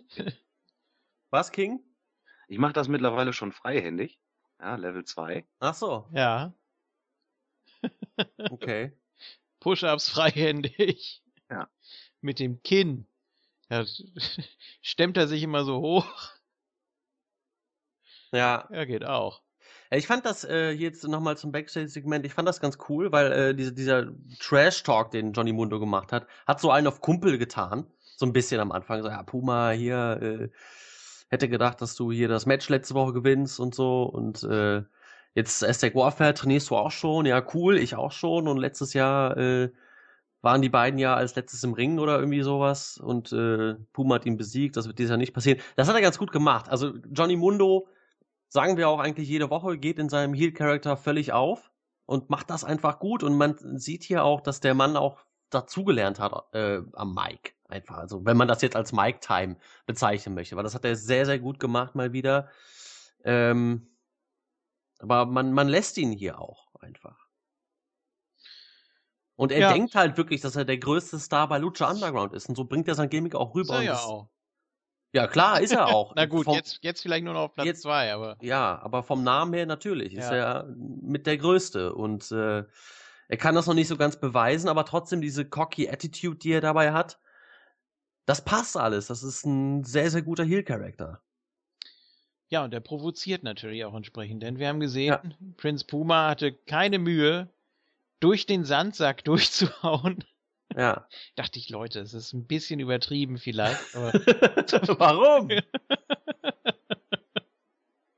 Nein, Ach der war vorher schon kaputt. Da war so, ja auch der- ein Tape drum. Ja, er hat ja ja. eigentlich nur das Tape kaputt gehauen. ach so, war schon ausgehöhlt wahrscheinlich. Ja. Mhm. Oben war er noch äh, hohl und unten steckte Mascarita Sagrada drin.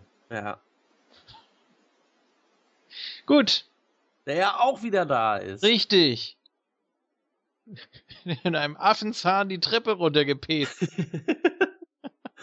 ja. So. Dann. Ja, wenn die Kommentatoren dieses Segment gesehen hätten, dann wären sie nicht so überrascht gewesen. Rey Mysterio und Dragon Azteca Jr., die da in ihrem, ja, an ihrem japanischen Teetischchen sitzen und sich äh, erstmal abfüllen und sagen, guck mal hier, ich habe da einen Vertrag für nächste Woche für Aztec Warfare, du bist dabei. Und dann fragt Dragon Azteca, ja und du, was ist mit dir? Und dann, ja, hier ist noch ein Papier. Prost. Hat mich äh, komplett gehypt, das Segment. ja. Ohne Scheiß, mich, ja, da- das meine ich wirklich ernst. Also ich war in der WWE wirklich nie der größte Rey Mysterio-Fan. Ähm, klar habe ich immer seine Leistung, äh, fand ich immer gut. Ich, der Typ hat eigentlich immer delivered, am Ende zwar nicht mehr so in der WWE, weil er wirklich sehr kaputt war und dauernd verletzt. Äh, aber ähm, ich weiß nicht, hier bei Lucha Underground, ich fand die, die ganze Darstellung mit den Clips mit Dra Dragon Azteca Jr. immer sehr gut. Und dann irgendwie habe ich auch schon drauf gewartet, einfach, dass er in den Tempel kommt.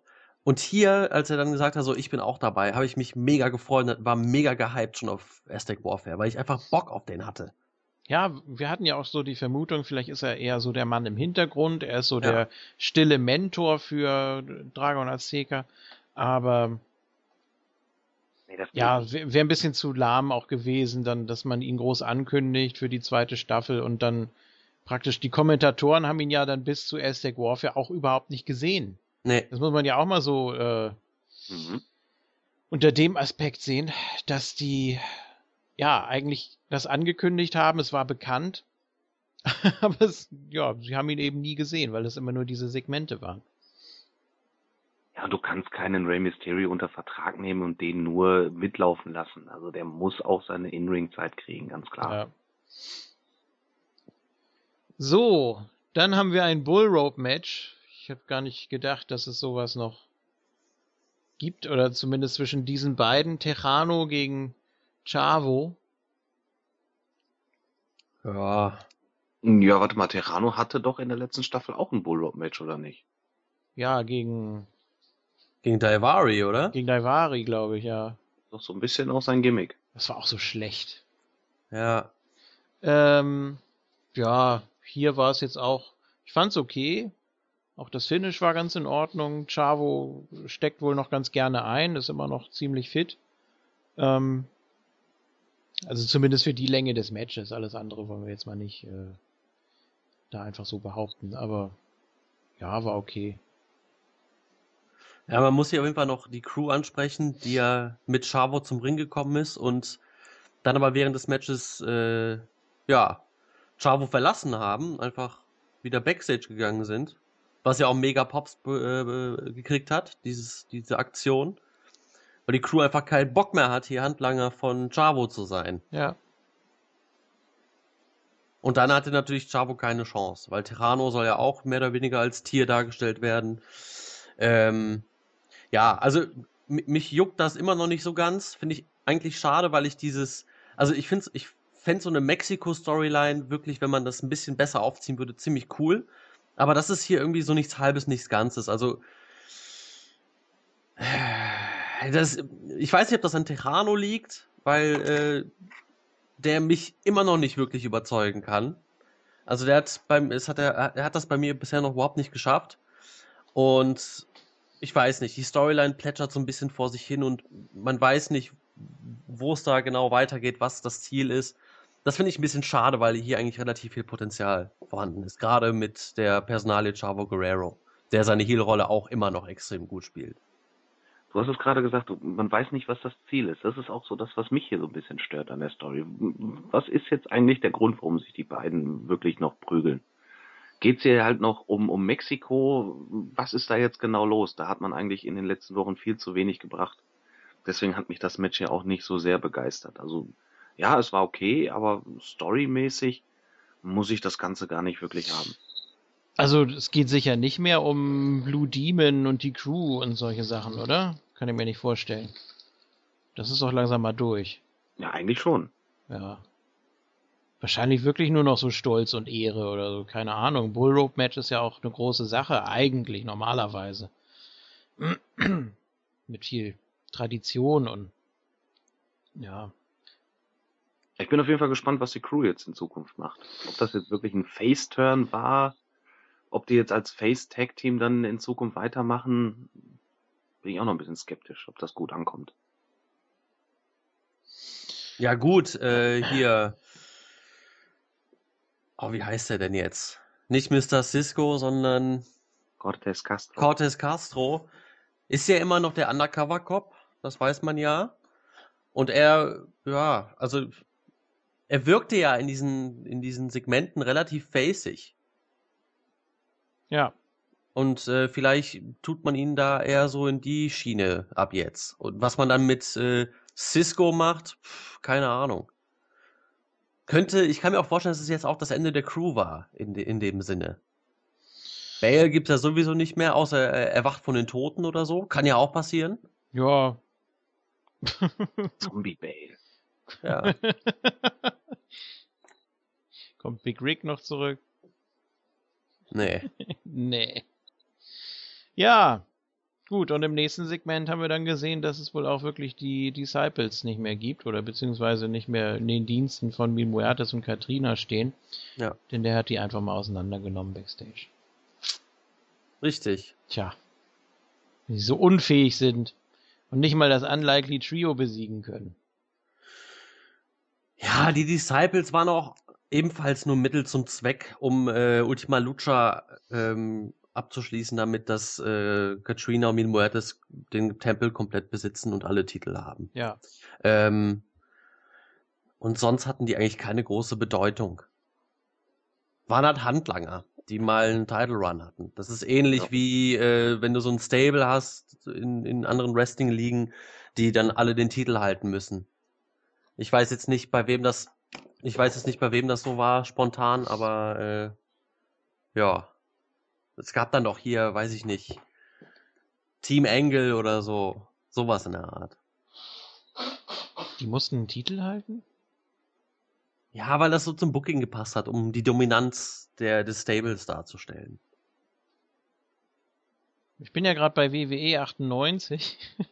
Habe ich, glaube ich, mal so beiläufig erwähnt. Ja. Und ähm, jetzt hat gerade Vince Ken Shamrock überredet, da beizutreten. Er hatte eigentlich ein Match laufen gegen den Big Boss Man, aber dann haben sie, äh, haben sie sich zusammengerauft und dann wurden sie auch kurz danach Tag Team Champions. Also das wäre vielleicht so ein Beispiel, wo da einfach so völlig random irgendjemand äh, dann plötzlich einen Titel holt und dann auch ein und derselbe zwei oder drei Titel auf einmal hält. Und das sieht dann natürlich gut aus im Stable.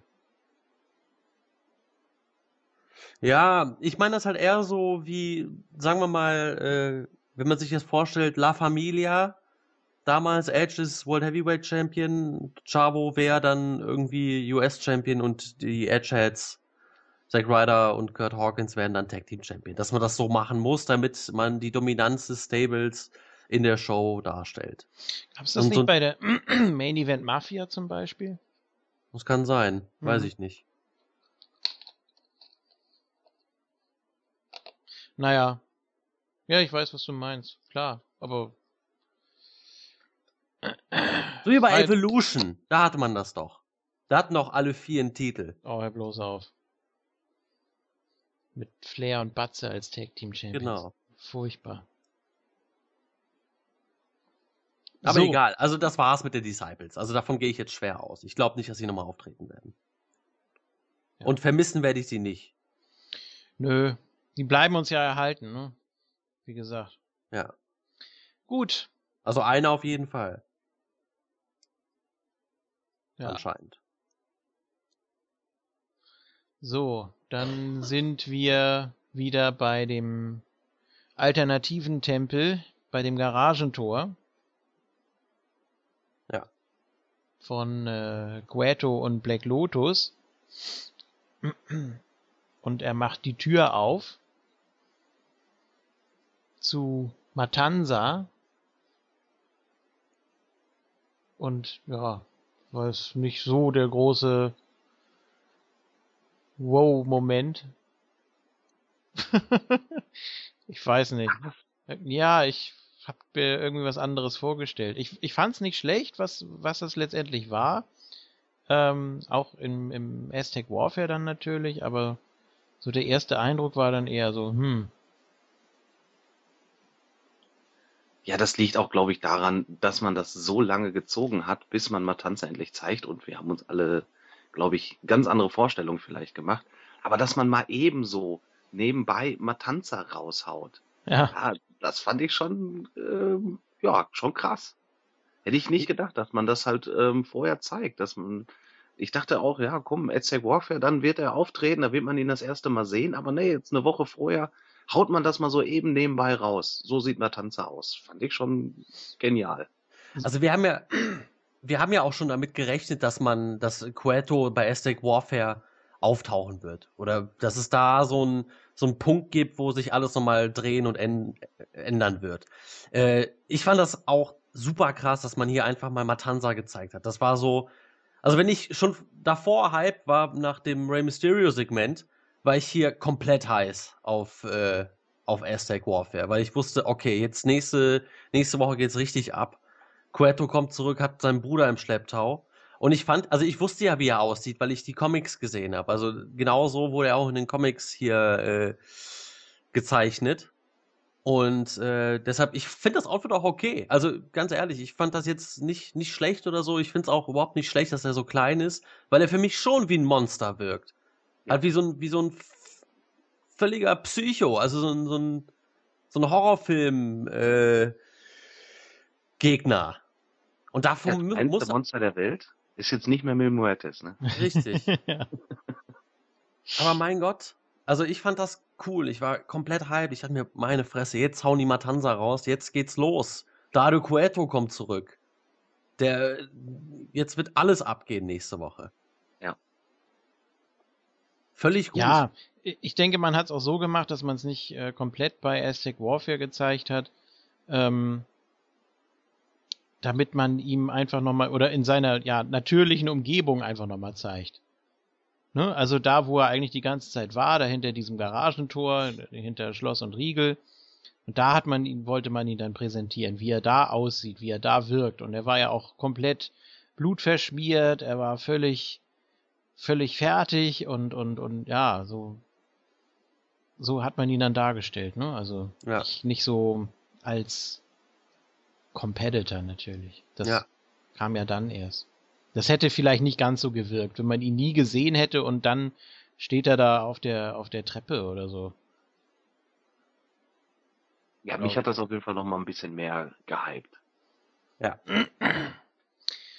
Völlig. So. Ja, dann haben wir das äh, Lucha Underground Title Match. Phoenix gegen Mil Muertes. Was, Ja. was habt ihr da gedacht? Oder erstmal habt ihr Phoenix überhaupt Chancen ausgerechnet? Nee. Nee? Nee, eigentlich nicht. Also war für mich sehr überraschend, dass es hier einen Titelwechsel gab, weil ich eigentlich schon damit gerechnet habe, dass, äh, dass der neue Gegner bei Aztec Warfare ausgekämpft wird von Mil Muertes. Dass man da vielleicht, wenn man, also gerade nach dem Segment dachte ich mir, okay, eigentlich muss Matanza Aztec Warfare irgendwie gewinnen, wenn er dort wirklich als Competitor einen Auftritt haben sollte. Ähm, und dass man dann da so eine Fehde macht, weil ich habe auch irgendwie damit gerechnet, dass da Cueto am Anfang äh, Face-Reaktion bekommen wird und dann quasi um die Tempelherrschaft mit Matanza gegen Mil Muertes antritt. Deshalb war ich völlig überrascht, dass Phoenix sich hier einfach den Titel geholt hat. Fand ich krass. Aber ich habe es auch irgendwie gefeiert. Das Match war auch sehr stark. Ja. Also die beiden haben eine unfassbar gute Chemie. Das ist schon das zweite unfassbar starke Match von den beiden. Äh, pff, Wahnsinn, sehr, sehr gut. Also, Ja, was man vielleicht hätte lassen können, oder ich verstehe das immer nicht mit den, mit den Masken, dass das immer so groß äh, dargestellt wird. Klar, so für die, für die Dramatik ist das ja eben. gut, aber ja, aber da wird immer so viel dran rumgemacht und man weiß als Zuschauer eh, da wird nichts passieren. Man wird da niemanden Ja, demaskieren. das ist scheißegal. Nee, Das das, ist- ich, man spielt ja auch nicht damit, dass man jemanden demaskieren will, glaube ich. Also, das kann ich mir so gar nicht vorstellen. Das nehme ich auch so nicht wahr, sondern man will einfach zeigen, man könnte, wenn man wollte, und äh, macht das aus Dramatikgründen. Man, man zerreißt was vom Gegner. Man hat ja auch hier, gerade mit den Masken, die Chance dazu. Klar könnte man auch ein T-Shirt anziehen, das irgendwie zerreißen oder so, aber das wirkt einfach auch äh, gut, wenn man irgendwas kaputt macht. Das ist genauso wie, wie wenn man äh, Blut als Stilmittel einsetzt. Im Prinzip. Es wirkt einfach krasser und heftiger und ähm, fand ich sehr gut. Ich mochte das auch zum Beispiel damals bei Pentagon gegen Vampiro oder bei äh, schon beim ersten Match zwischen Phoenix und Mil Muertes. Oder beim Ja, Brave Consequences. Für den Genau. Gegner. Genau. Bitte? King, habe ich nicht verstanden. Es ist ja eine gewisse Demütigung für den Gegner. Ja, ja, das ist klar. Das ist Zumindest sowieso in, zerstört, nicht komplett abnimmt. in Mexiko ist das ja wichtiger als jeder Titel. Ne? Also wenn du da deine Maske verlierst, dann hast du für immer deine Ehre verloren. Also das ist schon eine sehr krasse Symbolik natürlich. Ja, nein, Match war sonst soweit ganz gut. Ich habe das jetzt nur mal so als kleinen Wermutstropfen angeführt, weil ich da eigentlich nicht so der große Fan von bin, wenn man da eben so lange und intensiv da dran rummacht, obwohl man eigentlich weiß, da passiert sowieso nichts. Also, weiß nicht, ist, ist nicht so meins. Ja, und dann haben wir tatsächlich äh, mit einer Einrollaktion mehr oder weniger haben wir einen neuen Champion. Mimuertes doch schon relativ klar besiegt. Und ja, ich dachte, wenn Phoenix da was äh, reißt, dann vielleicht irgendwie mit einer besonderen Entwicklung oder meinetwegen, weil wir auch am Anfang das Segment gesehen haben, irgendwie einen Turn von Katrina oder sowas. Nee, den habe ich. Das ist. Das, das hat, hatte man ja schon mal. Dann habe ich auch gedacht, hm, welchen Wert äh, messen die jetzt diesem Gift of the Gods Title bei? Dass wenn der mal eincasht, dass der dann auch zum Erfolg führt. Klar, man hat diese Woche Puffer, also heißt der Überraschungseffekt ist eigentlich dahin, aber man muss ja auch diesem Eincashen bestimmten Wert verleihen und äh, das machst du natürlich am besten mit einem Titelwechsel.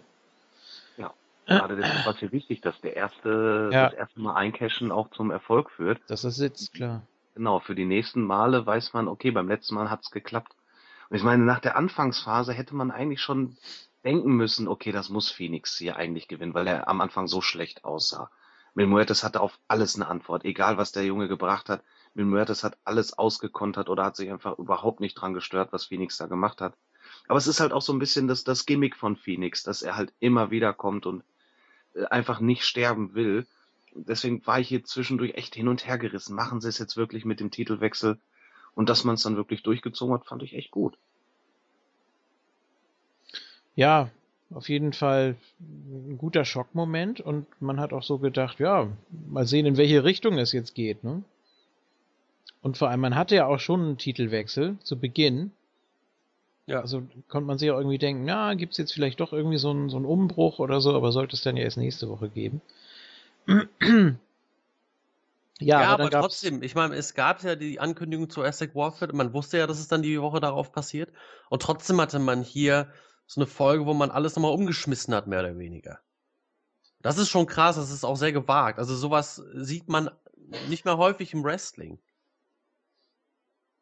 Ja, Klar, es ist alles vorgeschrieben, weil es ja Seriencharakter hat und die sind getaped, die Sachen. Aber trotzdem finde ich das krass, dass man wirklich so einen riesen Swerve quasi äh, kurz vor dem größten Match des Jahres bringt. Das ist so, als ob jetzt äh, Roman Reigns eine Woche vor dem Rumble äh, den Titel verloren hätte. Ich glaube aber schon, dass es von Katrina aus äh, kalkuliertes Risiko war. Oder dass sie das irgendwie noch so in der Hinterhand hatte. Das war keine spontane Entscheidung. Ich weiß auch nicht, ob sie Mil Muertes alles erzählt von ihren Plänen. Da bin ich mir auch Nö. nicht so sicher. Glaube ich auch nicht. Nee, die kocht ihr eigenes Süppchen. Ja. Mhm. Für sie ist, glaube ich, auch Mil Muertes dann einfach nur Mittel zum Zweck.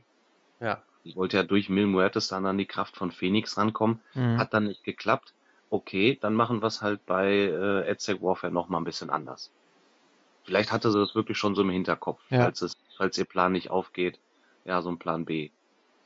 Ja, und dann natürlich der Klassiker, ne, schlechthin. Also der Face, der sich durchgesetzt hat, der äh, überraschend den Titel gewonnen hat, muss als Nummer eins starten und der, den er überrumpelt hat, der absolute Monster Heel, der wird dann die letzte, der, der letzte Entrance sein. Das war doch letztes Jahr genauso, oder?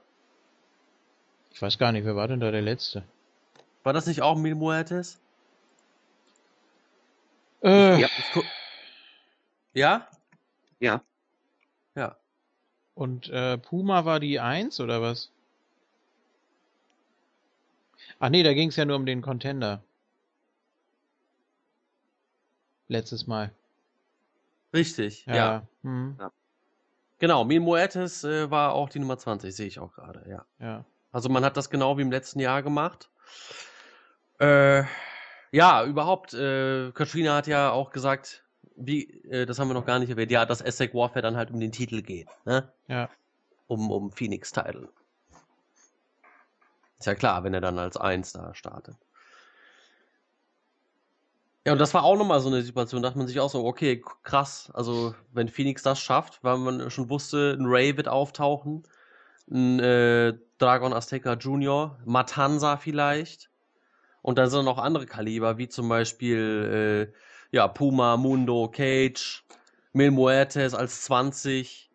Und natürlich äh, Pentagon, mit dem hätte man auch rechnen müssen. Tja. Aber das hat, da äh, kommen wir auch gleich noch zu. Und das sind alles die Favoriten gewesen. Also ich habe dann schon mir fast gedacht, dass Phoenix den Titel nächste Woche wieder verlieren wird. Ja, das war, wie gesagt, der Notfallplan von Katrina wahrscheinlich. Ja. Ist natürlich die Frage, jetzt muss sie sich ja irgendwie mit äh, Queto arrangieren, aber da kommen wir jetzt gleich zu. Können wir jetzt gleich schon besprechen eigentlich, ne? Oder wolltet ihr noch was zu der Ausgabe sagen? Nee, ich will jetzt zu Aztec Warfare Ja, kommen. bin ich auch sehr für. Ja, wieder ja, mal. die Ausgabe war schon mega stark. Jetzt, Ja. ne, Ja, ohne Aztec Warfare zu betrachten, hat mich die Folge auch schon mega gehypt. Ich Ja. hatte so einen Bock auf Aztec Warfare. Ja, nochmal ganz langsam. Ähm, ja, das, das war schon eine richtig geile Aufbaufolge dafür. Ja, auf jeden Von Fall. vorne bis hinten muss man das echt sagen. Ja. Und wir haben es ja schon gesehen, unter anderem mit dem letzten Aztec Warfare, der Qualifikation und auch mit dem ja, Ironman-Match in Anführungsstrichen. Sie schaffen das auch ganz gut, komplette Matches über eine Ausgabe zu ziehen und dann da wirklich alles einzubauen, was man so braucht und was man als Zuschauer erwartet. Und das haben sie hier mal wieder bewiesen. Achso, was ich Isco noch fragen wollte. Hast du denn äh, das Two out of Three Falls Match zwischen Samoa Joe und Sami Zayn gesehen? Nee. Deine Lieblingsmatchart. Ja, nee, habe ich nicht. Mit einer knappen Stunde. Wo denn? NXT. Nee. Ja, guck's dir mal an. Ja, das mache ich. Ja. Das klingt gut. Ja. Gut. Wo denn? In Ja. der Weekly? Ja, ja, ganz normale Ausgabe vor zwei Wochen oder so. Ach so, auch nur ein Match dann. Ja, ja. Ausgabe. Okay. Mhm. Ja, das ziehe ich mir mal rein. Auf jeden War, Fall. das, war das gut? Es war sensationell. Ja, okay. Ich meine, das ist doch dein Match. Ja, eben. Ja. So. Wir sind dann nochmal bei äh, Phoenix und Pentagon Junior und auch Katrina, die ihr Gesicht verwandeln kann und ja, die tüdeln da noch so ein bisschen rum. Aber sonst gab es, wie gesagt, keine äh, Segmente oder irgendwelche Einspieler oder sowas. Man hat sich dann wirklich auf das Match konzentriert. Und was ich auch sehr positiv bemerken muss, man hat nicht so getan, als wäre man live, dass dann immer irgendwie ein Stückchen fehlte im Match, wenn man mal in die Werbung ging und dann kam wieder und dann ist man wieder da und dann äh, hätte was gefehlt. Nein, sie haben wieder da angesetzt, wo sie vorher waren. Und das hat also dem Match auch sehr gut getan, fand ich. Man hat nicht Ja. irgendwelche Eliminations verpasst oder sowas. Das wäre auch nicht so toll gewesen. Ja. Vor allem, weil man ja bei Lucha Underground auch nicht mit äh, Rückblenden arbeitet. Ne? Also hier so Moments ago und sowas. Das gibt es Ja, ja, richtig. Nein. nicht. Ja, man muss auf jeden Fall noch sagen, Katrina hier in dem Backstage-Segment hat sie gesagt, dass Pentagon äh, keine Einladung für Aztec Warfare hat. Hier hat man weiter die Storyline, die man schon ein bisschen aufgebaut hat, zwischen Katrina und Mil Muertes und Pentagon Junior weitergeführt. Ähm, Pentagon meinte dann noch so, ja, wenn ich Mil Muertes in die Finger bekomme, dann geht's ab, weil äh, ich Zero Fear hab. Zero Miedo. ja. Und äh, da meinte Katrina noch, ja, du weißt gar nicht, äh, was äh, vier genau ist. Bevor Richtig, du. ja, ja, weil du noch keine richtige 4 hattest. Genau, ja. Irgendwie Eine drei. Ja. Eine 3 minus. Richtig. Da war ich ein bisschen traurig. Weil ich mir dachte, ohne Pentagon das Aztec Warfare Match, hm. Aber man hat ihn ja noch gesehen. Gott sei Dank. Ja. Weil Pentagon war für mich auch so ein kleiner Geheimfavorit eigentlich für das Match. So wie der. Äh, oh, so nee, das, das sehe ich gar nicht. Ich glaube, dass man einen Titelgewinn von Pentagon noch eine ganze Weile zieht. Ja, das kann ich mir auch gut Weil- vorstellen, klar, aber trotzdem so ein, so zumindest Top 4 hätte er, glaube ich, schon geschafft. Hm. Vielleicht hat man das auch extra gemacht, um ihn zu schützen. Gerade vor, äh, vor Matanzas Debüt, vor dem Ray-Debüt und so weiter. Ich glaube schon, dass man mit Pentagon viel vorhat. Ich glaube, ich gehe, wie gesagt, davon aus, dass Pentagon diese, Au- aus, äh, diese Staffel noch den Titel holt. Also Pentagon Katrina ist das neue Austin McMahon quasi. Ja. Ja, Richtig. Darauf wird es jetzt hinauslaufen, denke ich. wahrscheinlich. Und auf Pentagon gegen Muertes habe ich auch richtig Bock. Ja, erstmal das, ne? Und dann ist auch die Frage, wer dann letztendlich Matanza entthront. Aber gut, kommen wir gleich zu, wer da äh, in Frage käme. ja, nach diesem Vorgeplänkel dann wieder die offizielle Begrüßung mal wieder, also dass die Ausgabe dann richtig losgeht. Ja, und es ging, wie gesagt, um den Titel, nicht um den Number One Contender Spot. Da ist dann auch die Frage, wer ist der Number One Contender? Möglicherweise der Runner-Up oder so. Das werden wir dann nächste Woche erfahren. Oder wer da jetzt überhaupt die Geschicke leitet, was mit Katrina und äh, Cueto passiert. Das sind ja alles so Fragen, die sich da jetzt stellen. Ja, es ging los, logischerweise, mit äh, Phoenix. Und die Nummer zwei dann gleich, da haben sie gleich mal einen rausgehauen. Mark out. Ja. Auch bei den Kommentatoren, oh, das Debüt und haben wir ja nie im Leben mit gerechnet.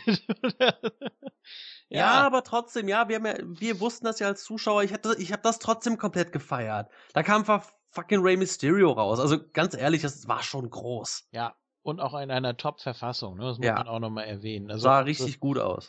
Die ersten Minuten Gut, waren ja 90 Sekunden Abstände, ne? Aber ja. die ganze Zeit eigentlich, die er zu sehen war und auch so One-on-One -on -one gegen Phoenix, hat mir richtig gut gefallen. Also man hat ihm da nicht angesehen, dass er irgendwie ein paar Jahre älter ist, als wir ihn bei der WWE das letzte Mal gesehen haben.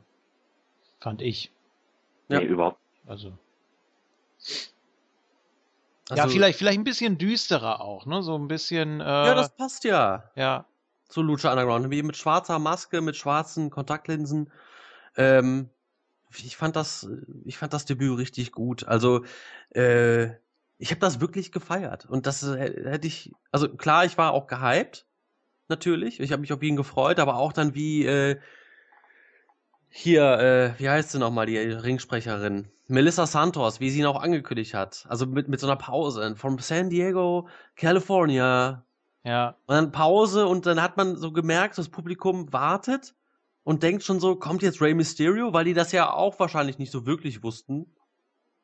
Also klar haben die mit gerechnet, aber äh, und dann haut sie gerade Rey Mysterio Jr. Rey Mysterio Jr. heißt er übrigens. Was ja, ich ja. auch krass finde, weil er den Namen, glaube ich, gar nicht mehr tragen darf. Äh, weil er weil er die Maske wieder angezogen hat. Ach so, ist das so ein, ist das so ein? Ja, ich meine, also er hat ja, er hieß ja Rey Mysterio Jr. Äh, in der WCW zum Beispiel und er hat in der WCW die Maske verloren. Dann da ist weiterhin als Rey Mysterio Jr. in der WCW ohne Maske aufgetreten. Als er zur WWE kam, mussten sie aber einen Rey Mysterio umbenennen, da man, äh, da er die Maske wieder angezogen hat und man dann den Namen, glaube ich, nicht mehr verwenden darf. Aha. Deshalb habe ich das ein bisschen gewundert, dass er hier als Rey Mysterio Jr. angekündigt wurde. Kann natürlich auch sein, dass er hier ähm, Rey dass das Mysterio hier auch mit mit äh, Y Aber geschrieben wird statt mit I, weil der Rey Mysterio in der WCW wurde noch mit I geschrieben, soweit ich mich erinnern kann. Sicher? Vielleicht nehmen die das als Ausrede. Ja, ich glaube schon. Ähm, bei Chavo hat die WWE das aber auch gemacht. Die haben dem auch das Junior weggenommen. Da ja. gab's ja dann den, den Senior, da Chavo Classic, ja. aber Chavo hieß immer Chavo nur dann. Ohne ja, bei, ja, bei Chavo hat man das vielleicht einfach nur so gemacht, keine Ahnung. Aber ich meine, wenn ein Luchador die Maske wieder anzieht, darf er nicht mehr den Namen nehmen, den er vorher hatte. Aber bei dem ersten ECW One Night Stand, da hieß äh, Chavo, äh, Quatsch, da hieß Rey Mysterio noch Junior. Oder wieder weil man da irgendwie so die Anlehnung haben wollte an die ECW-Zeit. Okay. Oder? Vielleicht, also so gut kenne ich mich auch nicht aus. Ich habe das mal irgendwo gelesen oder irgendwo aufgeschnappt. Ähm, vielleicht irre ich mich da. Da kann uns bestimmt ein Luchador-Experte bei helfen. Also, ähm, wenn ich das so richtig verstanden habe, man äh, erstmal ist das sowieso nur wichtig, wenn es in Mexiko passiert. Was, was in den amerikanischen Ligen passiert, ist ja eigentlich egal. Ja. Ähm, und dann darfst du, glaube ich, nicht mehr mit der gleichen Maske auftreten. Also es gibt schon den einen oder anderen Luchador, der mit dem gleichen Gimmick immer noch auftritt und auch schon die ein oder andere Maske verloren hat. Ja, aber Ray hat doch 50 verschiedene Masken, oder? War das ja. nicht so? Naja. Ja, ähm, auch überraschend, dass Ray hier eine Ganzkopfmaske getragen hat, weil die hat er ja eigentlich in der WWE gar nicht mehr getragen. Das hat mich ein bisschen gestört ganz am Anfang. Der musste ja alle paar Schritte sich an den Kopf fassen und die Maske richten. Das fand ich ein bisschen nervig. Aber ja, hat ja, ja dem Match jetzt auch. keinen Abbruch getan. Ne? Ist mir gar nicht aufgefallen. Da musst du nochmal darauf achten. So die ersten paar Sekunden hat er sich bestimmt fünf, sechs Mal immer an den Kopf gefasst und hat die Maske gerichtet. Okay. Auch so mitten in der Aktion fast schon so. ja, der dritte dann King Cuerno, der auch nicht allzu lange durchhalten sollte. Also für mich eigentlich mit die Enttäuschung vom Aztec Warfare, weil Ja.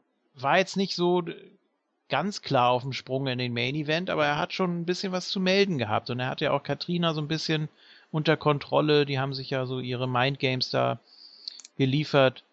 Ähm, er hat schon am Titel gekratzt, wollte eincashen, durfte nicht, äh, hat angeblich den Deal nicht eingehalten. Das klingt schon alles nach einer recht wichtigen und auch relevanten Story, aber hier hat er irgendwie gar nichts mehr zu melden gehabt. Fand ich ein bisschen schade.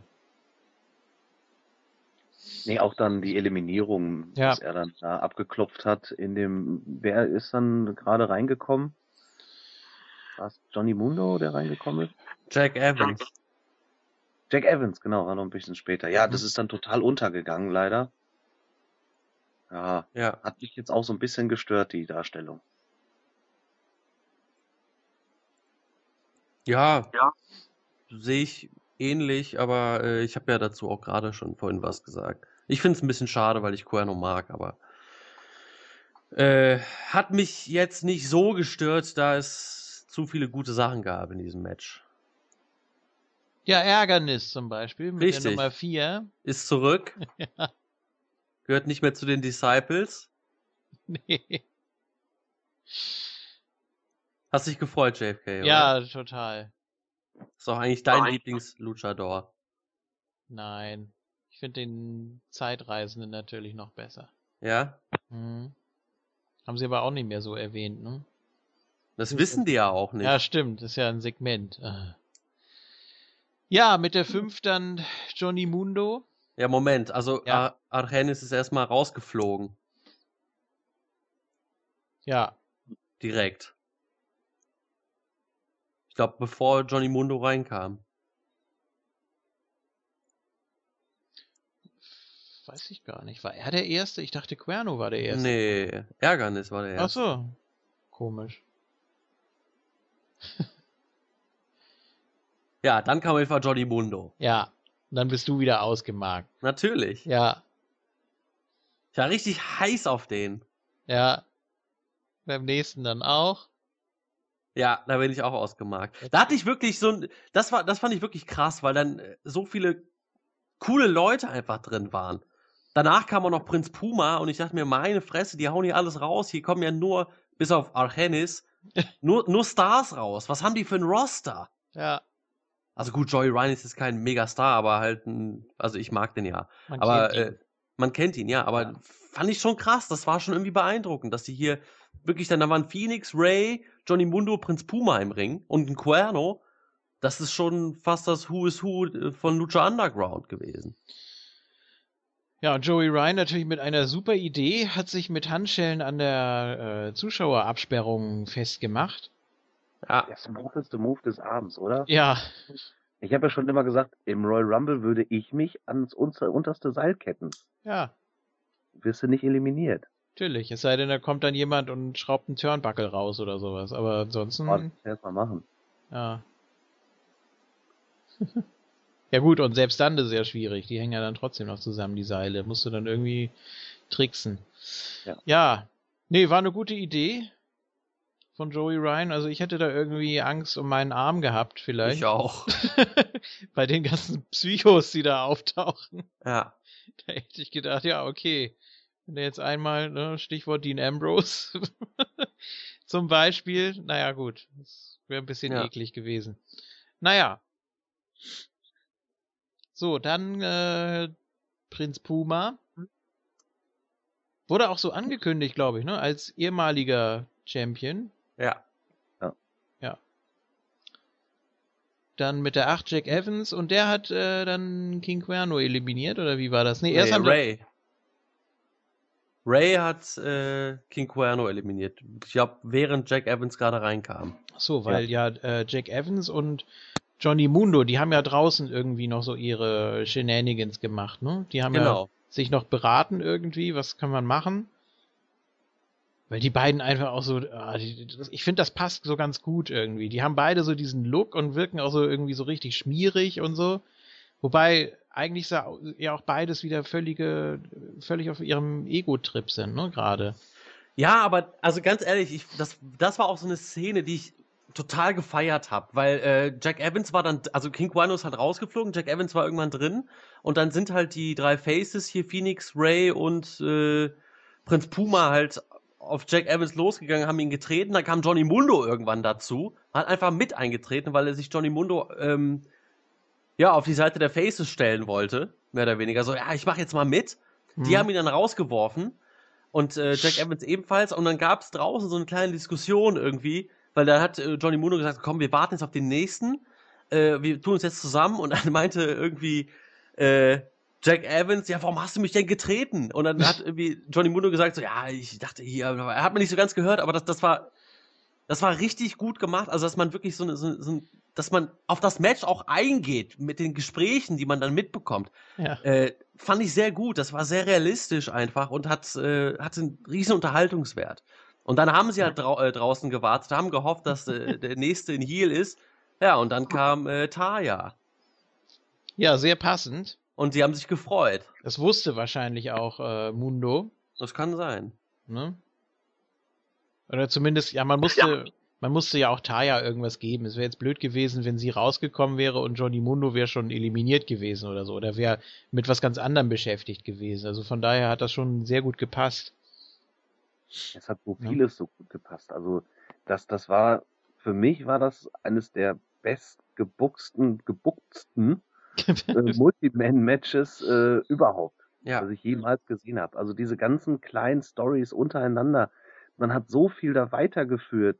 Das, das war einfach unglaublich. Ja. Es ist immer wieder was passiert, wo man dachte, ach ja, ja, das kommt jetzt. Und dann hatte man jetzt gerade so diese kleine Allianz mit Mundo und Evans und dann war halt äh, Taya mit dabei und dann kommt halt als nächstes direkt Cage raus, was ja. halt wieder super stimmig ist. Ja, und das, das ist ja auch die Sache, dass das Publikum dann auch das genau sehen wollte, dass Cage rauskam. Dann kommt der halt raus und die feiern den komplett ab. Und das Gesicht von, von äh, Johnny Mundo dabei, also das war richtig krass. Also Johnny Mundo hier auch, auch wenn er früh rausgeflogen ist, äh, hat wieder absolut delivered als Heel. Also der Mann gefällt mir als Heel unfassbar gut. Also der, der spielt die Rolle unglaublich mit seiner Mimik und wie er sich im Match verhält. Der, das ist ein richtig abgewichster Heel. So. Und äh, Taya übrigens meine neue Lieblingsfrau äh, bei Lucha Underground. Die hat mich hier auch wieder komplett überzeugt. Boah. Nee. Doch. Nein, das. Nee, da bleibe ich bei Evelise. Eindeutig. Einfach ja, wobei so vom... Evelise mir aufgeworfen hat, hat einen ganz schön dicken Poppes gekriegt. Ja. Ja und? Ja, mag ich nicht so. Aha. Gut. Ich schon. Ja, deshalb bist du auch so ein Naomi-Fan. Nee. Nein. Gut, dann äh, Halbzeit quasi. Cage mit der Nummer 10. Der, äh, ja, weiß nicht, auch so ein bisschen, eigentlich ja von der, von der Idee her auch mit einem Top-Favorit. Müsste eigentlich sein, ne? Oder wie ja. er eigentlich gerade in der ersten Staffel dargestellt wurde, aber jetzt so in letzter Zeit, ich habe den überhaupt nicht mehr auf dem Schirm gehabt. Nur noch so mit so Nebenstories irgendwie, auch keine Relevanz mehr so richtig. Weiß nicht. Was? Nee, fand ich nicht.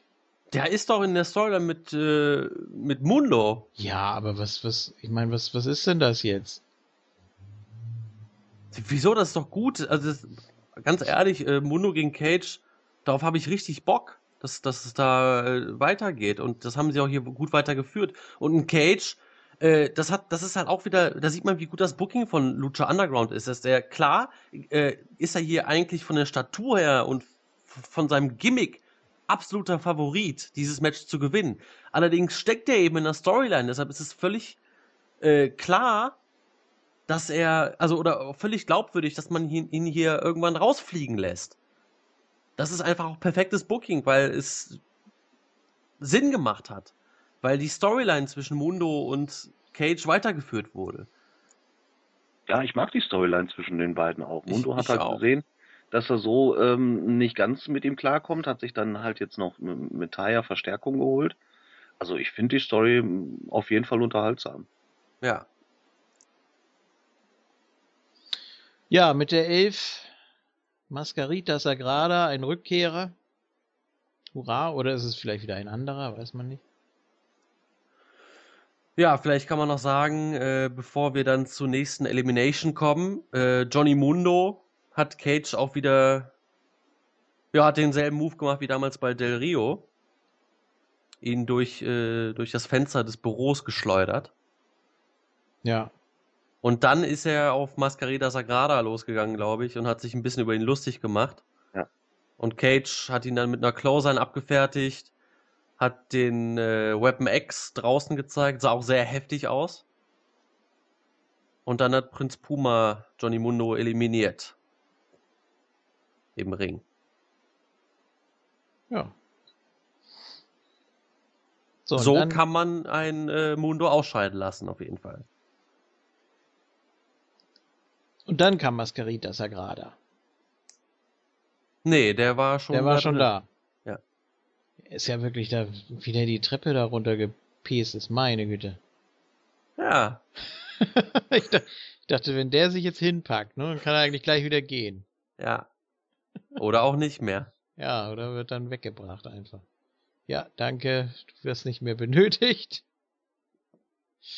Unfassbar. Ja. Dann, Ja, äh, zwischendurch hatten wir ja noch äh, Auftritte von Famous B, Richtig. der immer mal wieder aufgetaucht ist und allen Ja. Leuten seine Karte in die Hand gedrückt hat. Das war Seine- auch großartig. goldene Visitenkarte und vor allem, wie er dann dazu äh, Joey Ryan hin ist. Ja. Sagt hat, ja, hier Mensch, deine Karriere und was machen wir denn da? Und dann hat er ihm die Karte in die Hand gedrückt, grinst noch so in die Kamera eigentlich, also so durchbricht die vierte Wand völlig. Das war schon ein Auftritt, äh, die man ihm so nicht zugetraut hätte Ja. vor ein paar Wochen. Ja, fand ich auch richtig gut. Und dann äh, meinte er auch die ganze Zeit zu seiner, wie heißt die Frau nochmal von dem? Die Ische Äh, da? Ähm, Ja. ähm, ach Mann, Habe ich vergessen. Egal. Äh, Brenda oder so? Ja, irgendwie sowas. Ja. Ähm, er meinte auch die ganze Zeit, wenn man ihn eingeblendet hat, this is our guy, this is our guy. Dann hat er immer auf verschiedene Leute gezeigt. Am Anfang, glaube ich, einmal irgendwie auf Ray. Dann irgendwann war Mascarita Sagrada sein Guy. ich glaube, als er gerade runterkam oder so. Äh, ja, äh, ich fand Famous B auch sehr unterhaltsam. Dass es auch sowas gibt, halt während einer Battle Royale, finde ich sehr gut. Ja, dass er da Da war alles drin. Werbung macht für sein Unternehmen, das ist natürlich eiskalt. Den hat das auch nicht gestört, glaube ich, dass er nicht im Match war. Der Nö. hat das einfach nur genutzt, um da mal so ein bisschen Stimmung zu machen. Ja, dann die zwölf. Marty the Moth. Ja, Ja. bei dem hat man dann auch gleich gesagt, ja, okay, er ist jetzt äh, die wahre Bedrohung, er ist der größte und schwerste und kräftigste im Ring. Mhm. Ja. Und hat man aber auch so, so abgekauft, fand ich. Also so wie er dargestellt wurde. Er Ich war auch ein bisschen so. beeindruckt von dem. Also der hat auch gute Moves gezeigt, hatte irgendwie einen guten Look im Ring. Also er wirkte in, in der ersten Staffel war es ja so, dass er eher wie so ein ah, wie soll man das sagen, wie so ein nerviger Fan. So das war ja sein Gimmick irgendwie, so so ein nerviger Genau, ja. Psycho-Fan, äh, den man nicht ernst nehmen kann. So wurde er halt auch dargestellt, so kam er auch rüber. Hier fand ich das gar nicht mehr so. Hier wirkte er schon viel bedrohlicher. Also irgendwie so, so wirklich ein Psycho. Ja. So ein völlig verrückter, kranker Typ. Der denkt, dass er, dass er eine Motte ist. Also, ich fand das gut. Also, das haben die gut hinbekommen, diesen, diesen Gimmick-Change so ein bisschen. Ich glaube, das war ein Kick von, von Evans, den er einfach mal hier so komplett no gesellt hat und dann diesen, diesen Psycho-Blick danach aufgesetzt hat. Und das, das war schon gut, ja. Ja. Ja, dann hatten wir die 13, Drago. Nochmal wieder mit einem etwas abgewandelten Outfit. Ja. Hat auch Riesenpops gekriegt natürlich. Er hätte auch einfach nur in den Ring gehen müssen und hätte dann explodieren müssen. Ja. Hätte er vielleicht machen sollen, wenn Matanza in den Ring Ja.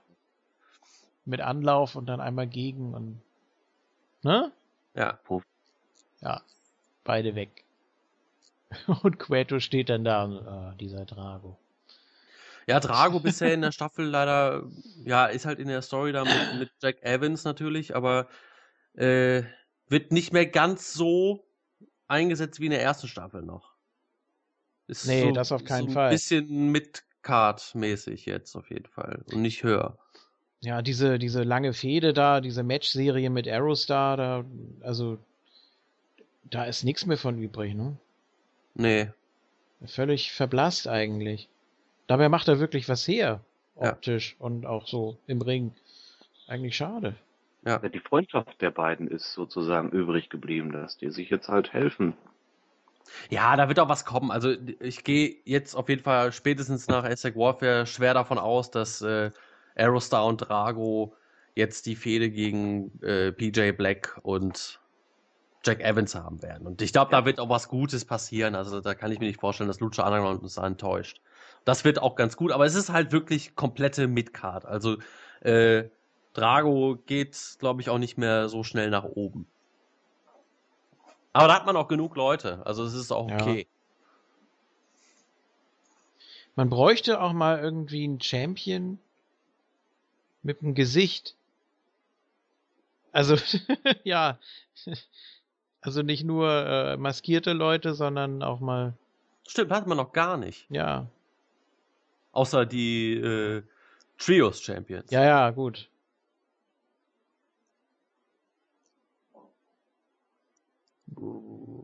Ja. War ja auch nicht da. nee. So. 14, da hast du dich auch wieder gefreut über The Mac. Ja, vorher Ja. ist aber noch äh, Martinez rausgeflogen. Ja. Durch Ray und äh, Mascarita Sagrada. Ja, die passen auch gut zusammen. Ja. Mascarita auch. Hm? Trotzdem nochmal auf ihn äh, losgegangen, ne? Richtig. Auf Martin Martinez. Ich glaube, da gibt's dann auch in Zukunft nochmal das ein oder andere Aufeinandertreffen. Ja, das hoffe ich. Ja, ich auch. Weil das. Sexy Da, dann noch oder so dabei. genau. Da ist auch das letzte Wort noch lange nicht gesprochen. Zwischen Mac und äh, Moth oder was? Ja. Ja. Ja. Also die Fehde, die wird auch weitergehen, denke ich. Ist ja noch nicht so viel passiert, wurde ja bisher eigentlich nur aufgebaut. Ja, 15 dann Chavo. Hatte ich auch nicht mehr so auf dem Schirm, ehrlich gesagt. Nee, überhaupt nicht. Ja. Also ich bin dann nochmal so durchgegangen, wen haben wir denn jetzt noch? Es Ja, war ja klar, dass einige noch kommen müssen. Chavo hatte ich überhaupt nicht auf dem Schirm. Nee, ich auch nicht. Dann schon eher PJ Black. Natürlich. Ja, Ja. vielleicht, da, dann sollte man äh, sagen, also da sind auch noch äh, Eliminations passiert, bevor PJ Black Ja. aufgetaucht ist. Und zwar, äh, Johnny Mundo kam zurück an den Ring und hat Cage äh, hier äh, einen Backstein gegen den Kopf gedonnert. Ein, ein Zementblock. Ein Zementblock. Oder wie auch immer. Ja. Und Ein- dann konnte Taya ihn pinnen. Ja. Auch krass. Und äh, danach war sie aber direkt draußen, weil Phoenix sich um sie gekümmert hat. Und dann kam PJ Black rein. Ja. Der Derwolf. Mhm. Mit einem Heel-Turn hier für die, zumindest für die äh, Kommentatoren. Ist er nicht erst noch draußen geblieben, da in den Zuschauerrängen? Ja. Genau, weil er nämlich, dort waren gerade Drago und äh, dort hat Drago gerade Jack Evans verprügelt. Jack Evans übrigens hat auch, glaube ich, nur Prügel kassiert, oder? Hat Ja. er denn eine Offensivaktion? Also nicht so wirklich zumindest. Nee. Ähm, der hat auch krasse Spots genommen, fällt mir gerade wieder ein. Da irgendwie so ein, so ein Salto von der äh, von der Absperrung da, keine Ahnung, da waren, da Ja. waren auf jeden Fall krasse Sachen dabei. Ja, auf jeden Fall, äh, Drago hat, hat ihn gerade abgefertigt und dann kam BJ Black rein und hat sich direkt auf Drago geschmissen und hat Matt Striker, glaube ich, gesagt, warum macht er das jetzt? Äh, was ist denn da los? Äh, also jetzt auch offiziell PJ Black mit dem Heel-Turn. Ja, gut, aber das war ja von, schon von vornherein eigentlich so eine Triple Threat Geschichte, ne? Ja, aber ähm, PJ Black ist jetzt ganz klar zu Jack Evans geturnt. Auf die Seite von ihm. Und dann hier der Double Pin, das fand ich auch ganz gut. Also sonst hat man ja so ein Double Pin, dann sind es meistens äh, die Faces, die den Double Pin beide zugleich dann durchziehen. Aber hier war halt von dem einen Team der Face und von dem äh, und dann einmal der Heel, der dann eliminiert wurde. Das fand ich sehr geil. Ja, richtig. Genau, Aerostar kam dann nämlich noch rein Mhm. als nächstes. Und dann gab's die Elimination. Übrigens mit einem unfassbar krassen Move von Aerostar gegen Jack Evans. Dieser Canadian Destroyer oder was auch immer das war von der Ringecke. Ja. Vampiro meinte, he's dead, man. Mhm. He's dead. Vampiro hatte sowieso so ein paar geile One-Liner. Ja, Dann zwischendurch irgendwann mal zum Match also ich weiß gar nicht, wovon du redest, ich habe gerade da, da und da hingeguckt. Weiß ich nicht. ja. Das sah schon krass aus, der Move von Aerostar. Ja, dann sollten eigentlich nur noch drei kommen. Dragon als TK Junior, dann natürlich auch die große Überraschung für die Kommentatoren. Der ist ja ziemlich groß, ne? Ich habe mich gewundert, der, also Mhm. mit seinem äh, Melonen-Outfit da. Me Melon Man. Ja, vor Äh, allem, die, die kannten den aber auch nicht wirklich, ne? Also Vampiro hat Ja. irgendwie gesagt, so, ja, ich habe mal von dem gehört, ich weiß da so ein bisschen was, aber hat nicht so viel verraten. Und äh, Matt Striker meinte auch, glaube ich, nur, äh, ja, Debüt. Also mehr hat er auch nicht dazu gesagt. Also ja, äh, Debüt.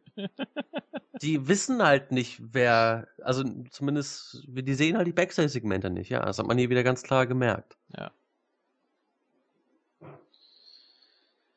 Ja, dann äh, Terrano. Habe ich auch nicht mehr so dran gedacht. Und natürlich die Nummer 20, Mil Muertes, war klar. So.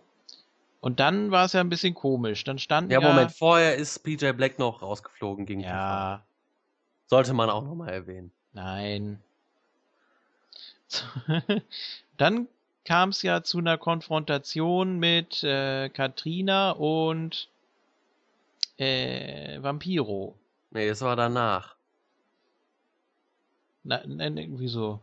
Nachdem alle eigentlich drin waren, weil währenddessen ja nochmal diese Trommler da, übrigens auch super live performt da, äh, die da immer den Countdown angekündigt Ja. haben, die letzten fünf Sekunden, weil das dann ja trotzdem wieder losging. Alle dachten, hä, kann doch nicht sein, sind doch schon 20 im Ring. Während dieser Konfrontation, meine ich, war das. Ach so, ja, aber Oder, du, du vergisst immer Sachen. ja, Du musst ja, also erstmal Mil Muertes kommt rein, ja, geht die Treppe runter, alle äh, sind schon gespannt, was passiert jetzt und plötzlich taucht Pentagon hinter ihm auf und attackiert ihn im Stuhl und schmeißt ihn die Treppe runter. ja, Danach gibt's noch weitere Stuhlschläge. Äh, alle sind völlig schockiert. Alle feiern hier, ähm, also die, die Fans feiern komplett Pentagon ab. Rufen hier Zero Miedo, die ganze Halle steht Kopf und äh, Mil Muertes wird in den Ring geschmissen von Pentagon und Prinz Puma und Ray pinnen ihn. Zack, weg. Das war's. Und dann gab es eben diese Konfrontation zwischen Katrina und Vampiro, da natürlich Katrina weiß, Pentagon ist sein, ist Vampiros, äh, äh, nee, umgekehrt, äh, Vampiro ist Pentagons Meister. Und da hat sie sich mit ihm angelegt, völlig verständlich. Hat ihn Ja. komplett angekeift, hat gesagt, so, du, du verschwindest jetzt hier, äh, dein scheiß Pentagon hier, was, was macht er hier für eine Scheiße? ja, ja, Geh aus dem Tempel raus und dann ging es halt los, wieder mit den, mit dem Countdown. In diesem Moment. ja. Jetzt kannst du weitermachen. Nee, ist ja, ist ja richtig. Also, dass dann Katrina praktisch denkt, dass Vampiro über ihn Kontrolle hat. Das, was er dann auch eigentlich auch hätte einsetzen müssen, äh, um ihn irgendwie zu besänftigen oder am besten ganz aus dem Tempel zu kriegen irgendwie. Aber Vampiro weiß ja auch scheinbar von nichts. Also, der war ja auch völlig von der Rolle irgendwie, ne? Was, Ja. was hätte er da machen sollen? So. Ja. Ja, und dann ging das eben wieder los, ja, die Trommler. Also erstmal, äh, bevor wir dann zum nächsten Entrance kommen, äh, krass, dass Mil Muertes hier so früh rausgeflogen ist. Wie empfandet ihr das denn? Also ich habe jetzt schon mehrere Stimmen gelesen, die das irgendwie richtig scheiße fanden.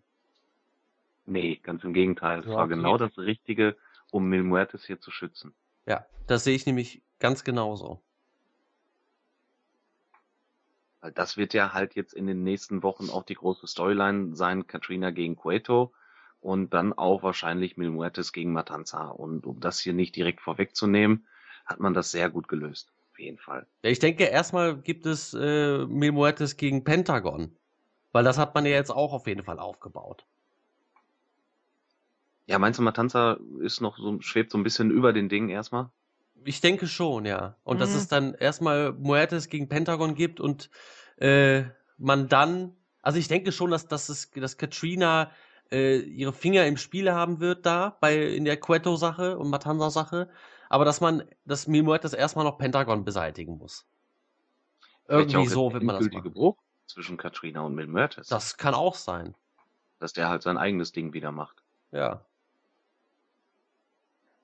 Auf jeden Fall ist es hier ein ganz klarer Aufbau für Mil Muertes gegen Pentagon. Das Match wird es wahrscheinlich in den nächsten zwei, drei Wochen geben. Davon gehe ich schwer aus. Und dann äh, kann man sich, kann man gucken, wen man gegen Matanza stellt.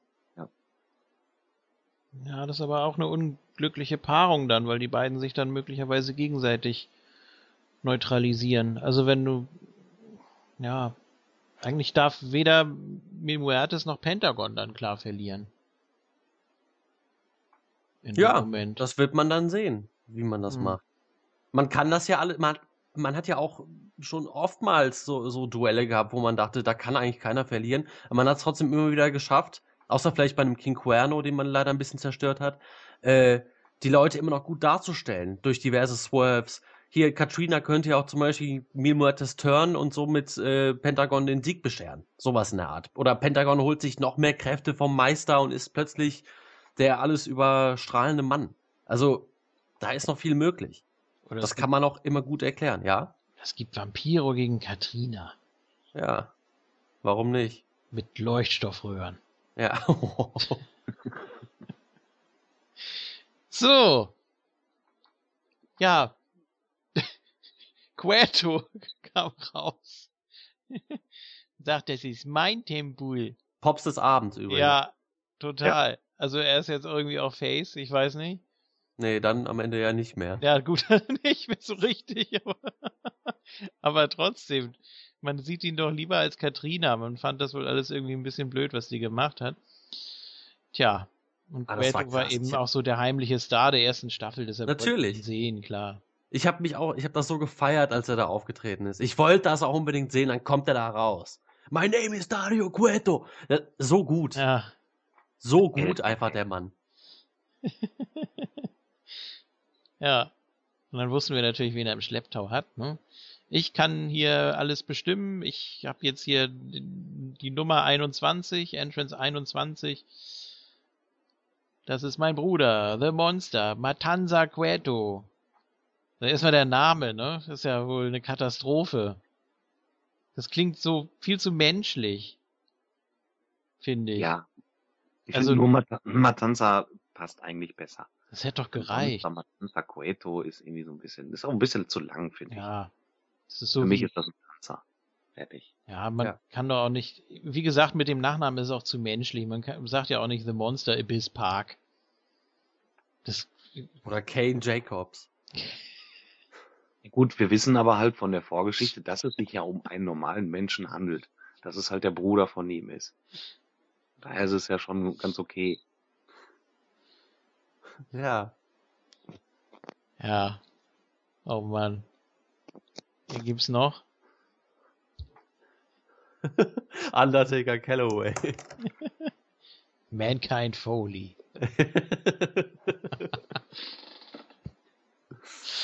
ja. Ach ja. Gut. Jetzt muss ich gerade mal was nachgucken. Bin ich mir jetzt nämlich nicht so sicher. Spoilerst du dich jetzt? Nein. Was guckst du denn nach? Boogeyman Ride. Ach so. ja. Auch was. ja. Nee, Nein, aber also er, ich find, er, das heißt ja, nicht. er heißt ja auch Matanza wirklich mit Vornamen. Ja, aber Das, ist in den Comics auch so. Äh, trotzdem, so- das ist einfach so ein Name, der kann auch wunderbar für sich selber stehen und ja, der natürlich, ja, klar. braucht weder noch einen zusätzlichen Gimmicknamen, sondern äh, noch einen Nachnamen, sondern der wirkt einfach so als als Eigenname schon wie so ein Monstername. Ja, oder nur The Monster Matanza. Das Nee, gar nicht. Wieso The Monster? Man sieht doch, dass er ein Freak ist. Ja. Also, Freak, das passt eigentlich perfekt zu ihm. Ja. the, the Freak Monster Matanza Cueto. Brother of Dario. He's a Mastodon. The size of that guy. ja. Guck mal, wie klein er ist. Look at the width of that guy.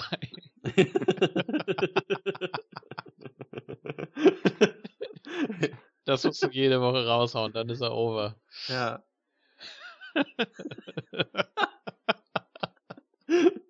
ja, auf jeden Fall.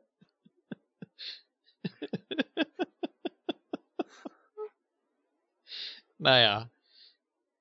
Nein, wie gesagt, es, also die, die Performance war natürlich sensationell. Also da will ich auch nichts gegen sagen, bevor mir da jetzt wieder jemand einen Strick draus drehen will, von wegen, ich bin mit dem Charakter nicht einverstanden oder der sieht nicht monstermäßig genug aus. Der Äh. sieht schon aus wie ein Monster. Ja, Er ist halt nur klein, aber das ist egal. Der Typ sieht krass aus. Also, äh, das ist schon eine Erscheinung. Der ist breit und ist, ich finde die Maske cool. Ich finde das, das, das Outfit cool. Mich hat das überzeugt. Also ich glaube schon, dass man, vor allem auch, wie er dann gerestelt hat, der ist ja wirklich ein Monster. Also, was der da für Moves rausgehauen hat, eine Shooting Star Press, Standing Shooting Star Press. Standing. Aber- ja, Ja, war so eben. Und so völ- völlig krass. Völlig Da ich krass. mir auch, was habe ich denn da gerade gesehen? Ja, ich muss auch zurückspulen.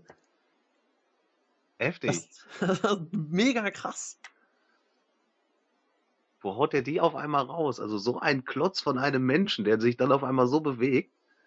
Heftig. Da fiel mir auch nichts mehr ein. Nee. Also wir wissen ja jetzt, dass es sich um Jeff Cobb handelt. Mhm.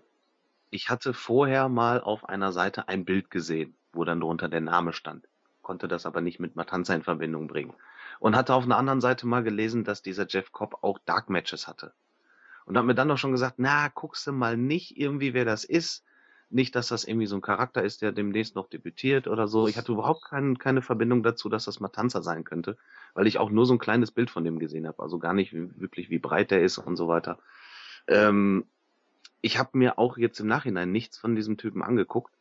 Ähm, wisst ihr da ein bisschen mehr über Jeff Cobb? Nein. Ich habe nur so einen Clip gesehen, dass der eigentlich recht, also äh, ja, haben wir ja gesehen, ziemlich kompakt ist, ähm, wohl auch recht schnell unterwegs und auch ähm, er ist eben bekannt für diese Power Moves, ne? Also er fängt die Leute ab und gerät dabei auch nicht ins Wanken, also der hat wohl wirklich ziemlich Kraft und äh, setzt das dann auch entsprechend ein. Also ich habe, glaube ich, was was war das? Ich glaube so ein Top 10 Move äh, Set Mhm. Clip da gesehen. Das hat sofort einer gepostet. Ich weiß nicht, ob es hier Messenger war. Ähm, nachdem wir uns gefragt haben, ja, wer ist denn das überhaupt? Oder wie, wie sieht, wie sieht der aus? Oder äh, wo, wo kommt der her? Ich will sowas immer gar nicht wissen. Also ich finde es jetzt schon wieder ein bisschen doof, dass ich weiß, wie der Typ hinter der Maske aussieht. Ähm, Ich habe schon aber wieder gut. ausgeblendet. Also hat wohl auch so ein Allerweltsgesicht, also fand ich zumindest. Ähm, aber ja, gut, das geht natürlich in erster Linie um die Statur und äh, darum, was er, was er im Ring gemacht hat. Und das ist natürlich, wenn er das gegen jeden zeigen kann, da gut, jetzt gibt's natürlich erstmal so ein paar Cruiserweights, sage ich mal, die er gut aus dem Weg räumen kann. Aber auch gegen einen Muertes oder so sehe ich da keine Probleme, dass er da auch seine Power Moves durchbringt. Ja. Muss man ja auch so darstellen, ne? Also was da, was da hinter dem Garagentor jedes Mal abging, äh, da mag man ja nur spekulieren, aber Ja, das hat hier, also die Darstellung hat hier auf jeden Fall gepasst zu diesem Monster, das man darstellen will. Ja.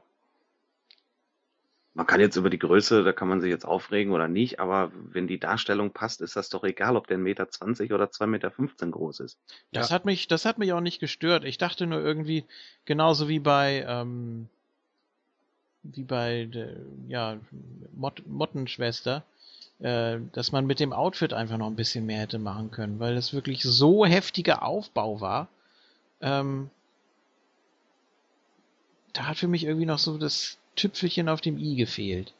Ich will daran nicht rummäkeln, es ist auch wie gesagt nur, nur zweitrangig und es ist eben kein Film oder keine Serie, sondern es ist trotzdem noch ein Wrestling-Produkt und äh, das muss natürlich auch im Vordergrund stehen und vor allem auch die Sicherheit, sowohl von den äh, betreffenden Leuten als auch von den Gegnern natürlich.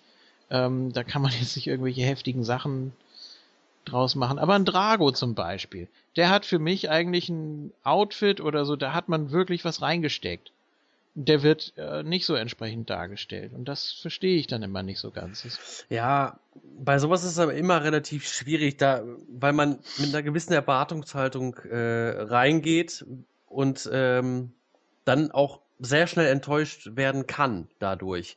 Man hat eigentlich, ähm, Gebe ich auch zu. das, man hat eigentlich das selten geschafft, dass es nicht so war.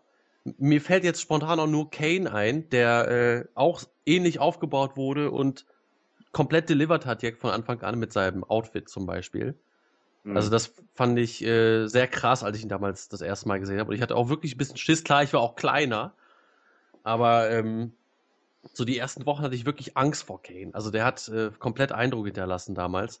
Und sonst ist es halt immer wirklich schwierig, wenn man so einen Aufbau macht und dann jemanden zurückbringt, oder was heißt, äh, Quatsch, debütieren lässt, den man vorher noch nie gesehen hat, aber schon extrem viel über ihn weiß, ist immer so eine Sache. Und dafür fand ich das sehr, sehr gut auf jeden Fall, wie er hier dargestellt wurde, wie er aussah, sein Outfit auch.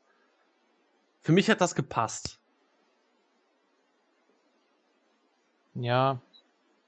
Gut, nein, also gebe ich auch zu, dass ich hohe Erwartungen hatte. Vor allem als sie ihn dann da mit diesem Anhänger da weggefahren haben, da war es ja auch nur ein ganz anderer Kopf, ne? Ich glaube schon. Also ja. das, das, das war ja erstens nicht er und dann auch schon gar nicht mit dem, mit dem Outfit. Das hat sich dann wahrscheinlich erst so äh, hinter der, hinter dem Garagentor da ergeben, dass sie ihn noch irgendwie anders präsentieren wollen oder keine Ahnung, vielleicht hat er ja auch die Maske irgendeinem seiner Opfer geklaut oder hat die sich aus den Überresten zusammengeschmiedet oder keine Ahnung. Ich weiß es nicht, ich habe ja die Comics nicht gelesen, aber es war schon eine andere Erscheinung als bei als da in diesem Anhänger da. Da denkst du ja dann wirklich, das ist so ein, das ist so ein Vieh, das ist so ein ja, ja, die Maske so- war et etwas anders auf jeden Fall. Ja. Gut.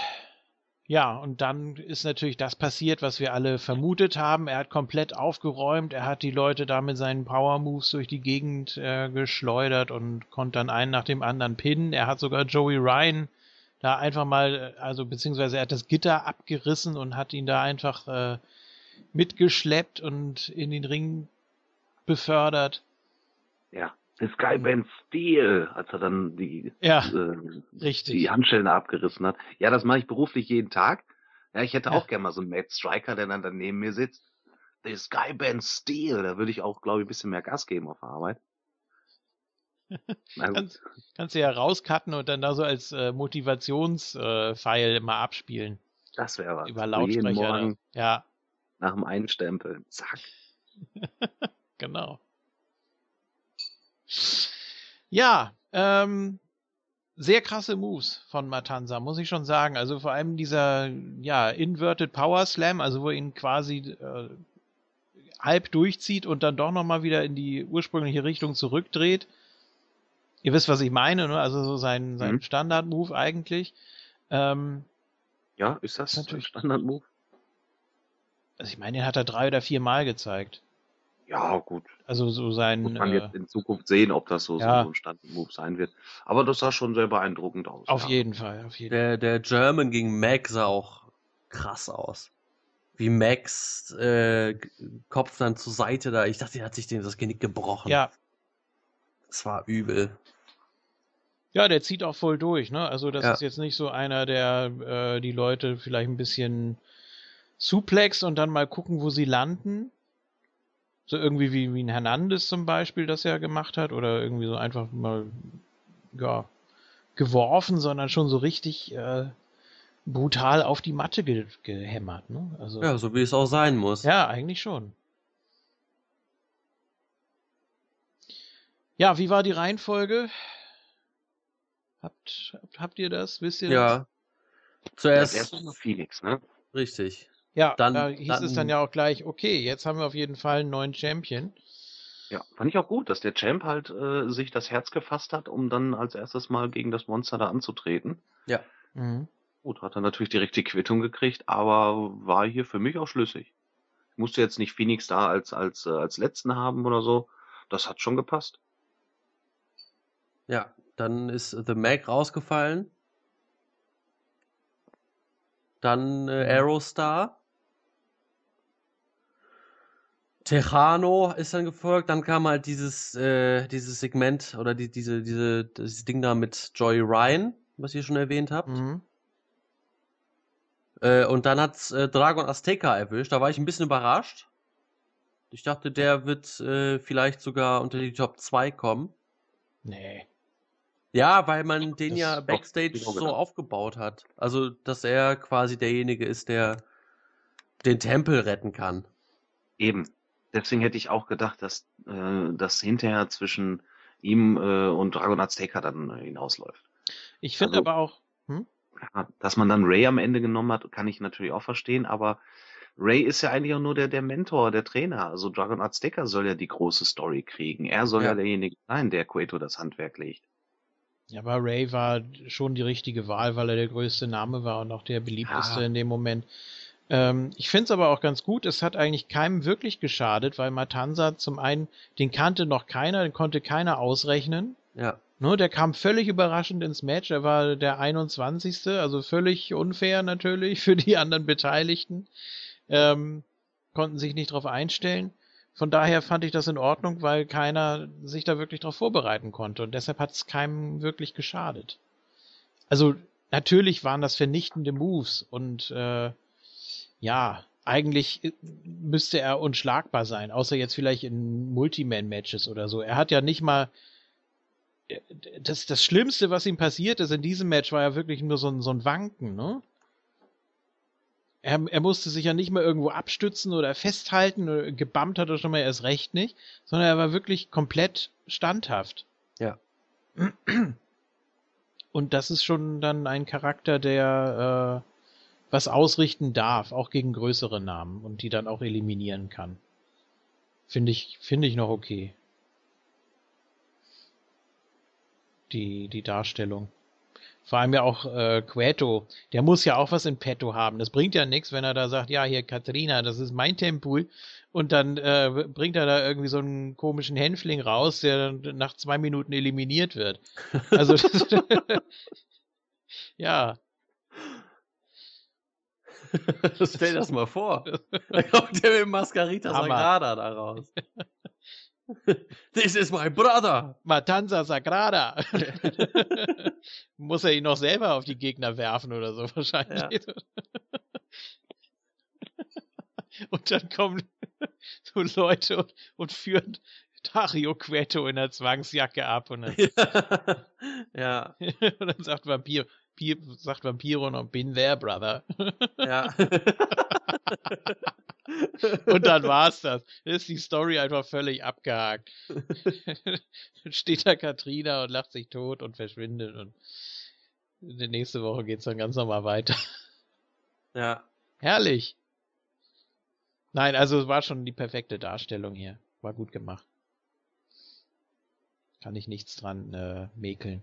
War auch alles soweit sehr, sehr sauber, ne?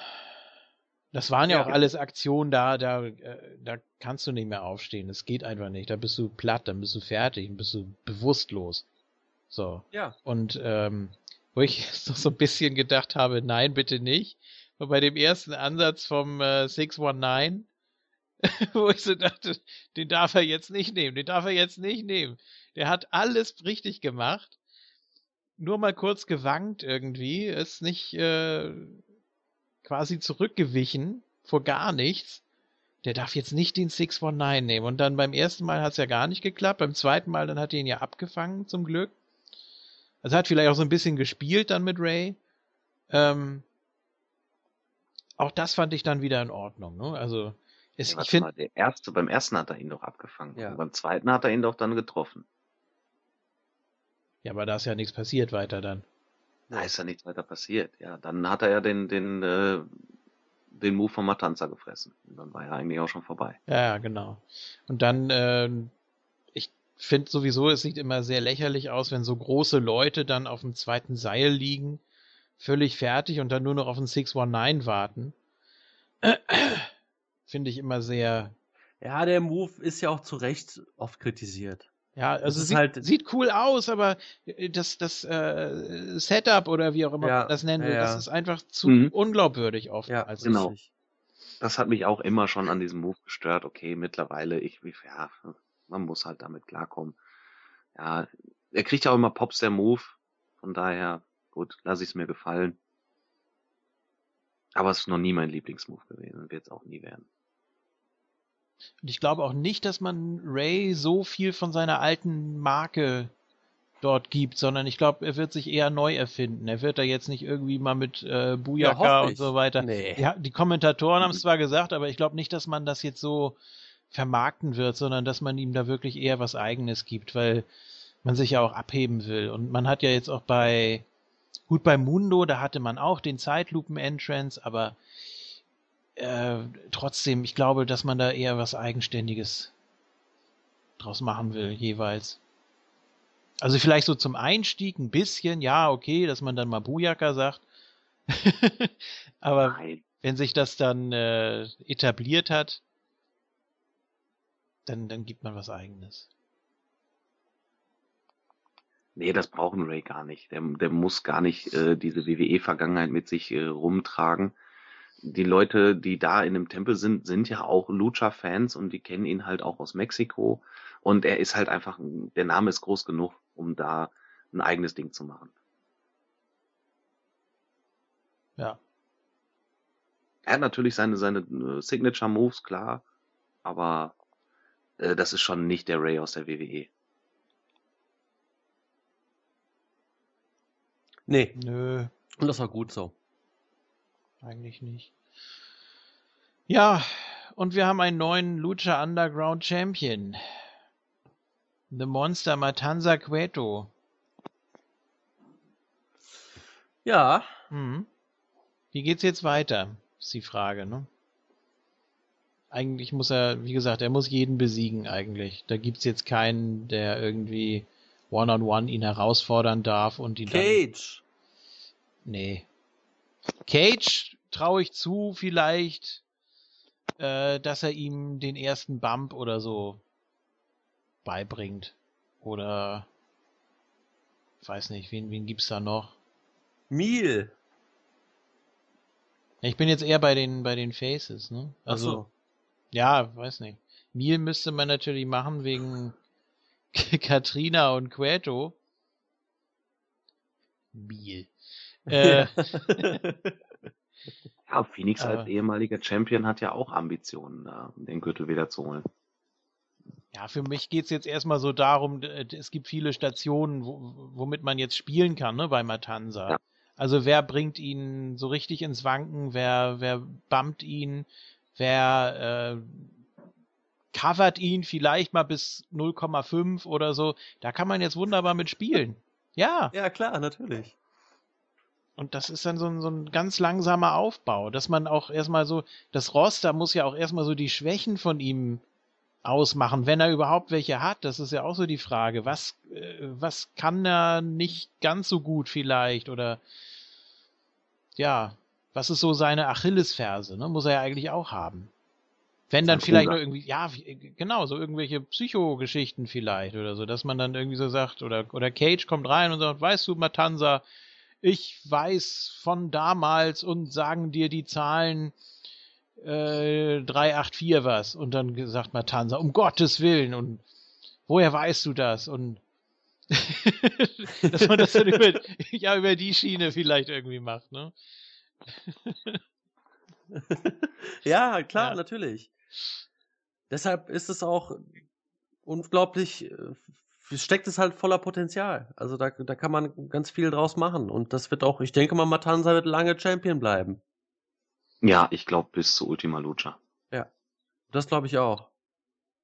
Wenn nicht sogar darüber hinaus, wenn du dann entsprechend so, ein- so ein Feld da drunter einfach hast, du hast den unantastbaren Champion. Ähm, ich hoffe übrigens nicht, dass der da auf dem Thron sitzt nächste Woche. Nein. Ich glaube, dass der Thron bald Nein. Geschichte ist in der nächsten Woche. Matanza Ja. frisst den Thron. So. Und äh, ich glaube, dass man dann unter ihm, also wirklich direkt unter ihm, dass du da so ein, so ein Runner-up-Feld einfach kreieren kannst, wo dann eigentlich die alle dran teilnehmen und sich messen, die normalerweise schon längst Champion hätten werden müssen. So, und Matanza steht dann aber komplett drüber. Ähm, das läuft dann alles unter Katrinas Leitung.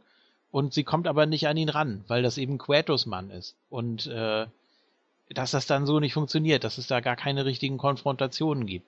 Könnte man machen. Ja. Also, dass man Matanza wirklich so richtig schön lange zieht, dass er da noch die nächsten zwei Staffeln unbesiegt bleibt oder so. Und dass dann immer nur einer immer einen kleinen Schritt weiter kommen darf bei ihm, so wie ich das eben beschrieben habe. Das Ja, kann ich mir Pentagon. vorstellen. Pentagon wäre sogar eine Option, ja, weil man den ja wirklich ausgeklammert hat, weil er ja wirklich der Austin von Lucha Underground ist, weil der Ja. nicht teilnehmen durfte. Ähm, dem gönnt man es vielleicht so noch mit am meisten. Äh, ja. Ist nur die Frage. Das, das passt für mich auch wieder so nicht zusammen. Man kann auch Matanza nicht da in diesen Cross-Arm-Breaker nehmen. Das funktioniert nicht. Das, das darf nicht passieren. Der, der stützt sich dann auf der anderen Hand ab und äh, trägt da Pentagon auf einem Arm durch ja gut, Gegend. aber der Cross-Arm oder dieser Armbreaker da ist ja auch nicht der Finisher von Pentagon. Das ist ja der Move, den er nach den Matches zeigt.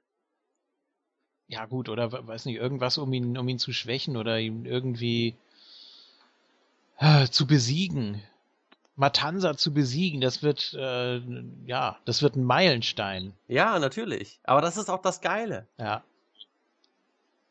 Wie groß das wird, wenn der Erste das tatsächlich schafft.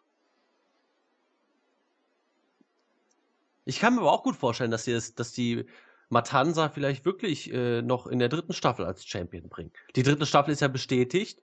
Warum sollte man das nicht machen?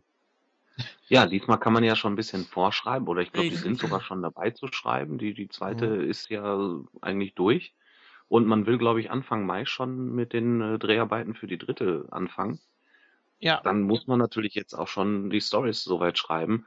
Bei der ersten Staffel war man sicher halt noch nicht sicher, ob es eine zweite gibt. Jetzt ist man definitiv sicher und dann kann man dementsprechend ja auch schon die Stories weiterschreiben.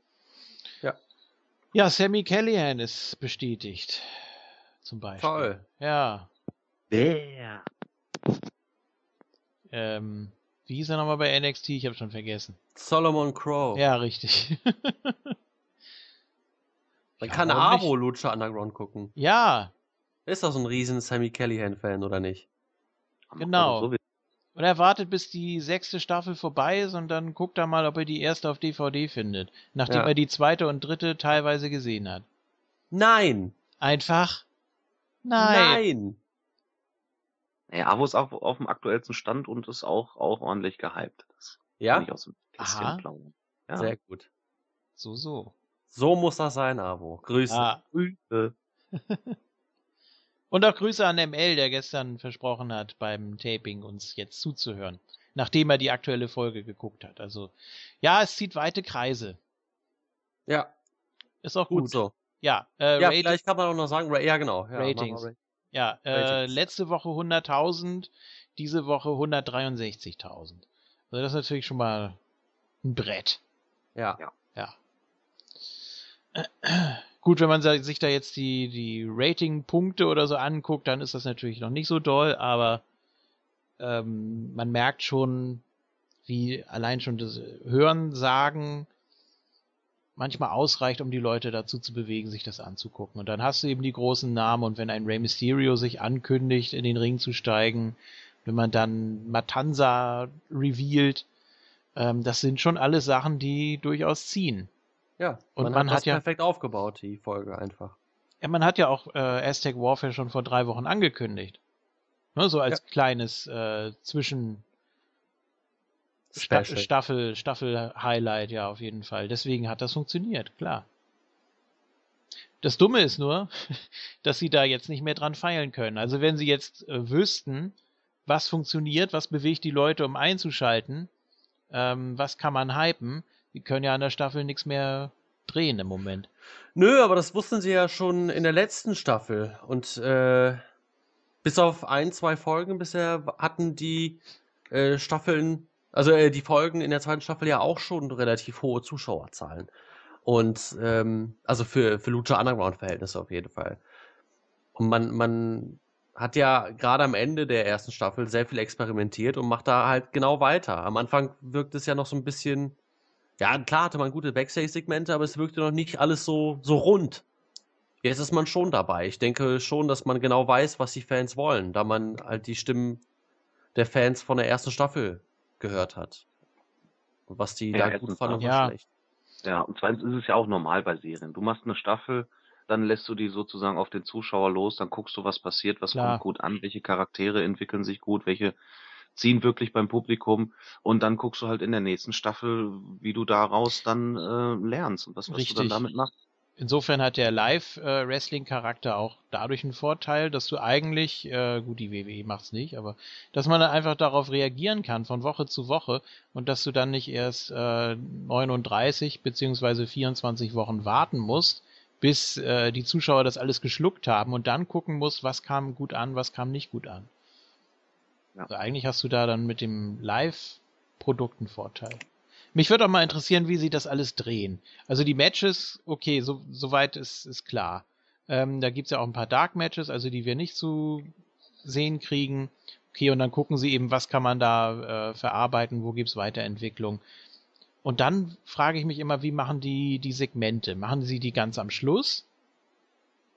Oder äh, weil die so aufwendig sind oder viel aufwendiger, dass sie dann eben gucken, ähm, was kann man gut zusammenlegen? Jetzt äh, meinetwegen, wenn da ein Mundo mit einem Puma irgendwie was hat, dass man dann da irgendwie sich so einen Tag nimmt und dann da drei, vier Segmente hintereinander tapet oder so?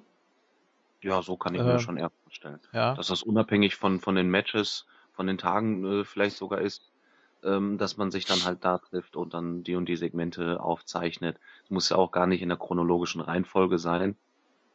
Wenn man halt vorher genau weiß, was man wann wo senden will, dann nimmt man das halt so, wie man die Leute gerade kriegt. Äh, Die Leute haben ja auch noch ihre Independent Bookings.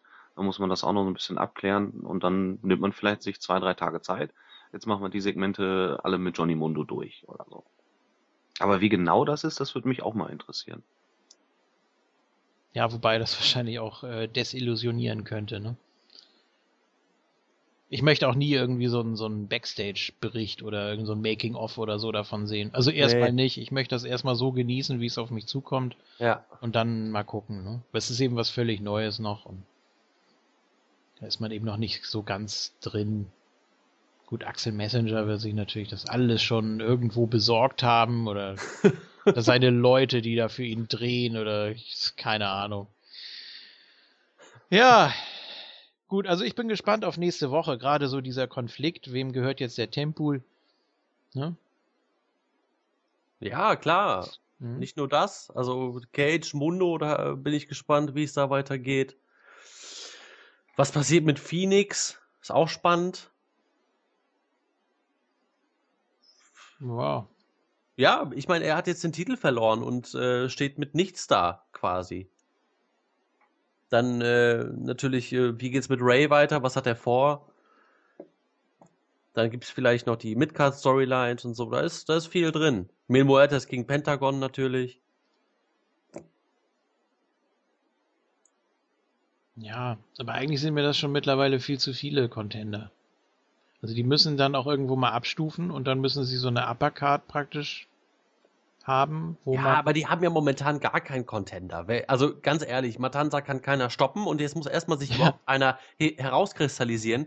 Eben, der das meinte ich ja ist- vorhin, ne? dass man da so würdig- eine ja, Stufe darunter praktisch. genau, der würdig ist, gegen Matanza zumindest anzutreten. Und ich habe keine Ahnung, wer das jetzt sein soll. Phoenix, äh, es gibt ja keine Rematch-Clause bei Lucha Underground. Nee. Also kann sich das Phoenix auch erstmal abschminken, außer äh, er wird da, außer er setzt sich irgend, gegen irgendwen durch oder so. Keine Ahnung, vielleicht schicken die auch Puma dann einfach gegen Matanza als erstes. Das kann ja alles passieren. Ja, da zielt auch die erste Frage von Tom Flechel drauf. Wahnsinnsepisode, die beste dieser Staffel, so viele Kleinigkeiten beachtet und Matanza ist einfach nur Monster. Wer würde den eurer Meinung nach besiegen können? Mir fällt keiner ein. Lucha, Lucha, Lucha. So, Ja, ist schwierig. reiht Also sich so ein in die Diskussion. Aber ich, ich, ganz ehrlich, ich sehe irgendwann äh, derjenige, der äh, Matanza den Titel abnimmt, nach einem guten Aufbau, wird Pentagon Junior sein. Ich tippe da auf irgendeine Multiman-Geschichte oder irgendwelche Mindgames oder irgendwie einen Screwjob von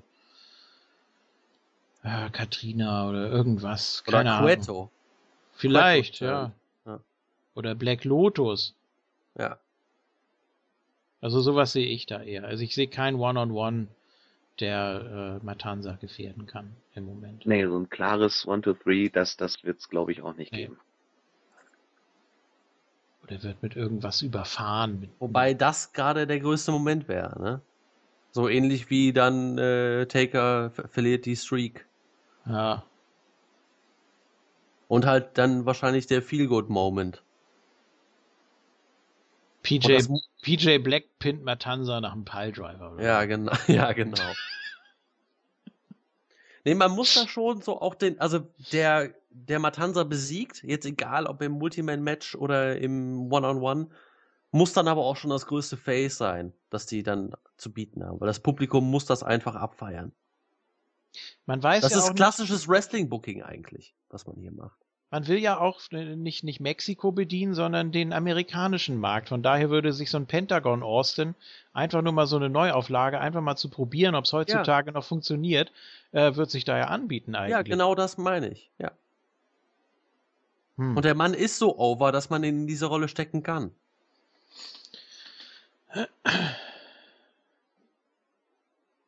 ja. Und das Gimmick passt auch dazu. Nächste Frage. Hm. Ja, ich überlege da immer noch. So, Axel Messenger natürlich. Ist euch Famous B aufgefallen und seine witzigen Sprüche für einige Wrestler? Ja, natürlich. Also man hat nicht alles verstanden, leider. Äh, aber ich denke, da wird auf jeden Fall noch so ein Segment kommen. Also er muss ja auch irgendwie mal, am besten wäre so eine Promo im Ring, wenn er versucht, uns irgendwas zu verkaufen. Das ist zwar eigentlich sehr untypisch für Lucha, gerade auch so in Anbetracht auf die doch recht mickrige Sendezeit, aber eigentlich müsste man ihm sowas geben. Wenn es Ja. nur drei Minuten oder so sind. Ja, Ich will das sehen. ich auch. Was habt ihr von Rey Mysterio im Vorfeld erwartet und wie hat euch dieser gemessen an den Erwartungen letztlich gefallen? Ich habe ähm, eigentlich nichts weiter erwartet. Ich war äußerst positiv überrascht von seiner Sicherheit und seiner Schnelligkeit im Ring. Da hat er überhaupt nichts eingebüßt für mich. Ähm, gut, kann natürlich auch geschickt geschnitten gewesen sein, weiß ich nicht. Aber ich fand das schon sehr gut. Vielleicht jetzt nicht Ja. so äh, weiß, interessant was vom er- Charakter her noch nicht, aber da kommt bestimmt noch einiges. Der ist mittlerweile so erfahren, der Junge, der weiß, welche Moves er sich noch zutrauen kann und welche Ja. vielleicht dann doch nicht so gut aussehen und äh, hat dementsprechend halt sein Moveset über die Jahre so verändert, dass er halt trotzdem immer noch gut aussieht im Ring und nicht mehr alles zeigen muss. Gab's ja halt auch den, den Splash und die Eddie Chance und so, das musste natürlich auch alles mit rein. Ja, das kommt dann auch irgendwie dazu, klar. Ja, Also ich habe nie, all, nicht allzu viel erwartet. Ich hatte nicht so große Erwartungen, aber ich war mir eigentlich sicher, dass Ray hier äh, keinen Stinker bringt. Und das hat er nicht gebracht. Er wurde gut eingesetzt von Anfang bis Ende. Müssen wir auch nochmal sehen. Ähm, ja, ich bin da gespannt, was da in Zukunft noch kommt. Auf jeden Fall. Ich hab, hatte große Erwartungen und die wurden noch komplett erfüllt. Okay. Von einem Ray erwarte ich mir dann schon was, weil der ist dann, kommt als Riesenstar zu der Promotion. Da hatte ich schon meine Erwartungen und der hat zumindest bis bei Aztec Warfare komplett überzeugt. Für mich.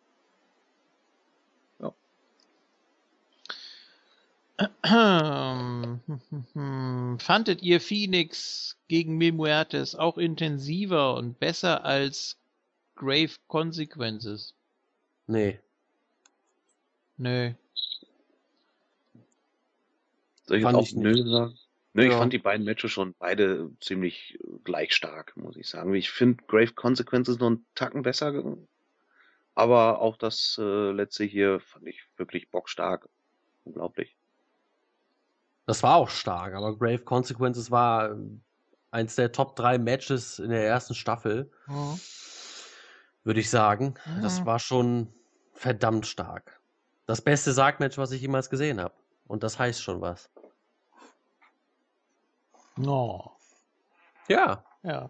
als ja, als äh, Undertaker Gucker in den in den Mitte 90er, da gab es auch schon als Mark, da nimmt man so ein Sargmatch auch ganz anders wahr. Also da findet man das wirklich gut, so ein Yokozuna gegen Undertaker Sargmatch beim Rumble 94. Was ja auch Ja. gut war, aber äh, das hat mich komplett überzeugt, das Grave Consequences Match.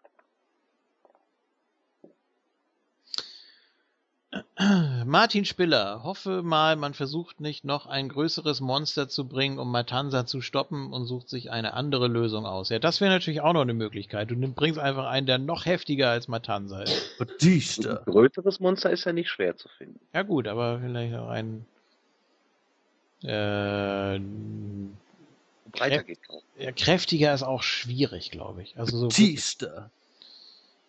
ja, weiß nicht. Der ist aber zu menschlich. So. Der hätte ja eigentlich auch schon alles mitgebracht, eigentlich.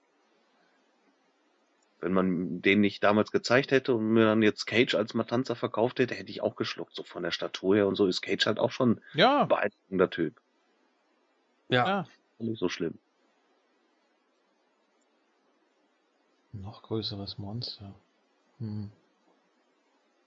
Big Show. Abyss. Kane. Kane, ja.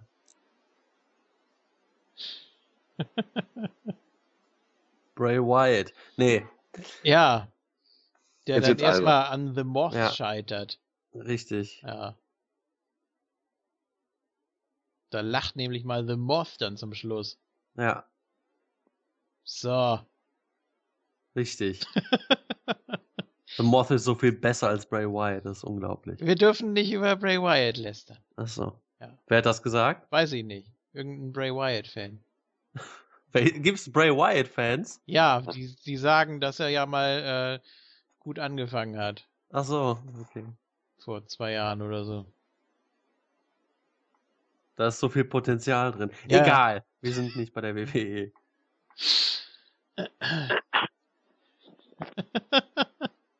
ähm, Erhan Koros. Wie dumm hat man Cueto gebuckt? Der Typ wurde Anfang der Staffel gepusht. Ach, Cuerno. Da steht Cuerno. Kann man so oder so lesen. King Cuerno also. Der Typ wurde Anfang der Staffel gepusht, um dann gegen Ray zu tappen. Kann ich nicht verstehen. Ja, hatten wir schon im Ah. Prinzip. Da kommt auch nochmal Axel Messenger dazu. Cuerno wurde nicht gepusht, um gegen Ray zu tappen, sondern um Phoenix etwas über das erste Drittel der Staffel etwas zu, zu tun zu geben. Richtig. Ja, muss man eiskalt so sehen, ne? Also, ich habe ja auch erst an Cuerno geglaubt, dass er irgendwie was bringt, noch irgendwas reißt. Auch über die Geschichte mit Katrina hinaus und über den Gift of the Gods Title und so. Aber scheinbar war da jetzt wirklich nur Mittel zum Zweck. Und äh, das mit Ray, man musste ja niemanden aufbauen für Ray in einem Multiman-Match, das ist doch Quatsch. Also, äh, das, das sehe ich überhaupt nicht so. Ray hätte auch, weiß ich nicht, als, Ärgerlich. Als Ärgernis. Hätte auch Ray hätte auch als viert oder fünftletzter rausfliegen können und wären auch alle zufrieden gewesen. Also Ja, Ja, hätte da jetzt auch jeder andere. ohne, ohne irgendjemanden zu eliminieren. Vorher. Ja. Also, das war jetzt eine blöde Konstellation vielleicht. Ich find's auch schade für Querno, klar. So. Oh. Wieder Erhan Koros. Phoenix ist genauso irrelevant nach dieser Folge. Hat ja gut geklappt. Das stimmt nicht. Hast du vorhin nicht auch sowas ähnliches gesagt? Nein, ich habe gesagt, dass äh, Phoenix äh, nicht irrelevant ist, aber dass äh, er jetzt schon gucken muss, äh, ja, wo es für ihn hingeht. Also ich würde nicht sagen, dass er irrelevant ist. Er hat ja ähm, klar den Titel verloren. Das ist schon krass, krasser Deep-Push mehr oder weniger, dass er nur eine Woche den den Titel halten muss. Aber er muss halt jetzt gucken, wo er hingehört. Also ich, es wird, glaube ich, relativ schwierig für ihn oder für die Schreiber, für ihn eine Rolle zu finden. Aber der ist nicht irrelevant. Immerhin ist er Ex-Champion. Und hat sich hier auch, wie King auch vorhin gesagt hat, ähm, äh, als erster gegen das Monster gestellt. Und das kann man auf jeden Fall irgendwie auch aufgreifen. Und er wird sich auf jeden Fall irgendwie äußern. Er ist halt, was, was ich meinte vorhin, ist, dass er äh, gerade mit seinem. Ja, wir haben ja über Phoenix die Diskussion gehabt, dass er so ein bisschen naiv ist und so weiter und Mhm. äh, ihm das Wikework so ein bisschen fehlt. Äh, das macht ihn auf, in einer gewissen Art und Weise halt für mich zumindest ein bisschen langweilig, aber nicht irrelevant. Ich finde ihn auch im, im Ring sensationell. Also ich Ja, das kann ist mir den stundenlang angucken. Und Ja. ich glaube auch, dass diese Kussszene, ich glaube, da wird auch noch irgendwie was kommen. Ähm, Ja, eben. kann ich mir also ich, vorstellen. ich denke auch nicht, dass das Phoenix da jetzt so schnell raus ist aus dieser Katrina-Sache. Das kann ich mir nicht vorstellen. Vielleicht geht das nicht mehr wirklich gegen Mil Muertes, das, ist, das kann sein. Aber ich kann mir nicht vorstellen, dass das letzte Wort auch schon äh, gesprochen wurde. Deshalb äh, sehe ich Phoenix, wie gesagt, nicht als irrelevant an. Nee, das Das ist auch wieder bei diesen Erfahrungen aus der ersten Staffel, was ich vorhin angesprochen habe. Man hat einfach gemerkt im, in der letzten Staffel, Phoenix hat sich in die Herzen der Fans gerasselt. Er ist halt nicht der tollste Charakter, aber er hat im Ring so gut überzeugt, dass die Leute ihn einfach geliebt haben. Und diese ganze Story mit Mil Muertes hat super gut gepasst. Jetzt hat man dann halt diesen kleinen Umweg über Cuerno noch genommen, was man ja auch dann der, am Ende der letzten Staffel angeteased hat.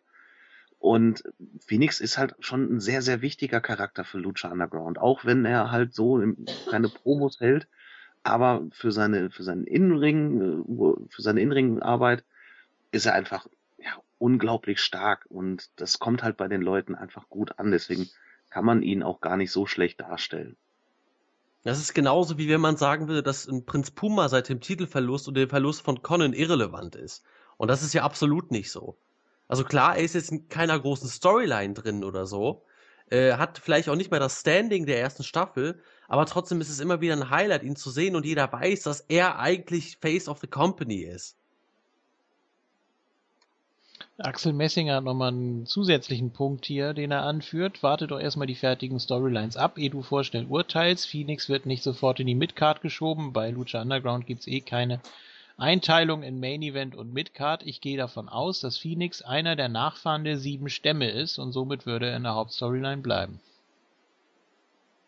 Ja, das ist jetzt natürlich auch die Frage, was passiert mit dem Gift of the Gods Title? Eigentlich müssten ja wieder die sieben Medaillen da äh, erkämpft werden und die werden dann in den Gürtel eingefügt und dann gibt's wieder ähm, einen neuen Champion dafür, der dann auch wieder eincashen kann. Oder macht man jetzt erstmal wieder Pause bis Ultima Lucha oder wie soll das funktionieren?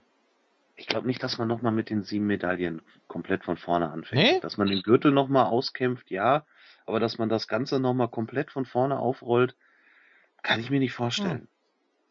Glaube ich auch nicht. Nicht unbedingt zumindest. Das war für die Einführung des Titels ganz ja, okay. genau. Muss man jetzt aber auch nicht mehr nochmal machen.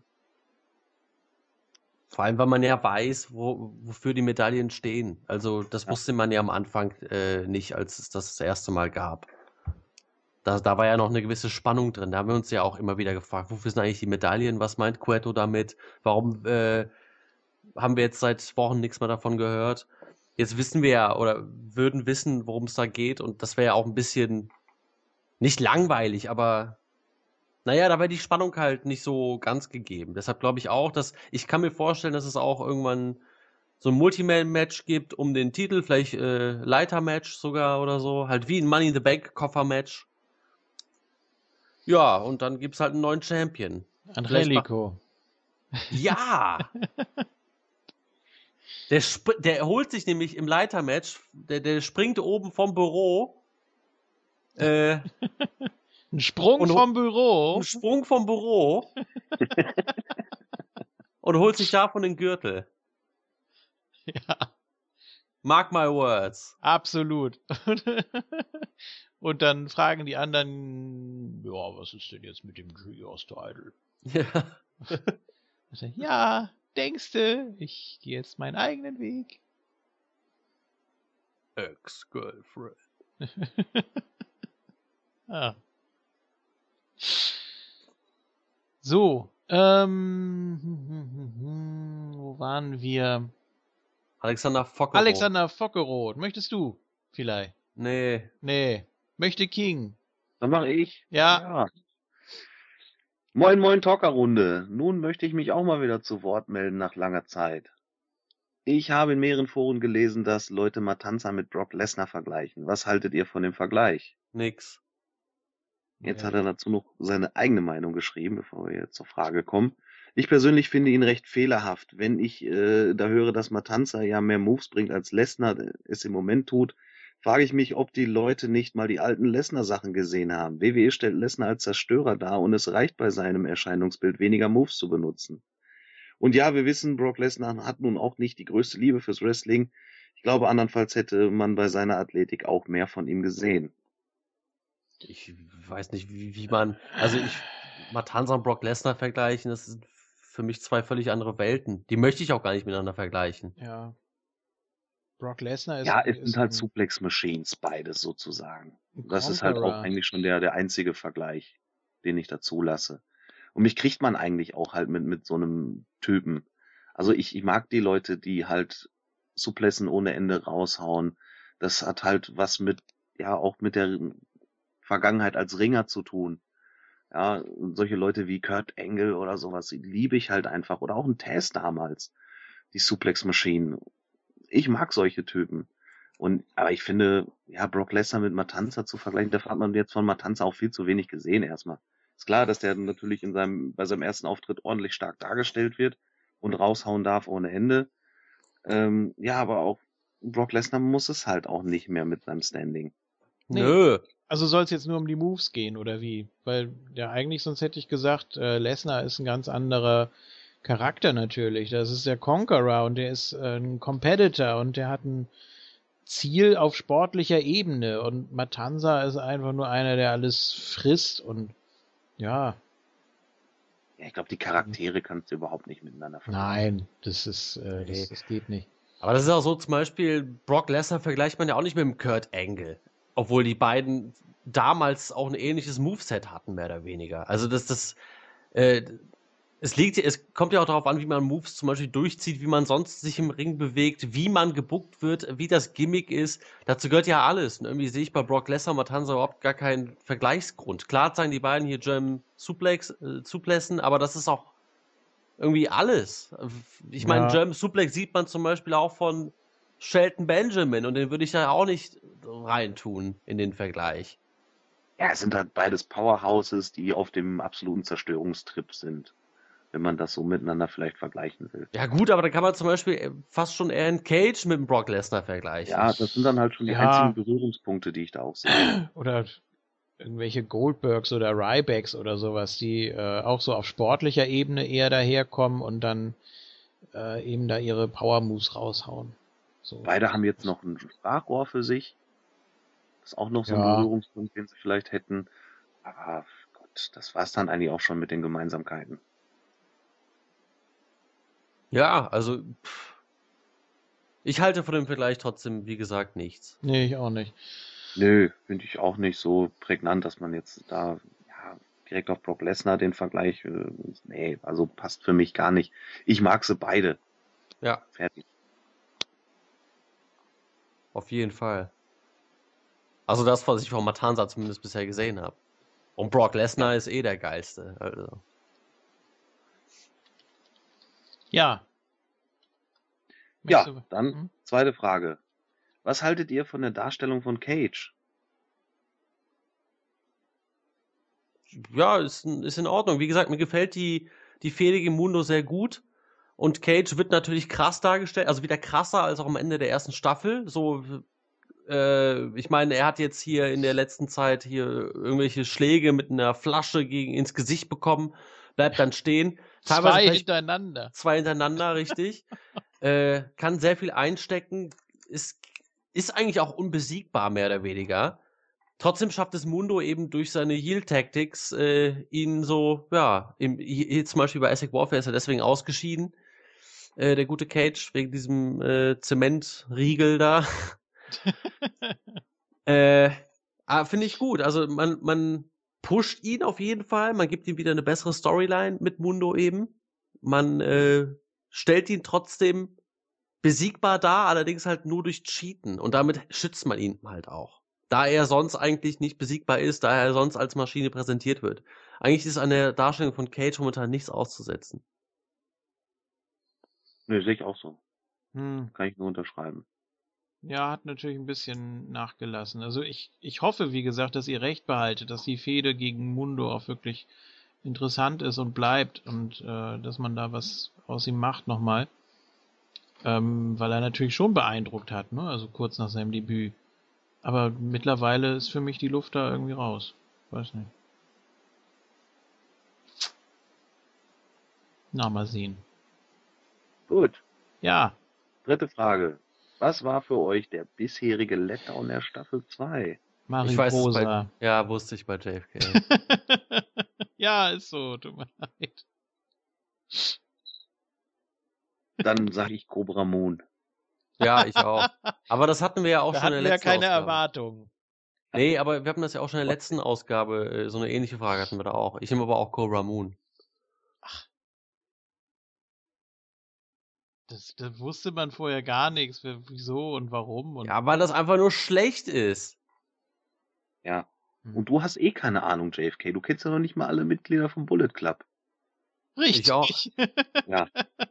Also, Weil ich Ist ja gar kein richtiger Wrestling-Fan. Nee, absolut nicht. Peinlich, ne? Hätte man rausschneiden müssen. echt. Ja, Mann, Mann, Mann. Post-Production gibt's bei uns auch nicht. nee. Macht ja auch keinen Spaß.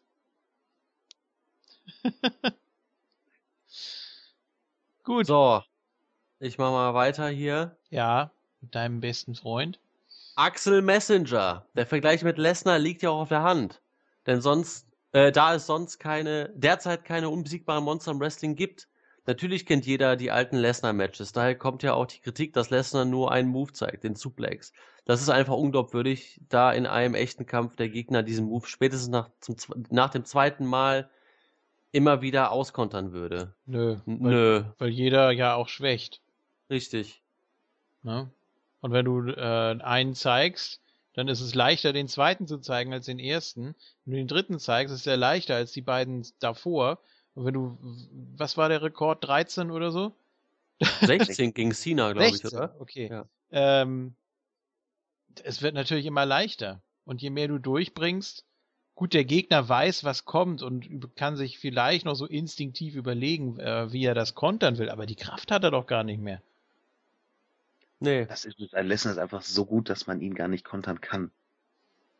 Ja. Das sowieso.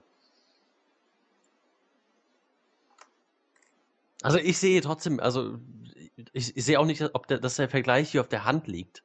Hm. Ganz und gar nicht. Also ich habe nicht einmal gedacht, äh, als ich Matanza gesehen habe, oh, hier ist Brock Lesnar. Oder das ist die Antwort auf Nee. Brock Lesnar. So ein Blödsinn. Nee, habe ich auch nicht gedacht. Dann schon eher wirklich ein Matanza irgendwie allein vom Outfit her oder so äh, mit einem Abyss vielleicht. Nee. Ja, auch nicht wirklich, aber dann schon eher. Also ich würde Matanza mit niemandem vergleichen. Das ist ein ganz neuer Charakter. Hm.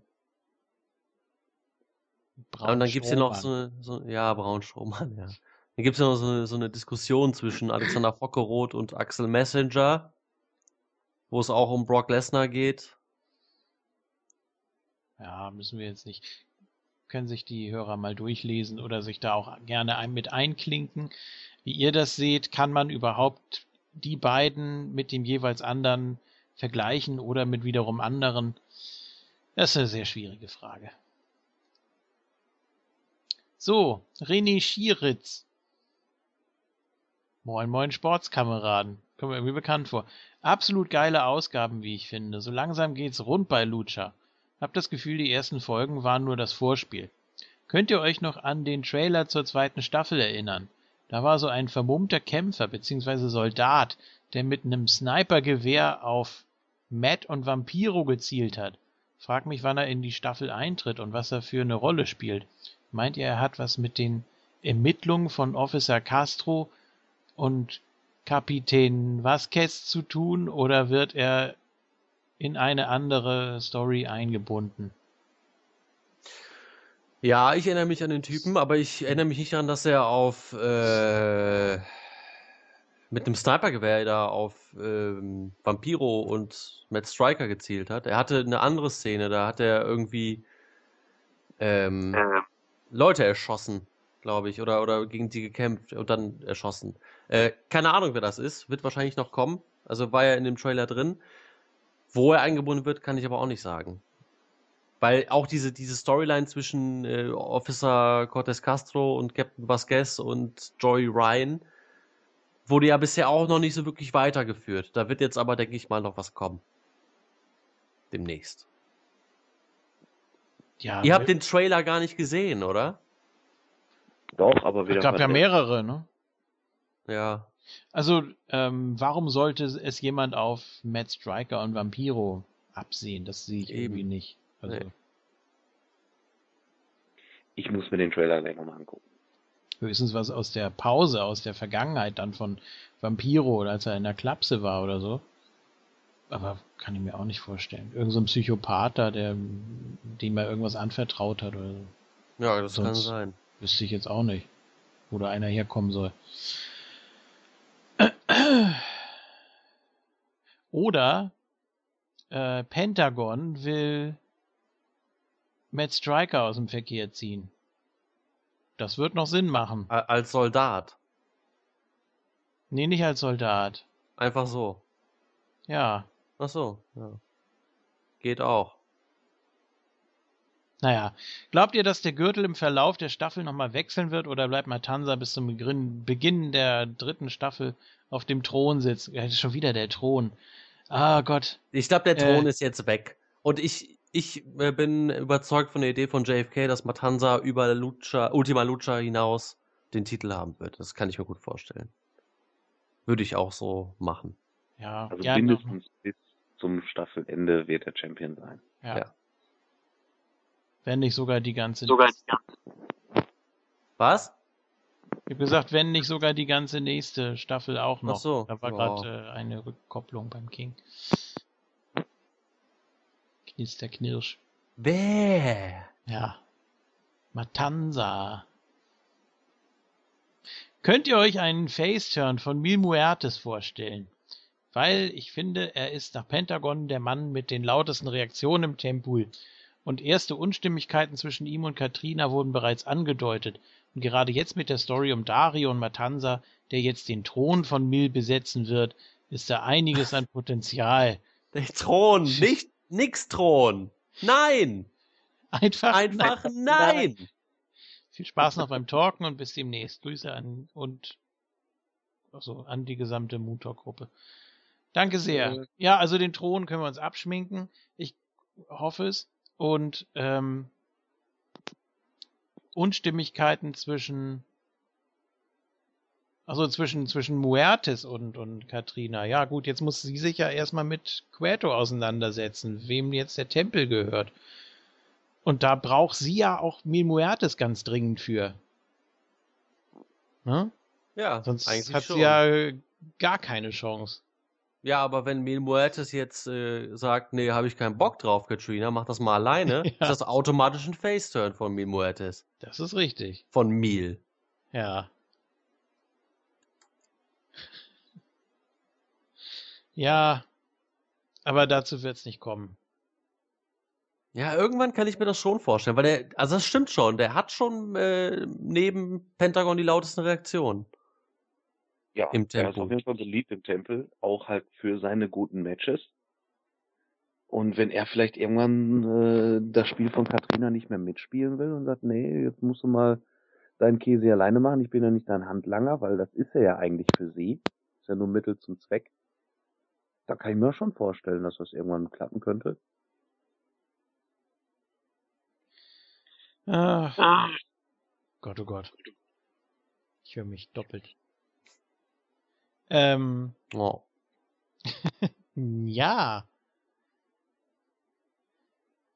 Hm. Ähm, ja, was, was, was ist mit Phoenix? Der ist ja auch noch, gut, das ist jetzt natürlich keine, um Gottes Willen, keine Waffe gegen Matanza. Also wenn dann vielleicht eher Muertes, wenn man da wirklich so ein Gleichgewicht der Kräfte darstellen will zwischen Katrina und Cueto. Aber Phoenix und Katrina, das steht ja auch noch aus. Deswegen, weiß ich nicht. Vielleicht holt sich Katrina auch zehn Leute und Cueto hat eben nur Matanza die ganze Zeit. Cuerno. Ja, Nee, ich glaube, Cuerno hat auch keinen Bock mehr auf Katrina. Oder sie holt sich einfach äh, Son of Havoc, wenn der den Mund aufmacht, dann kriegt Matanza Angst. Ja, wahrscheinlich. Ja. Ja, Katrina scheint auch gerade wirklich alles zu verlieren. Die Disciples sind weg. Äh, das, diese Allianz mit Cuerno ist anscheinend weg. Mil Muertes ist kurz davor wegzugehen. Sie hat den Tempel nicht mehr. Äh, sie hat keinen Titel mehr. Das sieht düster aus für sie. Ja. Am Anfang der Staffel hatte sie alles. ja. So. Also sie ist der Verlierer der Staffel bisher. Wir haben hier noch ein 423 Get Fame von Pius. Toll. Ja. Gut. Ja, ich glaube, wir können jetzt noch ähm, fleißig weiter spekulieren hier. Stundenlang, aber ich glaube, das reicht auch erstmal wieder, oder? Ja. Also nächste Woche wird interessant, denke ich. Da wird man dann schon mal sehen, wie gesagt, was mit, äh, was mit der Herrschaft um, um den Tempel passiert. Ja, und dann in zwei Wochen, wenn wir uns ja wieder hören, wenn Matanza den Titel an Mascarita Sagrada verloren hat. Richtig. Ja, Pimpinella. Ja, vermisse ich ein bisschen. ja. steht da Matanza. Oh, was bist du denn? genau. Und sagt Queto, komm schnell weg hier, das ist ein Monster. Ja. Also Pimpinella ist ein größeres Monster als Fall.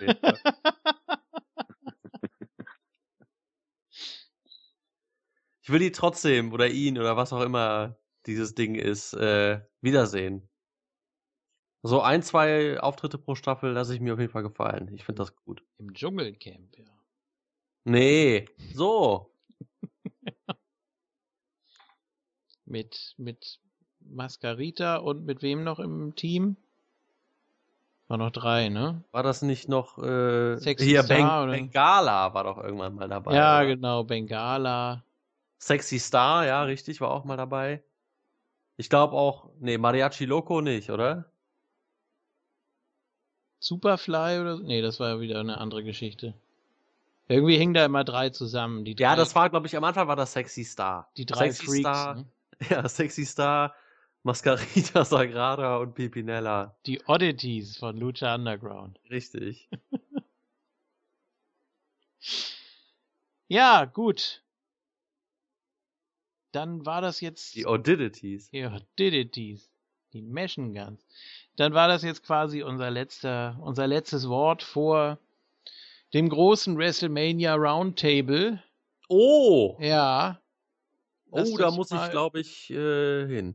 Ja, solltest du. Oder? Auf jeden Fall. Lasst euch überraschen. Wir tun's auch. Und ja, danke an euch beide. Gracias und bis zum nächsten Mal. Ja, bis zur WrestleMania-Woche dann, wie gesagt. Tschüss. Ja. Ja, ich äh, achso, nee, Ja. ich. Ah, Was? was? Ich mache jetzt. Du Haut euch. jetzt- kriegst jetzt den, den Main Event. Äh, mir fällt nämlich nicht so viel ein. Ich freue mich äh, auf, auf äh, WrestleMania, auf die nächste Ausgabe. Wird groß. Ja, kann ich euch schon mal ankündigen. Ähm, natürlich, WrestleMania-Ausgaben sind immer groß. Und äh, ja, freut euch auf jeden Fall. Wir hören uns in dieser nächsten Ausgabe auf jeden Fall und dann natürlich auch wieder in der nächsten Lucha Underground Ausgabe. Deshalb auch viel Spaß mit der Ausgabe und auch mit dem Rest der Ausgabe, mit Kings Verabschiedung jetzt gleich. Äh, ich gucke mir jetzt nochmal das Aztec Warfare Match an. Du guckst Natürlich. jetzt erstmal NXT. Ja, mache ich morgen. Ja. Und äh, sage Tschüss, euer Isco. Ja, ich gucke mir jetzt auch gleich nochmal das Match an zum dritten Mal. Das passiert, äh, ich glaube, alle zehn Jahre mal, dass ich eine Show mehr als einmal sehe. Das soll schon was heißen. Und ich hoffe, ihr hattet genauso viel Spaß damit und jetzt auch mit dem Part. Wir hören uns beim WrestleMania Roundtable wieder. Das wird groß, das wird lustig. Lasst euch überraschen. Ja, bis dahin. Tschüss, bis dann.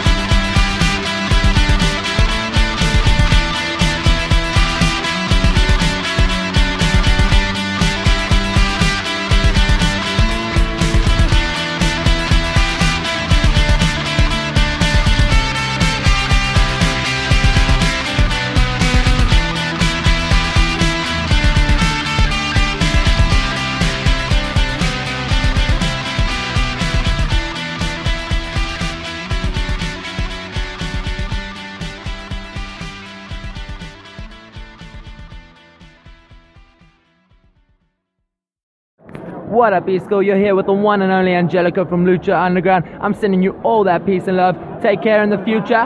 Boom. Good luck.